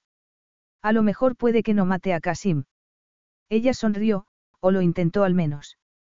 Se sintió extrañamente abandonada cuando él se levantó de la cama para ir a la bañera. La luz se derramaba sobre las líneas musculosas de su cuerpo y sus cicatrices. Volvió con una manopla mojada para limpiar su semen del vientre de Kate e hizo lo mismo con los pliegues de su sexo mientras ella le dejaba hacer, intentando no darle importancia a aquel gesto de ternura. Zane era un hombre consciente y pragmático que seguramente trataba a Pegaso del mismo modo después de una cabalgada exigente. Compararse con un caballo surtió el efecto deseado, la ayudó a encerrar las emociones innecesarias donde debían estar cuando él dejó la manopla y se metió en la cama con ella. La abrazó sin decir nada, pero ella sintió la intimidad de lo que habían compartido como una pesada manta que los mantuviera unidos mientras le oía respirar en la semioscuridad. Fue tu padre quien te hizo esas terribles cicatrices, Zane. No podía contener la necesidad de saberlo. Quizás la conexión que sentía con él era una ilusión creada por la química sexual, el viaje agotador y la remota posibilidad de que pudiesen compartir un futuro juntos, pero igualmente la sintió. Pasara lo que pasase al día siguiente, o aquella noche, en aquella tienda, En aquel desierto, solo eran dos personas solitarias, y quería saber cuánto pudiera de él. No fue él en persona, Zane suspiró. Ordenó a su guardia que me disciplinara por haber intentado escapar. Pero él siempre lo veía todo. Zane lo siento mucho. Es horrible, dijo, y pensó que esas marcas no eran producto de una sola ocasión. Debían de haberlo castigado más veces. Un muchacho arrancado de todo y todos los que conocía para vivir en una tierra extraña, a merced de un hombre que era lo contrario a un padre amoroso. No lo sientas, dijo él, acariciándole la mejilla. Ya ha pasado mucho tiempo. Aún así, tu propio padre era un monstruo. Se llevó una sorpresa al ver que él negaba con la cabeza. No era un monstruo. Solo un hombre que había sido educado en la creencia de que todo lo que deseara debía ser suyo por derecho divino. Y, cuando no pudo tener lo que más deseaba, se le nubló la mente, suspiró. Al final acabé comprendiendo que no era a mí a quien quería hacer daño, sino a ella. A tu madre. Zane asintió. No dejaba de decirme que lo había abandonado sin razón, porque él la quería más que a su propia vida, respiró hondo. Entonces yo no podía comprender lo tóxico que era el amor que se tenían. Solo podía pensar que me había raptado y le odiaba por ello, así que seguía escapándome. Y era una tontería, teniendo en cuenta que conocía las consecuencias. Ella percibió en su voz. Culpabilidad. Aquello no tenía sentido.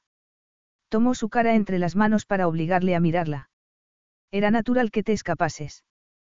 Querías volver a tu casa. De ninguna manera te merecías las palizas. Puso su mano sobre la de ella. ¡Qué intensidad! ¿Por qué la miraba así, sonriendo? Cualquiera diría que había dicho algo bonito.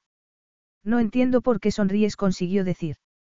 ¿De verdad quieres conocer la historia de mi vida? Claro que quiero. Su intensidad pareció sorprenderle, de modo que la rebajó. Iba a abrirse a ella por fin, aunque fuera solo un poco. ¿Por qué? Quiso saber él. ¿Por qué siento algo por ti? No iba a decirle la verdad.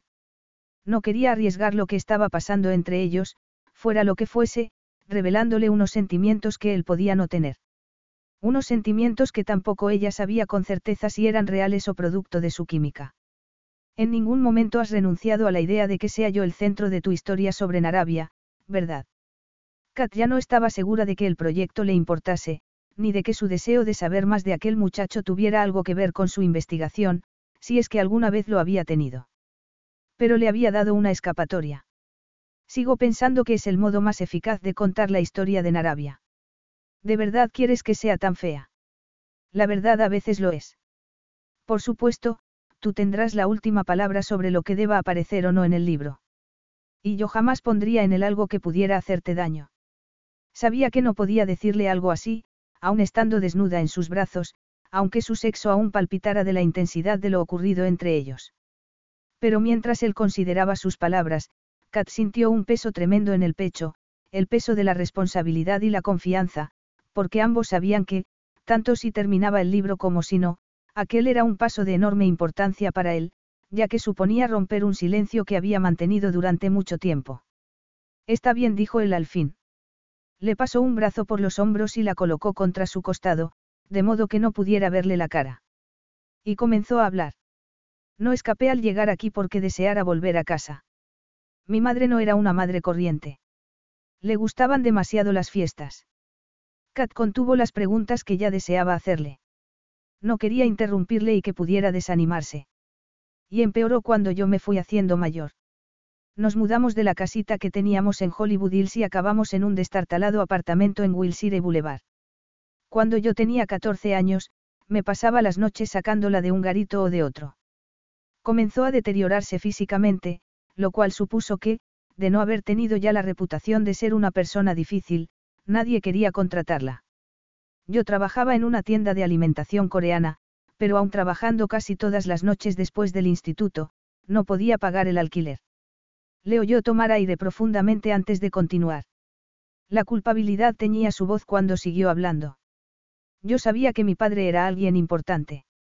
Un jeque, o un rey, o algo, porque, cuando estaba muy borracha ya, mi madre hablaba de él, de Narabia y de un palacio dorado. De que había sido una reina, y que yo era su heredero y que por derecho me correspondía una fortuna. Yo leí cuanto pude sobre él en Internet. No me lo creí todo, pero aunque tuviera solo un poco de pasta, pensé que podría ayudarnos, y en aquel momento yo estaba desesperado. Teníamos constantes peleas, y le decía toda clase de cosas sobre lo mucho que la odiaba, y que estaría mejor sin ella respiró hondo. Tenía 14 años, y la responsabilidad me ahogaba. No quería tener que seguir llevando un peso como aquel. Tuvimos la madre de todas las peleas, y yo estaba tan enfadado que vacié todas las botellas de licor que tenía escondidas por el apartamento. Ella no hacía más que llorar y decirme que era tan tirano como mi padre, y yo me reí en su cara y le dije que preferiría vivir con un tirano que tuviera dinero que con una don nadie sin un céntimo como ella. Kat puso una mano en su corazón, intentando calmar su amargura. No tienes que continuar. Sí. Tengo que hacerlo, contestó él, poniendo su mano sobre la suya. A la mañana siguiente, mi madre tuvo una resaca brutal y un caso grave de delirium tremens, pero estaba sobria por primera vez en meses, o puede que en años, y entre lágrimas me dijo lo mucho que sentía. Volvió a respirar hondo que sentía haberlo estropeado todo. Pero yo seguía enfadado, y me fui al instituto sin tan siquiera decirle adiós. Los guardaespaldas de mi padre me pescaron en la calle aquella misma tarde y no volví a verla. Dos meses después, murió de una sobredosis accidental. Mi padre me enseñó el artículo en el periódico. Y entonces dejé de intentar escaparme. Hizo una pausa y el silencio los envolvió.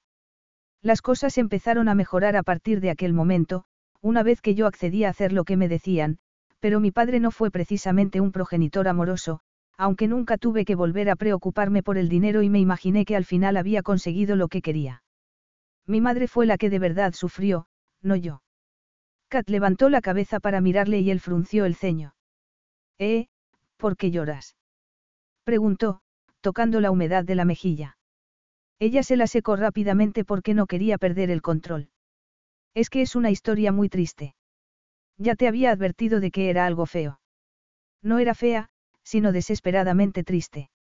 El gran amor de sus padres convertido en una relación tóxica lo había pillado a él en medio, y nada era culpa suya, pero decirle eso no iba a servir de nada porque había vivido con la vergüenza y la culpabilidad de la muerte de su madre durante mucho tiempo. Estaría cruzando la línea si te contara yo algo sobre mí, Zane. A pesar de toda su inexperiencia y su inocencia en cuanto a relaciones, había algo que comprendía bien, lo que era ser un niño y culparte por algo que escapaba a tu control. La sonrisa que esbozó en los labios le hizo comprender lo solo que se sentía. Estás desnuda en mi cama, Catherine. Creo que podemos decir que ya hemos cruzado esa línea. Ella asintió complacida. Cuando tenía seis años, mi madre dejó a mi padre por otro hombre, uno de los muchos con los que había tenido aventuras, y nunca volvimos a verla. Mi padre quedó devastado, roto en muchos sentidos. Zane enarcó las cejas y le acarició la mejilla. Cuánto lo siento, Catherine. No lo sabía. No pasa nada. Ocurrió hace mucho tiempo. Sí, pero eras una niña. Tú también, quiso decirle, pero se contuvo para poder hablarle y que pudiera comprender que él no era la única persona que había cometido el error de sentirse responsable por las elecciones de los demás. La cuestión es que yo me culpé a mí misma porque le hablé a mi padre del hombre con el que se estaba viendo mi madre. Yo entonces no sabía que tenían una relación. Solo lo conocía como, el amigo especial de mamá, que era como ella lo llamaba cuando venía a casa mientras mi padre estaba en el trabajo. Mi madre me dijo que no se lo dijera a mi padre, que sería nuestro secreto, pero yo se lo conté. Tuvieron una pelea tremenda y ella se marchó, y esa fue la última vez que la vi. Y desde entonces se había culpado, no solo de la marcha de su madre, sino del dolor de su padre. La culpabilidad había estado siempre presente porque si no, porque le resultaba tan difícil llegar a intimar con un hombre. Lo suyo con Zane había sido totalmente irresistible, pero siempre se había mantenido alejada del sexo porque, de un modo infantil, no quería ser como su madre. Esa es la tontería más grande que he oído, contestó él, tomando su cara entre las manos. Tenía seis años, y de ningún modo podía saber qué estaba pasando. Lo sé, pero ahora me doy cuenta de que, durante años, utilicé lo que ocurrió como excusa para vivir acobardada en todos los aspectos de mi vida, hasta que decidí venir a Arabia contigo. Pero si lo que ocurrió con mi madre no fue culpa mía, ¿cómo puede ser tú culpable de lo que le sucedió a la tuya? Yo tenía 14 años y suficiente experiencia para haber obrado mejor. Is your bunion causing pain or preventing you from wearing your favorite shoes? Have you considered a bunionectomy? Midwest Clinical Research Center is currently enrolling a clinical trial for an investigational pain medication following a bunion removal surgery. Qualified participants between the ages of 18 and 75 may receive a bunion removal surgery at no cost, as well as access to an investigational pain medication. They may also be compensated up to $1,170 for their time. To learn more, call 937-588-6622 or go to removemybunion.com to fill out a short survey and see if you may qualify. Carlos Alfredo, tu mamá vino por una semana. Ya hace un año que vive con nosotros. Hasta trajo sus gatos. ¿Y yo qué puedo hacer? Lo que puedes hacer, Carlos. ¿Y él quién es? Es Miguel, nuestro experto de TurboTax Live. Como tu suegra hace un año que vive con ustedes, you can claim her as a dependent y así obtener esa deducción de taxes extra. Hacer taxes puede parecer dramático. Por suerte, los expertos bilingües de TurboTax Live te ayudan a obtener el máximo reembolso sabiendo que tus taxes están bien hechos. You do your thing, we've got your taxes. Intuit TurboTax Live. La preparación de taxes y la aplicabilidad de las deducciones varían según el individuo. Tú solo eras una niña. Le ofreció una devastadora sonrisa y con una mano le acarició el muslo y le apretó las nalgas, enviando unos deliciosos mensajes de calor a su sexo. Era una técnica de distracción y los dos lo sabían. Pero, cuando él se movió y rozó con su erección la cadera de Kat, el temblor del deseo le pareció un alivio. ¿Quién podía dudar de que el sexo era la parte más sencilla y clara de cualquier relación? Estás intentando decirme algo, Zane. Preguntó, riéndose. No, decir, no. Demostrar. Y comenzó besándola levemente y sin prisa antes de hundirse en los pliegues de su sexo y encontrar el nudo inflamado de su clítoris. La risa se transformó en un gemido de placer, y todo quedó olvidado a excepción de la gloriosa sensación de sentirse poseída por aquel hombre complejo y poderoso. Si aquella noche era cuanto podían tener, sería una locura no aprovecharla. El jeque se ha ido sin mí. Kat estaba a la suave luz de la mañana contemplando aturdida el horizonte y con el corazón latiéndole a un ritmo desigual. Zane la había conducido al clímax dos veces más durante la noche. Le había enseñado cómo darle placer con las manos, la boca, la lengua y había hecho lo mismo por ella, pero cuando uno de los sirvientes de Kasim la despertó, la tienda estaba vacía y no quedaba ni rastro de Zane, excepto el rastro de su olor. Por un momento se preguntó incluso si lo habría soñado todo, las confidencias, las emociones, la intimidad. Se había sentido a salvo en sus brazos y en aquel momento se sentía abandonada. Mi hermano se marchó antes de que amaneciera, dijo Kasim, observándola. Kasim lo había preparado todo para que pasaran la noche juntos y exponer a su hermano al ridículo aquella mañana. Sería esa la razón por la que Zane se había marchado sin decir una palabra. Para salvar su reputación. Parecía la única explicación posible, y se aferró a ella para mantener impasible el rostro. Ya había sido abandonada en una ocasión y podría sobrevivir a esa hasta que averiguase la razón. Entiendo. Me pidió que la llevase hasta Alani, donde habrá un vehículo esperando para conducirla al palacio. Pero yo no sé montar. El ruido de un resoplido la sobresaltó y al volverse vio un grupo de hombres que conducían varios camellos. Cuando aquellas gigantes criaturas se acercaron, resoplando, masticando y escupiendo, un penetrante olor a orina y compost se apoderó del aire del desierto. Eso no es problema, contestó Kasim sonriendo, y le recordó al hombre encantador en exceso con el que había cenado la noche anterior. Abdulla y sus pastores le enseñarán cómo montar en camello y acercándose le susurró, asegúrese de echarse hacia atrás cuando arranquen y cuando paren, o Zane me pateará el trasero por comprometer la dignidad de su mujer. A pesar de tener la garganta contraída, sonrió. Lo que habían compartido la noche anterior siempre estaría en su corazón. Capítulo 8. Las semanas siguientes, Kat las pasó trabajando duro en el proyecto y obligándose a no pensar en su breve interludio con el jeque. Al llegar de vuelta del oasis Coladi, tras un viaje en el que descubrir los gozos de montar en camello, Ravi la había recibido diciéndole que su divina majestad no iba a estar disponible durante unas semanas ya que tenía previsto viajar en misión diplomática a países vecinos. Y se había visto obligada a enterrar bien hondo su dolor y su desilusión. Zane no le había hecho promesa alguna, y ella tampoco a él. Simplemente habían estado explorando su conexión sexual, nada más y nada menos. Tenía que ponerlo todo en perspectiva porque, en dos meses, su visita a Arabia concluiría y volvería a Cambridge siendo una mujer más sabia y más experimentada, y, si sus noches seguían llenas de sueños eróticos de los que se despertaba sudorosa y necesitada, sería una cruz que llevaría de buena gana por las dos noches que había pasado en los brazos de Zane. Con la ayuda de Rabi y Casia, organizó una serie de entrevistas grupales con ciudadanos de todo el espectro de la sociedad narabita.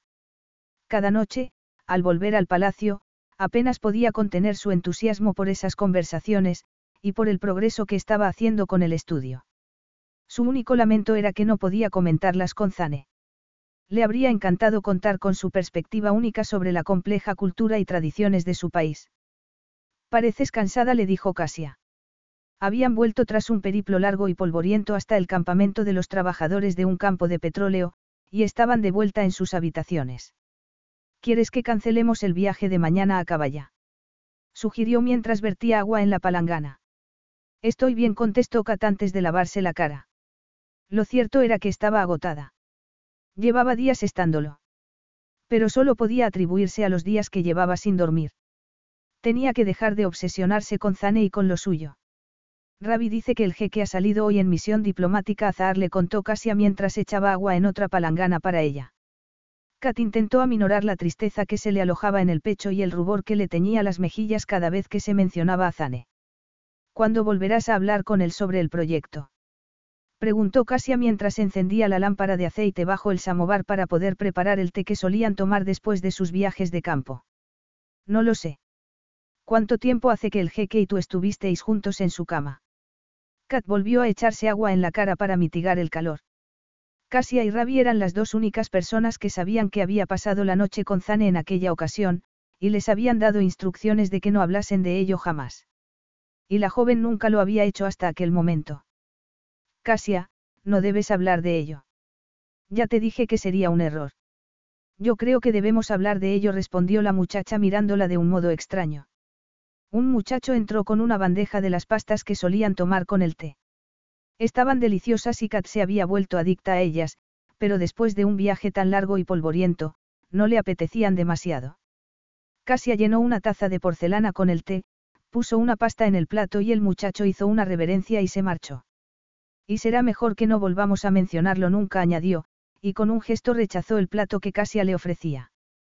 Creo que hoy no voy a tomar. El aroma a lavanda y pistacho hizo que su estómago se diera la vuelta. Casia bajó el plato. Ha pasado un mes desde aquella noche, y ni siquiera puedes tomarte una baclava. ¿Qué? Ya había pasado un mes. No había contado los días, dado que las posibilidades de que se quedara embarazada eran muy pequeñas. Además, tenía los pechos inflamados y el estómago sensible, lo cual le hacía estar segura de que su periodo estaba a punto de comenzar. Casia sonrió. El jeque tiene que casarse contigo si has concebido a su heredero, explicó, entusiasmada. Y podrás quedarte para siempre en Arabia como nuestra reina. La sorpresa le aplastó el estómago, pero con ella llegó también la emoción que la había asaltado la noche que durmió en el campamento Coladi, anterior a la llegada de Zane. Pero antes de que pudiese valorar cuál era esa emoción, el estómago se le subió a la garganta con una oleada de bilis. Soltó el té sobre la bandeja de cobre y, tapándose la boca, corrió al baño. El contenido de su estómago se vació en el inodoro entre espasmos. Un paño húmedo le cubrió la frente. Casia se había arrodillado junto a ella. No puedo estar embarazada. Dijo. Un embarazo sería un desastre, para ella y para Zane. Yo he comido lo mismo que tú y no he vomitado, dijo la chica. Estás cansada y el pecho. Miró el corpiño de Kat, que parecía a punto de estallar. Están más llenos, ¿verdad?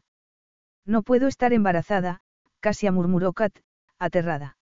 No quería provocar una crisis constitucional, ni obligar a Zane a contraer un matrimonio que no deseaba. Estás yendo demasiado deprisa. No hay nada confirmado. Pero no has tenido la regla desde que te acostaste por primera vez con el jeque, no. Casia no parecía entender que Kat no estuviera tan encantada como ella ante la posibilidad de un embarazo no planificado. ¿Qué día es hoy? Preguntó, intentando controlarse. Su ciclo no siempre era regular, y había tenido un periodo de solo cuatro días antes de su primera noche con Zane. En su noche en el desierto, no había habido penetración, así que no tenía que dejarse llevar por el pánico. 15 de abril. Kat calculó frenéticamente las fechas, y el corazón se le subió a la garganta cuando acabó con las cuentas. 38 días desde su última regla. Se llevó la mano al estómago. El miedo y la confusión, acompañados por una honda punzada de protección, junto con aquella extraña emoción que no había podido identificar en el oasis, hicieron acto de presencia. Se dejó caer pesadamente en el diván. Dios mío. Nunca se había retrasado tanto. Contra todo pronóstico, podía estar embarazada del jeque. Ahora el jeque tendrá que volver a palacio y hablar contigo, sentenció Casia, ilusionada por la idea de su reencuentro. Todo lo contrario a lo que sentía Kat, porque acababa de identificar lo que era aquella emoción desconocida, por absurda e inapropiada que fuera en aquellas circunstancias. No era pánico, ni aturdimiento, ni temor era esperanza. Su divina majestad, la doctora Smith me ha solicitado que le haga una petición. Necesita concertar una cita con su majestad a su vuelta de Zahar y desea saber cuándo sería posible. Saludos de su humilde siervo, Rabi. Zane se quedó mirando la nota que le había pasado uno de sus consejeros. La altisonante bienvenida que el príncipe heredero de Zahar le estaba dedicando en un dialecto que él no hablaba pasó a un segundo plano y volvió a leer las líneas de la misiva. Y otra vez más. Las emociones que había intentado controlar durante las últimas semanas, en aquellas desesperantes e interminables misiones diplomáticas, se le subieron a la garganta, más vivas y fuertes que nunca. Pasión. Deseo preocupación. Sorpresa. Y quizás, la más inquietante de todas ellas, una intensa sensación de responsabilidad. ¿Qué razón podía tener Catherine para ponerse en contacto con él, aparte de la más obvia? Le había costado la vida misma salir de sus brazos cuando empezaba a clarear el alba hacía ya un mes y vestirse en la oscuridad, dejando atrás su maravilloso cuerpo entre las sábanas y el embriagador aroma del sexo haciéndole diabluras en el cuerpo. Había hecho lo correcto. No podía quedarse. No podía correr el riesgo de quedarse dormido en sus brazos. Había estado a punto de revelarle la verdad de lo que había ocurrido la noche antes de ser raptado por su padre, y en las semanas que habían pasado, había esperado que la necesidad y aquella aterradora sensación de conexión se disiparan. Pero, a pesar de su desesperación por interponer distancia entre ellos, la necesidad de verla, de hablar con ella, de tocarla y saborearla no se había apaciguado. Más bien al contrario. Y ahora aquella nota. Debería ignorarla. No decía que fuese urgente, y le estaría enviando señales equivocadas si se apresurara a volver solo porque ella se lo pedía. Pero la sensación de urgencia y anticipación hizo que la laringe se le contrajera recordando la suavidad de su pelo, el roce de sus pechos temblando mientras le hablaba de la madre que la había abandonado. No había sido el único que había mostrado vulnerabilidad aquella noche. Majestad, el príncipe heredero desea que lo acompañe a sus establos. Tiene un semental que quiere ofrecerle como regalo. Zane levantó la cabeza al oír las palabras de uno de sus diplomáticos. Así que el príncipe Dalman había terminado por fin de hablar. Zane arrugó la nota y se la guardó en el bolsillo de la túnica, y antes de volver a pensarlo, dijo lo que había querido decir nada más leerla. Dígale al príncipe que lo siento mucho, pero que tengo un asunto urgente del que ocuparme en Arabia y debo volver. El consejero tuvo un primer momento de sorpresa porque quizás él había transcrito la nota, pero lo disimuló bien. Sí, su divina majestad. Rabi me ha dicho que deseabas verme. Kat intentó contener sus nervios y la sorpresa de haber sido convocada al despacho de Zane apenas tres horas después de haberle pedido audiencia. Después de las náuseas del día anterior y las de aquella misma mañana, cada vez estaba más convencida de que estaba embarazada, pero esperaba contar con algunos días para prepararse, para decidir qué hacer, y lo último que se imaginaba era que iba a verlo tan pronto. El hecho de que verlo tan magnífico con sus ropas ceremoniales le hubiera despertado los recuerdos de la última vez que lo había visto desnudo en su cama, no ayudaba demasiado. Gracias por recibirme, dijo, insegura de cuál era el protocolo en un momento así. Déjenos solos, Rabi dijo Zane. Y no quiero que nos molesten. El consejero se inclinó y salió. Kat sintió la intensidad de la mirada de Zane en cada centímetro de su piel. Aun con aquella larga túnica se sentía expuesta, nerviosa, aterrada ante su posible reacción. Respiró hondo e intentó hacer acopio de valor. Ya has tenido la menstruación. Disparó él, sin dejar de mirarla a los ojos, pero impenetrable. No, aún aún no balbució. Yo por eso quería verte. ¿Qué era aquella mínima reacción que había visto en su cara? Sorpresa. Irritación. Preocupación. ¿Por qué le resultaba tan difícil identificar sus pensamientos? Zane asintió e indicó el sofá de cuero que había bajo la ventana de arco. Siéntate, Catherine, no vayas a caer, te dijo con voz tensa, pero no exenta de amabilidad. Se sentó en el borde, y Zane la sorprendió tomando las manos que ella tenía entrelazadas en el regazo para acariciar sus nudillos con el pulgar. La oleada de necesidad que sintió la sorprendió tanto que quiso apartar la mano, pero él no se lo permitió. Te has mordido las uñas, observó Zane. Now through February 2nd, join a clean and spacious Planet Fitness for zero enrollment and only $10 a month. With tons of equipment and free fitness training, it's the perfect place for everybody to work out. Even me, mother of very fussy triplets and one very colicky husband. Especially you, Supermom. You'll release endorphins and have more energy. I remember having energy. Start feeling spectacular today. Join in club or at planetfitness.com. Zero enrollment, $10 a month, cancel anytime. Deal ends February 2nd. See club for details. Carlos Alfredo, tu mamá vino por una semana. Ya hace un año que vive con nosotros. Hasta trajo sus gatos. ¿Y yo qué puedo hacer? Lo que puedes hacer, Carlos. ¿Y él quién es? Es Miguel, nuestro experto de TurboTax Live. Como tu suegra hace un año que vive con ustedes, you can claim her as a dependent y así obtener esa deducción de taxes extra. Hacer taxes puede parecer dramático. Por suerte, los expertos bilingües de TurboTax Live te ayudan a obtener el máximo reembolso sabiendo que tus taxes están bien hechos. You do your thing, we've got your taxes. Intuit TurboTax Live. La preparación de taxes y la aplicabilidad de las deducciones varían según el individuo. ¿Por qué estás tan nerviosa? Creo que creo que necesito hacerme una prueba de embarazo, explotó Kat. Él no soltó su mano, ni pareció enfadado o molesto. Ni siquiera frustrado. Su expresión permaneció neutra, pero apretó su mano. Al final, asintió. ¿Has tenido algún otro síntoma? Preguntó, sereno. He vomitado un par de veces, y tengo los pechos hinchados y muy sensibles. Zane bajó la mirada al lugar indicado. Sí, ya lo veo. Kat enrojeció. Creía que estaba a punto de tener la regla, explicó, pero ya han pasado 38 días, y nunca he tenido tanto retraso. Tienes muchas náuseas.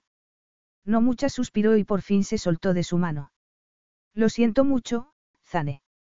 Sé que no querías que esto ocurriera.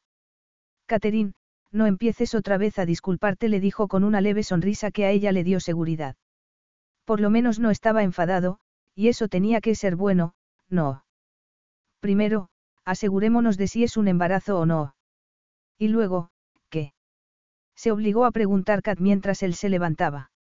Luego respondió, sujetándole la barbilla con dos dedos, estudiaremos nuestras opciones. Pero al tiempo que él iba a la puerta a buscar a Ravi para pedirle que llamase al médico del palacio, el corazón comenzó a saltarle dentro del pecho, chocándose con las costillas, como una bomba esperando explotar. ¿De qué opciones hablaba? Entonces, no hay error posible. La doctora Smith está embarazada. Preguntó Zane al doctor Ahmed, sorprendido de conseguir que sus facciones e incluso su voz conservasen la naturalidad. Pasara lo que pasase, Catherine era responsabilidad suya. Catherine y su hijo. Sí, su divina majestad. Estimo que está de cuatro semanas. Los análisis de sangre y de orina lo confirman. Y mañana podría hacerle una ecografía en la clínica de Zahari ofreció. Resultaba irónico que una de sus primeras decisiones como jeque había sido invertir en una red de clínicas de maternidad dotadas con la última tecnología. No esperaba necesitarla tan pronto. Hágalo. Es así como desea proceder. ¿Por qué no iba a querer? Le preguntó Zane, confuso por su respuesta. Puedo preguntarle, Su Divina Majestad, si el niño es hijo suyo. Le sorprendía que se hubiera atrevido a hacerle esa pregunta. Nadie cuestionaba al jeque. Sí, lo es. El hombre frunció el ceño. Esta mujer no es de Narabia. Quizás llevarla a la clínica de Zahari no sea lo mejor, carraspeó, dado que alertaría a la población de su estado lo que obligaría a su majestad a tomar una decisión. Zane experimentó un ataque de rabia. ¿Qué estaba sugiriendo aquel hombre? Que no reconociera a su hijo. O quizás otra cosa peor. Aquel embarazo había sido un accidente. Un accidente que podían haber evitado tomando precauciones. Pero él quería que se quedase, así que había asumido el riesgo. Y ahora, si reconocía al niño, ella se vería obligada a casarse con él. O, peor aún, no podría elegir si seguía adelante con el embarazo o si no. Pero todo en él se revelaba ante la idea de ofrecerle a Catherine la elección. Era su hijo, su heredero. No quería que renunciase al embarazo. Y seguía deseando a Catherine, más de lo que había deseado a cualquier mujer, aunque seguro que eso se consumiría con el tiempo, a pesar de que llevaba torturándole más de un mes. Y por el rubor que había encendido la cara de Catherine cuando él había mencionado sus pechos y había dejado que su mirada llegara al borde de su escote, a ella también seguía torturándola. Conocer el embarazo no le había provocado el pánico que se imaginaba, pero más sorprendente aún era el hecho de que, por egoísta que fuera, no quería correr el riesgo de perder a su hijo. Lanzó al médico una mirada abrasadora. Irá a la clínica de Zahari para la ecografía. Consciente de su error, el médico hizo varias reverencias y se deshizo en disculpas. Que la vean mañana le cortó Zane. Ahora necesito hablar con Caterine en privado. Sí, Majestad. Le espera en mi consulta. Abrió la puerta y Caterine levantó rápidamente la cabeza. Estaba sentada en la camilla con un camisón de hospital. Desgraciadamente, la prenda no servía para ocultar sus voluptuosas curvas y una erección pulsó en su vientre al imaginarse a su hijo mamando de sus pechos al cabo de ocho meses.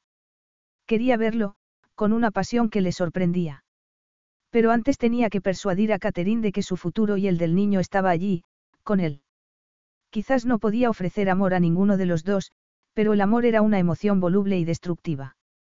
Se lo habían enseñado sus padres. Lo que podía ofrecerle a su hijo era su apellido y su herencia, y a Catherine su protección, su riqueza y, mientras durase, toda la pasión que pulsaba en sus venas. ¿Qué ha dicho el médico? Preguntó ella, aunque ya se lo había imaginado cuando el doctor había salido de la consulta diciendo que tenía que informar al jeque. Y ella llevaba sentada en aquella camilla al menos 20 minutos intentando controlar el pánico que la multitud de posibles escenarios que tenía en la cabeza le estaba provocando. Zane la tomó de la mano, se sentó a su lado y le pasó un brazo por los hombros. Parece que vas a ser la madre de mi heredero, Catherine dijo, y la besó en la mejilla. Ella respiró hondo, pero el miedo dejó paso a la emoción ante aquella demostración de ternura. ¿No estás enfadado? No, ¿y tú? Ella negó con la cabeza y tuvo que secarse una lágrima. No, estoy. ¿Cómo estaba? Aturdida. Maravillada. Sorprendida feliz. Asustada. Todo eso y mucho más. No estoy enfadada. Me parece que es algo bueno, aunque vaya a ser un reto. ¿Qué vamos a hacer ahora? Había dicho que el bebé sería su heredero, pero ¿eso qué significaba? ¿Qué le iba a pedir que se quedase en Arabia? Renunciar a su vida en Cambridge no le costaría demasiado. Había descubierto un lado aventurero de su naturaleza en el último mes y medio que le había hecho casi imposible volver a la existencia encerrada y académica que llevaba antes.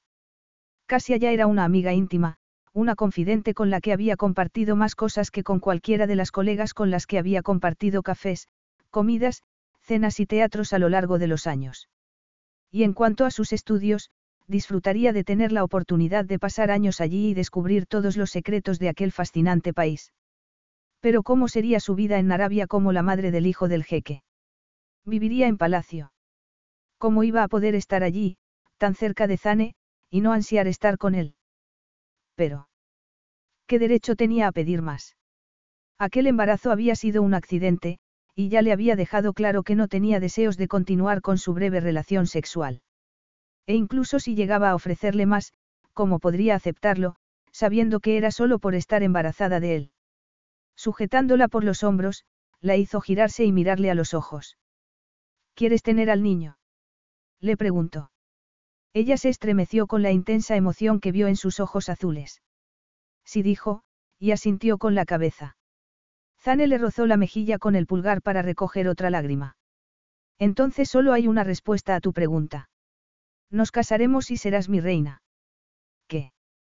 Su sonrisa fue tal que el corazón se le estrelló contra las costillas. Tienes que casarte conmigo, Catherine repitió él, como si fuera la cosa más obvia del mundo. Pero pero yo no, yo no puedo. ¿Por qué no? ¿Por qué? Tantas objeciones se le agolpaban en la cabeza que no podía elegir solo una. Para empezar, no soy de Narabia. ¿Cómo iba a ser tu reina? Tu pueblo tendría todas las objeciones del mundo para. Calla le pidió Zane, poniéndole un dedo sobre los labios. Yo soy medio estadounidense. Mi madre era estadounidense, y el pueblo me recibió bien porque fui el elegido por mi padre.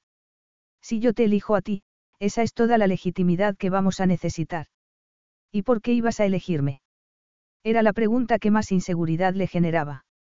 Había visto desintegrarse el matrimonio de sus padres y aún recordaba las palabras de ambos al separarse aquella noche. Por favor, Mary, quédate. No nos dejes. Yo te quiero y Kat te necesita. Lo solucionaremos. Su madre había sido implacable en su respuesta.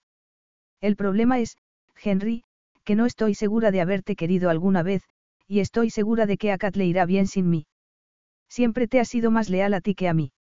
Esas palabras le habían destruido. Había sido un buen hombre, un padre dedicado, pero desde aquel día algo cambió en él. Dejó de sonreír como lo hacía cuando estaba su madre, y no volvió a reír con el mismo abandono. En cierto sentido, ella había intentado llenar el vacío que había dejado su madre, pero no lo había logrado porque carecía del espíritu de ella, de su carisma, de su encanto. No podría soportar tener que ocupar ese papel de nuevo. Ni siquiera por el bien de su hijo. ¿Por qué vas a tener un hijo mío? contestó él, poniendo la mano sobre su vientre. ¿Y por qué sigo deseándote mucho? Muchísimo. ¿En serio? Yo creía que ya no. ¿Por qué pensabas eso? ¿Por qué me dejaste al amanecer, y desde entonces has estado evitándome? contestó ella, y admitió por primera vez lo mucho que le había dolido su ausencia. Intentaba protegerte, respondió él en voz baja. ¿De qué? De Mizane se rió. Y dadas las circunstancias, menuda tontería. Ella también se rió. Yo también sigo deseándote, confesó. Saber que él la deseaba tanto como ella a él resultaba embriagador. Y la hacía sentirse poderosa. Zane tiró de sus caderas y la sentó sobre su regazo y ella le rodeó las caderas con las piernas. Sintió tensarse los músculos de sus hombros y acelerarse su respiración mientras le recorría la espalda. Su erección empujaba contra su sexo, y se frotó contra su pene mientras él capturaba sus labios. El beso fue urgente, exigente, posesivo, elemental, demasiado y, al mismo tiempo, insuficiente. La sensación de conexión, de empatía, de necesidad creció dentro de ella. Aquella pasión, aquel deseo, tenían que significar algo, no. Las inseguridades que la habían asediado se tornaron ceniza mientras él le devoraba la boca. Maldita sea. murmuró un momento después. No podemos. Aquí no. Ni ahora tampoco. La levantó de su regazo y se puso en pie. La erección se veía perfectamente debajo de sus pantalones. Debemos esperar hasta la boda. Y, para sorpresa de Catherine, hincó una pierna delante de ella. El gesto fue tan romántico que se le paró el corazón. Tomó sus manos y todas las inseguridades que su beso había acallado volvieron en tropel. Cásate conmigo, Catherine, y mi reina le pidió. Debería contestar que no, le susurró su vocecita interior. Aquella proposición nacía del sentido del deber y de la pasión, y eso no podía ser suficiente. Ni siquiera habían hablado de un compromiso emocional. Él no la quería, y ella sabía ya que sería demasiado fácil enamorarse de él por completo. Pero todas las preguntas y las dudas se le quedaron en los labios cuando aquella espontánea burbuja de esperanza se expandió dentro de su pecho. El matrimonio era un paso muy importante, pero tener un hijo lo era todavía más. Y ese paso ya lo estaban dando. Aquello no era un final, sino un comienzo, y el deber y la pasión eran sentimientos firmes sobre los que poder construir. Además, el amor nunca llegaba con garantías. Podía ser voluble como el de su madre, o volverse retorcido y destructivo como les había ocurrido a los padres de Zane. Podía ser aquella su oportunidad de aprender de los errores. Porque aquel matrimonio no iba a conducir a algo maravilloso. Mi ego se está muriendo en este momento, Catherine declaró Zane, riéndose. De acuerdo, dijo ella al fin, y vio cómo la tensión que tenía su mentón se relajaba. Gracias a Dios respondió él. No estoy acostumbrado a estar tanto rato de rodillas, bromeó, y ambos se rieron. Ya de pie, la abrazó contra su cuerpo, y la felicidad la llenó por completo. Le importaba. Los dos querían aquello, y eso era más que suficiente por el momento. La boda va a tener que ser algo institucional, dijo Zane, pero le pediré a Ravi que no se vuelva incontrolable y multitudinaria. Ya he esperado más que suficiente para volver a tener a mi mujer en mi cama. La urgencia de su tono fue como un afrodisíaco, pero, cuando la besó en la frente, un pozo hondo se abrió dentro de ella y la misma sensación de vértigo que la paralizó cuando él le habló de ir a Arabia volvió a congelarla, porque en aquella ocasión, el precipicio era mucho más hondo, el aterrizaje mucho más aventurado y su capacidad para impedir caer desde el borde mucho más incierta. Capítulo 9. La ceremonia manejable y reducida de la que Zane le había hablado resultó ser cualquier cosa menos eso. Tras una semana de planificación y preparativos, se organizó un viaje por Narabia durante el que a Catherine se le fue hablando de sus nuevas tareas como prometida de su divina majestad. Una vez volvieron al palacio, dos días de fiestas con 500 invitados anticiparon la firma de un largo documento en el que Zane se comprometía solemnemente a cuidar de Kat y de su hijo antes de ofrecerle un cofre de oro lleno de joyas que a ella le pareció el botín de una película de piratas. Toda la experiencia resultó desbordante, y para cuando la verdadera ceremonia de las nupcias se acercaba, Kat se sentía como si estuviera viviendo en una realidad paralela. Aparte de la serie de pruebas a las que hubo de presentarse para que su guardarropa fuera adecuado para una reina, las interminables reuniones con los consejeros financieros, legales y religiosos de Zane para que la pusieran al tanto de las costumbres y legalidades del matrimonio, y las clases intensivas de lengua en las que se había embarcado con Casia para poder conversar con fluidez, Kat no tomó parte en la organización, de lo cual casi se alegró, porque el banquete ya fue agotador en sí. Zane y ella, acomodados en dos tronos, vieron pasar antes y a príncipes, reyes y dignatarios que acudieron a presentar sus respetos a la esposa del jeque. Intentó aprenderse sus nombres y responderles lo mejor que pudo en su propia lengua. La cuestión era que se sentía agotada cuando Casia y ella pudieron abandonar al fin la fiesta para dirigirse a la cámara nupcial. Salió al balcón de la elegante cámara, que el personal del palacio había pasado días preparando para ella, y contempló los fuegos artificiales iluminando el cielo por encima del jardín. Casia le llenó de agua caliente una bañera de cobre mientras ella escuchaba la música y la diversión que aún estaban en pleno apogeo, y después la ayudó a quitarse el vestido rojo escarlata bordado con hilo de oro que había llevado para la ceremonia. Había sentido la mirada de Zane todo el día, y en aquel momento sentía tensa la piel, los pechos hinchados y sensibles, y el vientre vivo con la mezcla de anticipación y ansiedad que la había acosado durante días mientras ambos se ocupaban de lo que parecía una lista interminable de deberes oficiales. Aún no estaba segura de saber dónde se había metido, pero lo que le había parecido una maravillosa aventura ya no lo era tanto. Ya sabía que estaba enamorada de aquel país fascinante y su cultura, pero mucho más inquietantes eran sus sentimientos hacia Zane. En aquellas dos últimas semanas, mientras la preparaban para la boda y la llevaban por todo el país a su lado, no había tenido ocasión de hablar con él, y había empezado a darse cuenta de lo poco que sabía de Zane. En realidad, eran unos desconocidos.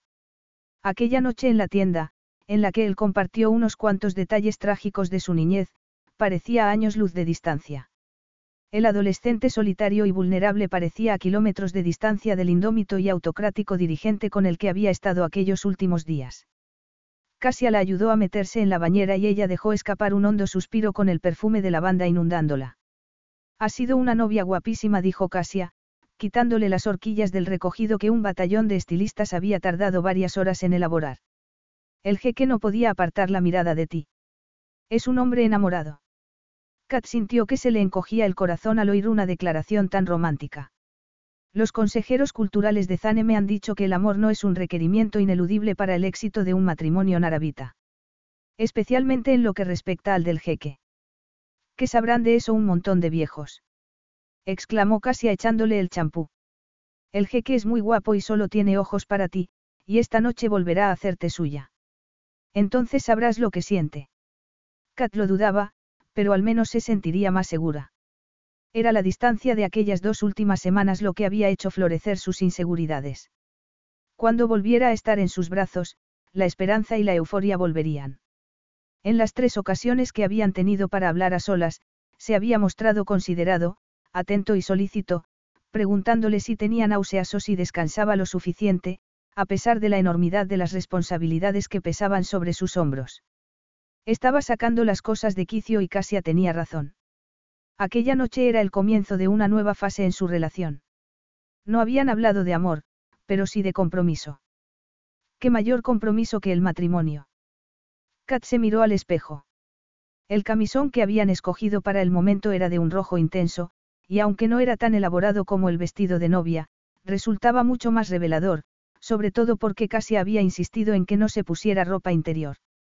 El jeque no querrá esperar, y tú, tampoco le había dicho como si fuera una experta cortesana, y no una muchacha virgen de 19 años. Un bordado con hilos de plata y oro y piedras que parecían joyas adornaba el cuerpo y el escote del camisón, y el tejido parecía flotar, acentuando sus curvas y la V profunda del escote que casi le llegaba al estómago. Casia le había secado el pelo después del baño y sus ondas brillaban a la luz de las velas, y también ella le había retirado el maquillaje nupcial para darle apenas un toque de brillo en los labios. Respiró hondo. No reconocía en aquella imagen a la académica ratonil que había conocido a Zane hacía menos de tres meses en el despacho de Balmsley. Era la de una mujer sensual y atrevida que controlaba su propia sexualidad, lo cual no era del todo cierto, porque seguía sin ser la mujer más experimentada del planeta. Aún así, ya había empezado a saborear lo bueno. Aquel cambio tan dramático en su vida y en sus circunstancias era a veces sobrecogedor, debido sobre todo a que no se lo esperaba. Nada la había preparado para aquel viaje, pero eso no quería decir que no pudiera adaptarse y disfrutarlo. Déjanos, Casia. Kat se volvió sorprendida y se encontró con que Zane estaba en la puerta rematada en arco de la cámara nupcial. Ya no llevaba el traje ceremonial. Los sables, las botas y el tocado habían desaparecido, y su cabello corto brillaba a la luz de las velas.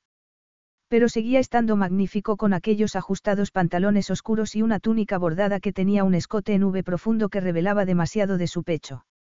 Sí, su divina majestad contestó Casia con una reverencia y salió, no sin antes dedicarle a Kat una pícara sonrisa. Respiró hondo cuando él se le acercó. Iba descalzo y no hacía ruido sobre las alfombras. Estás exquisita, le dijo, rozando con un dedo el pulso que le latía en la base del cuello. Gracias. Tú también. Creía que la ceremonia no iba a terminar nunca, sonrió, y con el mismo dedo trazó la forma del oscuro pezón que sobresalía en la seda transparente del camisón. El pezón se excitó y ella contuvo el aliento, sorprendida por lo inmediato de su excitación, que ya se había transformado en humedad entre las piernas. ¿Están más sensibles? Le preguntó, y ella asintió. ¿Por qué todas sus reacciones ante aquel hombre eran tan extremas? Es un camisón precioso, dijo, tocando la seda, e inesperadamente tiró del escote y rasgó la seda. Pero enteramente superfluo. El sonido llenó la habitación y ella dio un respingo, pero al mirarlo vio en sus ojos la pasión brutal y la demanda desesperada, y el deseo explotó dentro de ella, arrasando con todo, dudas, temores, inseguridades. Todo desapareció, quedando solo la abrasadora necesidad. Antes de que pudiera pensar en cubrirse, Zane la tomó en brazos y la llevó así a la habitación contigua, en la que había una cama inmensa en el centro, adornada con guirnaldas de flores de intenso perfume, pero en cuanto la dejó sobre las sábanas y se quitó la ropa, nada más que su imagen tuvo acceso a su cabeza. Todo el poder, toda la pasión estaba concentrada en las líneas duras de su cuerpo, en la piel suave y oscura, en las líneas sinuosas de sus músculos, en las cicatrices de su espalda, en el poderoso bulto de su erección. Se acercó y aplicó la palma de la mano a su clítoris, y Kat dio un respingo sobre la cama, que él controló cubriendo con la boca un pezón y succionando con fuerza, haciéndola gemir. Pero eso solo fue la antesala, porque buscaba un orgasmo brutal acariciando sin tregua el punto entre sus piernas. Catherine gimió, sollozó, intentó controlarse, intentó apartarse, pero se sentía atrapada por su propio deseo, por una necesidad salvaje que la sorprendió. Y al llegar al final, las sensaciones se dispararon en ella como los fuegos artificiales que había visto antes. Luces brillantes de colores, irreales y portentosas, sacudieron sus terminaciones nerviosas y, antes de que hubiera podido recuperarse, la tomó por las caderas y la cabeza enorme de su erección entró entre sus pliegues inflamados. Lo sintió inmenso, empalándola, llenándola. Se agarró a sus hombros, ya que el brutal orgasmo no cedía por el ritmo que él había impuesto y volvió a crecer, lanzándola de nuevo a la tormenta. Otra vez, Catherine. Déjate ir otra vez para mí. Su voz, honda y torturada, se lo pidió, y ella se lo concedió. Zane gimió largamente, y su gemido reverberó en la cámara mientras recibía su simiente. Poco después, ambos sumidos en una especie de trance, Zane se retiró y la cubrió con la sábana antes de inclinarse de nuevo sobre ella y besarla en la frente como había hecho la tarde que la pidió en matrimonio. Pero, en esa ocasión, el beso pareció vacío, sobre todo porque se levantó de la cama y se dirigió al balcón que conectaba las dos habitaciones. Vio su espalda rígida, las cicatrices más marcadas a la luz de las velas, que les confería un aspecto más grotesco, más trágico. Zane, ¿a dónde vas? Vuelvo a mi habitación, respondió con una voz desprovista de emoción. Ella se incorporó en la cama cubriéndose con la sábana. Se sentía más expuesta que cuando le había arrancado la ropa. Pero no vas a dormir aquí conmigo. Él se volvió y le dedicó una sonrisa que no llegó a sus ojos. En aquel momento, a pesar de estar desnudo, parecía el jeque, y no el hombre con el que había accedido a casarse. Tengo mis propias habitaciones al otro lado del jardín, Catherine. Prefiero dormir solo. No, no quieres estar conmigo. ¿Qué estaba pasando? ¿Por qué la trataba así? Zane volvió a la cama y le puso una mano en la mejilla. El primer signo de ternura desde que había llegado. No te preocupes, Catherine. Haremos que esto funcione. Por ti y por mí, y por el bebé apartó la mano. Pero me temo que no hay sitio para los sentimientos en este matrimonio. Sentimientos. ¿Qué quería decir? Se refería a intimidad. Pero antes de que pudiera dar voz a las preguntas, él añadió. Les dije a mis consejeros que te lo dejasen bien claro. Creía que lo habías entendido. Todo cuanto había temido, todo lo que había calificado de paranoias, se transformó en una cruda y cruel realidad. Y, cuando él salió, dibujado su contorno por la luz de la luna, un gemido le bloqueó la garganta. Contrólate, por Dios. Es nuevo en esto. Podremos solventarlo. Solo necesita acostumbrarse a mí. Pero las lágrimas comenzaron a rodarle por las mejillas, porque aunque la razón le decía que estaba solo a unas habitaciones de distancia, sentía como si miles de kilómetros los separasen. Zane estaba bajo la ducha, dejando que el agua caliente suavizara la culpabilidad que llevaba clavada en la garganta. Pero por desesperado que estuviera no podía hacer nada. Aquel matrimonio iba a resultar mucho más duro de lo que se había imaginado. Mantener sus emociones y su necesidad, no solo de sexo, iba a ser una tortura. Se había dado cuenta nada más entrar en la cámara nupcial y ver a Catherine con una expresión tan abierta y tan esperanzada. La excitación había sido inmediata e intensa, como siempre, pero detrás había acudido también la certeza de que nunca podría llegar a ser lo que ella necesitaba. Se había pasado las últimas dos semanas intentando interponer la distancia necesaria para que lo suyo funcionara, llenando las horas con deberes y responsabilidades y asegurándose de que sus consejeros le explicasen cuáles iban a ser los parámetros de aquella relación. Pero sentado junto a ella en el podio mientras las festividades por su enlace estallaban a su alrededor, se había dado cuenta de que sus sentimientos no eran tan circunspectos como era necesario. Sobre todo cuando lo miraba así, con tanta ternura. Tendría que encontrar el modo de controlar la necesidad y la intimidad. No podía permitir que se le acercase más, o acabaría descubriendo el hombre que era de verdad. Ni un dirigente, ni un rey, ni un jeque, sino un muchacho asustado y solitario que había traicionado a su propia madre para salvar el cuello. Capítulo 10. Tres meses después. Zane entró en sus habitaciones privadas con su secretario pisándole los talones. Cancela la misión a Humara. He oído hablar de fertilizantes lo suficiente como para que me dure el resto del mes. Se quitó el tocado y se lo entregó a la ayuda de cámara que le esperaba en el vestidor. Tres días y sus tres noches. Tres días y sus tres noches llevaba sin ella, y tenía la sensación de que iba a estallar. ¿Cuándo demonios iba a acabar aquella necesidad que sentía de estar con ella? Ese pensamiento lo había torturado durante los últimos tres días, mientras asistía a interminables reuniones diplomáticas con el príncipe Alcardi con una plácida sonrisa en la cara, cuando todo lo que podía hacer era pensar en Catherine, en sus mejillas arreboladas de pasión, en sus ojos brillando divertidos durante la visita de Estado que habían hecho a una escuela antes de que él se marchase. O en aquel ceño de concentración cuando le había hablado de organizar un congreso de mujeres. Tres meses llevaban casados y aún no había encontrado la distancia que permitiera funcionar a su matrimonio. ¿Dónde está la reina? Preguntó mientras se quitaba la túnica. ¿Por qué no estaba allí, esperándolo? Había creído que estaría. ¿Para qué había enviado sino un mensaje diciendo que iba a llegar pronto? Is your bunion causing pain or preventing you from wearing your favorite shoes? Have you considered a bunionectomy? Midwest Clinical Research Center is currently enrolling a clinical trial for an investigational pain medication following a bunion removal surgery. Qualified participants between the ages of 18 and 75 may receive a bunion removal surgery at no cost, as well as access to an investigational pain medication. They may also be compensated up to $1,170 for their time. To learn more, call 937-588-6622 or go to removemybunion.com to fill out a short survey and see if you may qualify. Carlos Alfredo, tu mamá vino por una semana. Ya hace un año que vive con nosotros. Hasta trajo sus gatos. ¿Y yo qué puedo hacer? Lo que puedes hacer, Carlos. ¿Y él quién es? Es Miguel, nuestro experto de TurboTax Live. Como tu suegra hace un año que vive con ustedes, you can claim her as a dependent y así obtener esa deducción de taxes extra. Hacer taxes puede parecer dramático. Por suerte, los expertos bilingües de TurboTax Live te ayudan a obtener el máximo reembolso sabiendo que tus taxes están bien hechos. You do your thing, we've got your taxes. Intuit TurboTax Live. La preparación de taxes y la aplicabilidad de las deducciones varían según el individuo. Tenía planes para aquella noche. No pensaba ocupar la bañera que el servicio le había preparado él solo. La reina está de visita hoy en el mercado para publicitar el nuevo congreso, Majestad contestó el joven, clavando en tierra una rodilla. Envíale un recado.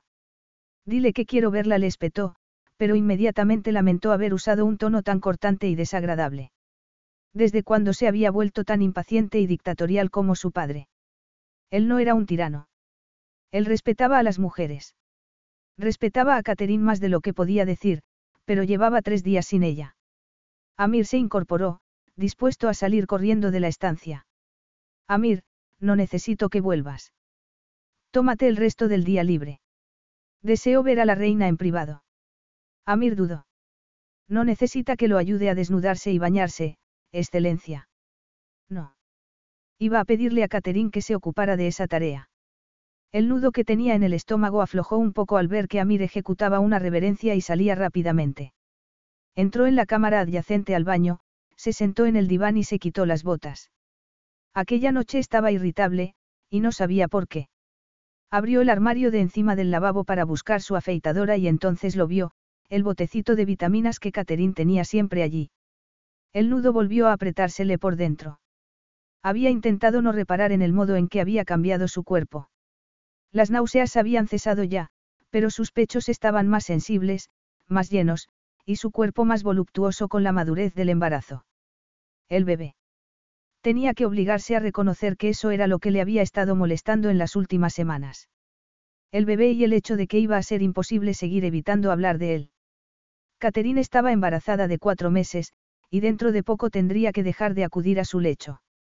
Apoyó las manos en el mármol de la encimera mientras la necesidad y el deseo reverberaban en su cuerpo. Con una mano agarró su erección incipiente y, cerrando los ojos, movió el puño arriba y abajo intentando imaginarla a ella haciéndolo por él. Soltó una sonora maldición y dejó de hacerlo. La imagen no bastaba. La necesidad era tan feroz que solo ella parecía capaz de saciarla. Aquello empezaba a ser una obsesión, y tenerla tan cerca solo había servido para desatar a la bestia que siempre había sabido que estaba allí y que quizás ahora no fuera capaz de volver a controlarla. Se miró al espejo y vio el rostro de su padre, un rostro que durante un tiempo le persiguió en forma de pesadillas. La tensión se apoderó de sus hombros y apretó las nalgas al sentir la quemazón y los pulsos de la piel al contacto con el látigo. Zane. La voz urgente de Catherine le llegó desde su cámara, y rápidamente se cubrió con una toalla. ¿Dónde estás? Aquí contestó con voz áspera, saliendo a su encuentro en la piscina climatizada. Has vuelto un día antes, exclamó ella, corriendo hasta él para abrazarlo. ¿Por qué le sentaba tan bien saber que ella también lo había echado de menos? La sangre volvió a acumulársele en la entrepierna. ¿Dónde has estado? preguntó él con más aspereza de la que pretendía por el tormento del deseo. Ella lo miró a los ojos. Casia y yo acabamos de volver de pero de inmediato dejó de importarle y la tomó en brazos. Zane. exclamó ella, riéndose. Espero que no lleves bragas, dijo, intentando parecer juguetón y divertido cuando lo único que sentía era una energía salvaje, y entró en la piscina con ella en los brazos. En cuestión de apenas un minuto, le quitó la ropa mojada, la apoyó contra el mosaico de la pared y, tras arrancarle las bragas ofensoras, la tomó en sus brazos y la empaló con su erección. Ella gimió con los pechos flotando en el agua, pero cuando él entraba y salía de su cuerpo llevándola hacia el orgasmo, dejado que la locura y la necesidad se apoderasen de él espoleadas por sus gemidos, el aterrador pensamiento que pulsaba por salir era que daba igual cuántas veces hiciera aquello. Daba igual cuántas veces la viera deshacerse en él. Nunca tendría suficiente. Y daba igual cuántas veces se dijera que no la necesitaba porque nunca, jamás, iba a poder dejarla marchar. Zane, ¿estás bien? Ha sido un viaje largo y aburrido, contestó él junto a su mejilla, antes de sacarla del agua. A Kat se le encogió el corazón como cada vez que él evitaba hablar de sus sentimientos. Creía que habían progresado en ese sentido. Se había obligado a ser optimista en cuanto a su matrimonio, y, cuando su ayuda de cámara había llegado a todo correr para decirle que quería verla inmediatamente, su ilusión se había desbordado. Aquello tenía que significar algo. La había tomado con pasión y, como siempre, ella lo había disfrutado, pero después y por primera vez, el optimismo que intentaba sentir cada noche se había negado a florecer, sustituido por las primeras llamaradas de la ira. Había esperado encontrarse con él a medio camino, que por fin admitiera que había más en su matrimonio que deber y sexo, pero seguía negándose a dar aunque fuera solo un paso en esa dirección. Iba a dar voz a sus pensamientos cuando sintió un extraño cosquilleo en el vientre, y rápidamente se puso la mano. ¿Qué pasa? preguntó él, preocupado. ¿Estás bien? Sí, yo. La sensación se repitió bajo su palma. ¿Qué pasa, Catherine? inquirió, sujetándola por los brazos, en su rostro había una mezcla de sorpresa, dolor y culpabilidad. Iba a preguntarse de dónde salía esa expresión cuando una sonrisa apareció en sus labios. No pasa nada, respondió, tomando su mano y poniéndola sobre su vientre. Es Junior. Creo que lo hemos despertado. Y se echó a reír. Iban a tener un hijo. Un bebé. Y todo estaría bien. Pero en lugar de la fascinación y la alegría que esperaba, Zane apartó la mano como si su vientre fuese radioactivo. ¿Qué ocurre, Zane? No debería haberte tomado así. No ha estado bien. No seas ridículo. El doctor Ahmed me dijo que las relaciones conyugales están perfectamente bien. Podemos hacer el amor hasta el tercer trimestre, siempre que ambos queramos. Al bebé no le pasará absolutamente nada. Él la miró con una expresión tan débil que a ella se le llenó la garganta de lágrimas. Esa es la cuestión. Que no estamos haciendo el amor, ¿verdad? Kat sintió primero sorpresa, luego dolor y por último la certeza de que lo decía de verdad. Y antes de que pudiera pensárselo, dijo lo que llevaba queriendo decir desde la boda. Yo sí. La mirada de Zane se volvió desconfiada. Ya te dije que no puedo ofrecerte eso, declaró, como si estuviera leyendo el artículo de un acuerdo con una potencia extranjera. ¿Y qué pasa con nuestro hijo, Zane? A él sí podrás ofrecerle amor. Él se pasó la mano por el pelo antes de contestar. Los dos estamos cansados. Ya hablaremos de esto mañana. No, quiero hablar ahora. Verle fruncir el ceño le había servido en otras ocasiones como advertencia, pero acababa de romper aquel momento mágico con su indiferencia y, al menos, le debía una explicación. Está bien, Catherine. Si insistes no, no voy a querer a ese niño porque no soy capaz de esa clase de emoción. ¿Por qué no? Tú ya lo has dicho. Mi padre era un monstruo. Eso no es explicación, hubiera querido decir, pero él siguió hablando. Creo que lo mejor, dadas las circunstancias, es que pongamos punto final a nuestra relación sexual. Daré instrucciones para que trasladen tus cosas a la zona de mujeres. Vas a estar muy ocupada desde ahora hasta que nazca el niño con tu libro, de modo que lo mejor es que no te distraiga más. Distraerme. Repitió ella, horrorizada por su tono distante. Yo te quiero. Soy tu esposa, la madre de tu hijo, y quiero que seamos una familia. Tú no me conoces. No puedes quererme. Si me conocieras, sabrías que lo que quieres es imposible con un hombre como yo. No me hables con acertijos. ¿Qué quieres decir? Puedo comprender que no me quieras, aunque esperaba que la intimidad y la comprensión crecieran entre nosotros, pero ahora veo que ni siquiera vas a intentarlo. Y ahora me dices que no vas a intentar querer a nuestro hijo. Nunca había alzado la voz, ni buscado la confrontación deliberadamente porque había tardado tres meses en darse cuenta de que la culpa de los espacios vacíos de su matrimonio era de él. Era él quien se había negado a hablar de todo lo que no fuera los detalles más superfluos de su relación. Era él quien se había negado a ceder ni un ápice, el que acudía a su lecho de vez en cuando, casi como si siguiera un calendario, y luego se iba. Había dejado que se saliera con la suya demasiado tiempo. Estás cansada, le dijo él, conduciéndola hacia sus habitaciones. Catherine quería discutir, gritar, pero la tormenta de emociones que tenía dentro era demasiado en aquel momento, y la ira se desvaneció, dejando en su lugar al dolor. Mañana seguiremos hablando, cuando estés dispuesta a ser práctica. Entró en su habitación y se detuvo, y en cuanto él se marchó, se dejó caer en la cama, pero volvió a sentir el débil aleteo de su hijo, queriendo ser escuchado, queriendo ser amado. Se incorporó. No estaba en la cámara de la madre de Zane, pero daba igual. Se trataba de una jaula dorada. Estaba atrapada en un matrimonio con un hombre que no podía amarla, igual que su padre se había visto atrapado por el amor por su madre, y también Zane acabaría perdiéndose. ¿Cómo no? Era un hombre muy sexual, y tendría que ver cómo iba teniendo amantes, igual que su padre había tenido que ver a su madre. Secándose las lágrimas, se sentó. Tenía que irse. ¿Qué otra opción le quedaba? Lo había intentado durante tres largos meses, y, si esperaba a que el niño naciera, quedaría atrapada allí para siempre. Tendrás a su hijo, y eso tendrá que bastar. Aunque sea un hijo al que él nunca amará. Quizás un día la perdonaría por haberse marchado. Y un día, quizás se perdonaría a sí misma por haberse enamorado de un jeque. No me digas tonterías, Casia. Quiero saber dónde se ha ido. Zane había contenido las ganas de gritar. La furia que le había dejado la garganta seca no era nada comparada con el dolor que sentía en el corazón desde que había encontrado la nota en su cámara. Había ido con intención de hablar con ella, de hacerla comprender. Te quiero mucho, Zane. Llevo amándote desde la noche del oasis, y no debería haber accedido a casarme contigo sin que lo supieras. Lo siento. Pero no puedo vivir contigo sabiendo que nunca podrás llegar a amarme. Si cambias de opinión respecto a lo de querer ser solo una figura decorativa en la vida de nuestro hijo, lo único que tienes que hacer es decírmelo y firmaremos un acuerdo de custodia.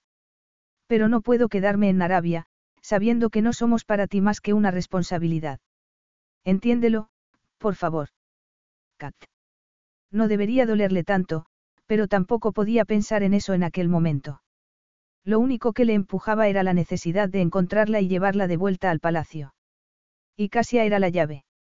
Catherine no podía haber escapado sin su ayuda. A mí no me dijo nada, contestó la muchacha, desafiante en la mirada, pero con un temblor de manos revelador. Era muy leal a Catherine, pero una mala mentirosa. Se acercó más a ella, no quería asustarla ni presionarla, pero se trataba de Catherine, de su seguridad, y el miedo estaba empezando a ahogarle. Dime dónde se ha ido, Casia. No te va a pasar nada, ni a ella ni a ti, pero, si no me lo dices, podrías estar poniendo su vida en peligro. ¿Cómo? exclamó la pobre chica, temblando. Se ha marchado sola en un 4x4, a conducir por un desierto que no conoce. Daba igual la dirección que tomase. Le separaba un día de la frontera, había salido diez horas antes y él solo tenía un helicóptero. Pero me dijo que sabía conducirlo. Reveló Casia. Nunca lo ha hecho. Y en el desierto no hay señal GPS. ¿Cómo va a saber qué camino tomar? Le di un mapa, admitió ella. Zane apretó los puños, resistiendo el deseo de retorcerle el cuello. ¿Qué dirección tomó? Gritó, y la chica dio un respingo. Zafari. Va a la frontera con Zafari. A por las motos gritó al grupo de sirvientes y consejeros que lo habían acompañado al ala de las mujeres. Él iría al helicóptero, que ya le estaba esperando. Al alejarse de Casia, la furia, el pánico y la culpabilidad fueron succionados por el agujero negro que se abrió en el centro de su pecho hasta que lo único que quedó fue el dolor. Kat entornó los ojos para mirar hacia el rojo que cerraba el horizonte. Los brazos le pesaban una tonelada por el esfuerzo que había tenido que hacer para mantener al 4x4 en el camino. Conducir en la oscuridad había sido agotador, ya que era fácil salirse del camino de tierra a la zona de piedras, y hacía un frío de mil demonios en aquel coche sin techo. Pero ya había empezado a echar de menos el frío porque el sol asomaba sobre las dunas en la distancia, pintando mil tonalidades de rojo y naranja en el cielo, y llevando consigo una ola de calor. Debería estar ya en la frontera, pero había tenido que avanzar despacio para esquivar los baches en aquel camino que casi nadie utilizaba. El motor del coche comenzó a emitir un ruido nada tranquilizador, hasta que se dio cuenta de que aquel zumbido metálico que cada vez era más fuerte y más claro no provenía del vehículo. Una sombra apareció en una de las dunas y una enorme máquina negra asomó. Un instante después, aterrizaba a unos cientos de metros de ella, levantando una nube de polvo y arena y bloqueando el camino. Pequeñas piedras golpeaban la carrocería de su coche. Estaba tan cansada que le costó comprender lo que ocurría hasta que un hombre alto e impresionante con su traje tradicional saltó de la aeronave y echó a caminar hacia ella. Zane. Apoyó la frente en el volante e hizo caso omiso del salto de felicidad que le dio el corazón. Cuando levantó la cabeza, ya casi había llegado a su altura. La belleza de aquellos pómulos marcados, la línea sensual de sus labios en aquel momento apretados por la ira o el enfado, el sorprendente azul de sus ojos clavados en ella tuvo la sensación de que flotaba. La adrenalina que la había mantenido despierta durante todas aquellas horas se agotó. Catherine, baja del coche, le dijo, y metió la mano para abrir la puerta. A continuación, la agarró por el brazo. Vamos, Catherine, te llevo de vuelta al palacio, masculló, y tiró de ella. La última dosis de adrenalina se le disparó dentro y se soltó de un tirón. No, no puedo volver.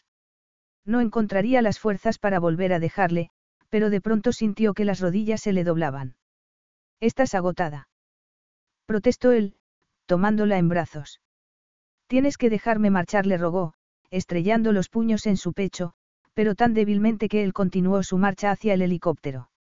La sentó en la puerta de carga, le quitó el velo y le hizo bajar los brazos. Déjalo ya, o te vas a hacer daño. Y al bebé también. Estoy embarazada, pero no soy una inválida. ¿Por qué has puesto a nuestro hijo en peligro? Preguntó Zane, y en su voz percibió lo mismo que había notado en aquella noche mágica del oasis de los Coladi, cuando le habló de su madre. No era ira, sino pesar. Es que ya no quieres tenerlo. No, Zane. Lo deseo, y mucho. Ya le quiero. La tristeza de su expresión se volvió aún más intensa. Entonces, ¿por qué has huido? Preguntó con la voz quebrada. Porque lo que tenemos no es un matrimonio, sino un acuerdo comercial. Y yo no quiero vivir así. Él se quedó inmóvil. Te he hecho reina. Te he apoyado en todo lo que has querido hacer. Pero no me dejas acercarme a ti.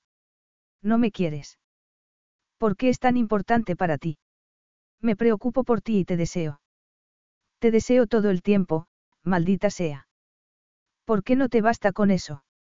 Catalzó la mano para acariciarle la mejilla porque, a pesar de todo, quería calmar la tristeza que brotaba de sus ojos.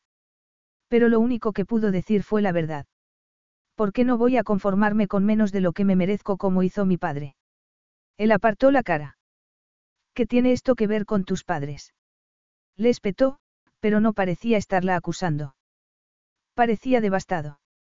Y de pronto, lo supo. Había hecho lo correcto. Creía que era él quien tenía que cambiar, pero no era cierto. Le había permitido que no examinase lo que sentía por ella porque estaba asustada. Pero acababa de dejar de estarlo. Lo que te estoy diciendo, Zane, es que todo esto es tanto culpa mía como tuya.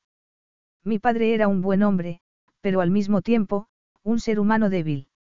Siempre culpé a mi madre por la ruptura de su matrimonio, porque fue ella la que se marchó, y porque fue ella la que no permaneció fiel, pero mi padre también tuvo su parte de culpa por esperar tan poco de ella. Y yo he estado haciendo lo mismo contigo, pero ya no respiró hondo. Soy tu reina. Tu amante. Pero no tu esposa en el verdadero sentido de la palabra, y no me voy a conformar con menos. No puedo, o nuestro hijo será como era yo. O como eras tú. Atrapado para siempre en medio de una relación inexistente. La herida aún sin curar de Zane se abrió de lado a lado con sus palabras. Lo único que quería era abrazarla, mantenerla a salvo. Parecía destrozada, exhausta. Tenía ojeras amoratadas, temblaba, pero al mismo tiempo parecía valiente e indómita. El anhelo que se había esforzado por fingir que no existía, que no podía ser cierto, creció en su interior imparable como la marea. La acercó así hasta que sus frentes se tocaron. No me dejes, le susurró. Sabía que no podía dejarla marchar. Ocurriera lo que ocurriese, quería tenerla siempre cerca, a ella y al niño. Quería mantenerlos a salvo, seguros, suyos. Quiero que seas mi esposa en todos los sentidos, pero es que yo. Se estremeció. No estoy seguro de que sea capaz de darte lo que quieres. Ella le acarició de nuevo la mejilla y el corazón se le resquebrajó. ¿Podrías decirme al menos por qué piensas eso?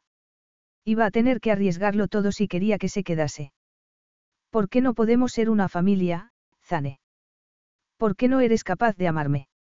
No la cortó, y la besó en los labios, alimentando el hambre que sabía que nunca vería satisfecha.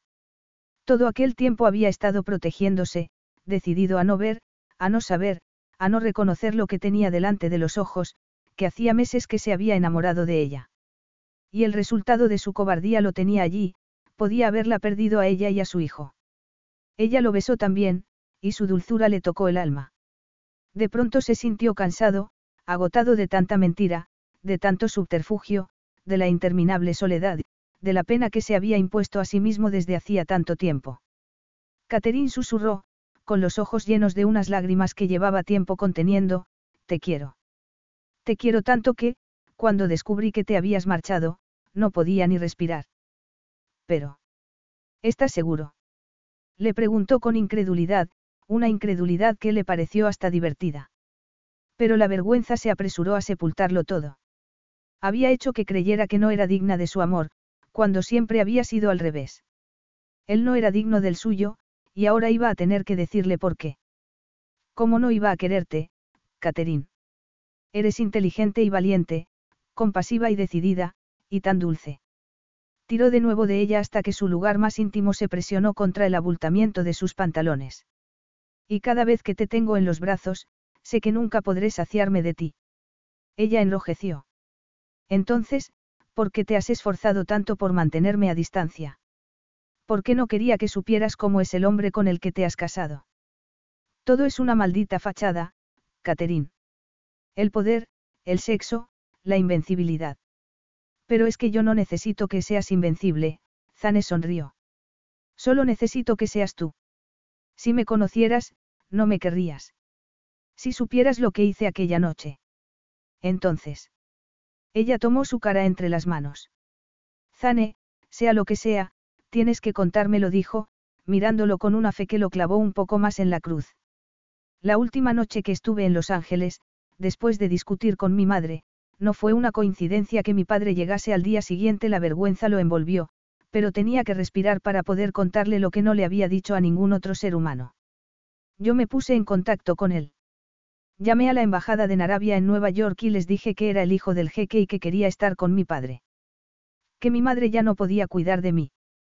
Sabía que ella me quería, a pesar de todas las broncas, los problemas de dinero y de bebida, pero les rogué que se pusieran en contacto con él y que se lo contaran. Que le pidieran que me separara de ella. Kat le rozó los labios con un dedo, y él se vio obligado a mirarla. Zane, no, no tienes que decir nada más. Lo único que vio en su rostro fue aceptación, así que el resto salió solo. Yo no quería que muriera. Era una alcohólica vulnerable y yo la abandoné cuando más me necesitaba. Cuando él me dijo que había fallecido, supe que había sido culpa mía, que si me hubiera quedado, si no hubiera sido tan egoísta, si me hubiera alejado de él y hubiera vuelto a su lado, podría haber impedido la sobredosis. El único modo de no venirme abajo tras su muerte fue impedir que volviera a sentir algo tan profundo por otro ser humano, respiró hondo. Pero mi plan se fue al garete cuando te conocí, y eso me aterrorizaba. Aún me da miedo. Por eso ni siquiera puedo abrazarte cuando hacemos el amor. No puedo arriesgarme a quedarme dormido en tu cama y despertarme en tus brazos. Por eso tengo miedo de querer al bebé. ¿Y si te dejo en la estacada como hice con ella? Ni siquiera le dije adiós. Zane, el alcoholismo es una enfermedad, le dijo. Parecía tan torturado. Debería haber buscado ayuda, pero no lo hizo. No te das cuenta de que no fue culpa tuya, sino suya. Tú estabas desesperado, y solo eras un niño, y no puedes ser responsable de lo que ocurrió después de que te fueras. Pero aunque eso fuera cierto, no puedo. Dio unos pasos para alejarse del helicóptero, con los hombros hundidos y agitación en todos sus movimientos. Me siento como si estuviera atrapado por los acontecimientos de aquella noche. Siempre los tengo presentes. ¿Y si nunca consigo dejarlos atrás? ¿Cómo voy a ser un hombre completo si no puedo superar lo que me ocurrió siendo un crío? ¿Cómo voy a poder ofrecerte lo que necesitas, o lo que necesite nuestro hijo? Ella también bajó del helicóptero y le tomó las manos. Basta, Zane. Se había abierto a ella, contándole algo que seguro que no le había dicho a nadie más, y no era consciente de la enormidad de lo que había hecho. Pero llegaría a comprenderlo porque, por fin, tenían confianza, algo sobre lo que construir y que les permitiría compartir el dolor. Entendía bien que estuviera asustado porque ella también lo había estado. Había buscado intimidad sin saber qué era lo que a él le daba más miedo. Podemos hacer que esto funcione, si me dejas entrar, le dijo. Si me cuentas lo que sientes, y si yo hago lo mismo. Si nos comunicamos abierta y sinceramente, podremos superar cualquier cosa. Incluso nuestros miedos. Zane apoyó la frente en la de ella y le oyó tragar aire. Sí, eso es lo que quiero. Si significa que no voy a perderte, haré lo que sea. Si aún puedes amarme sabiendo que la dejé morir sola. No le cortó, colgándose de su cuello y hundiendo la cara en su hombro para inhalar aquel delicioso perfume a cedro y a hombre en el aire del desierto. Le besó la barbilla y las mejillas y colocó las piernas alrededor de su cintura para que él la tomara en brazos. Su hondo suspiro de alivio reverberó en su pecho cuando ambos se sentaron en el helicóptero.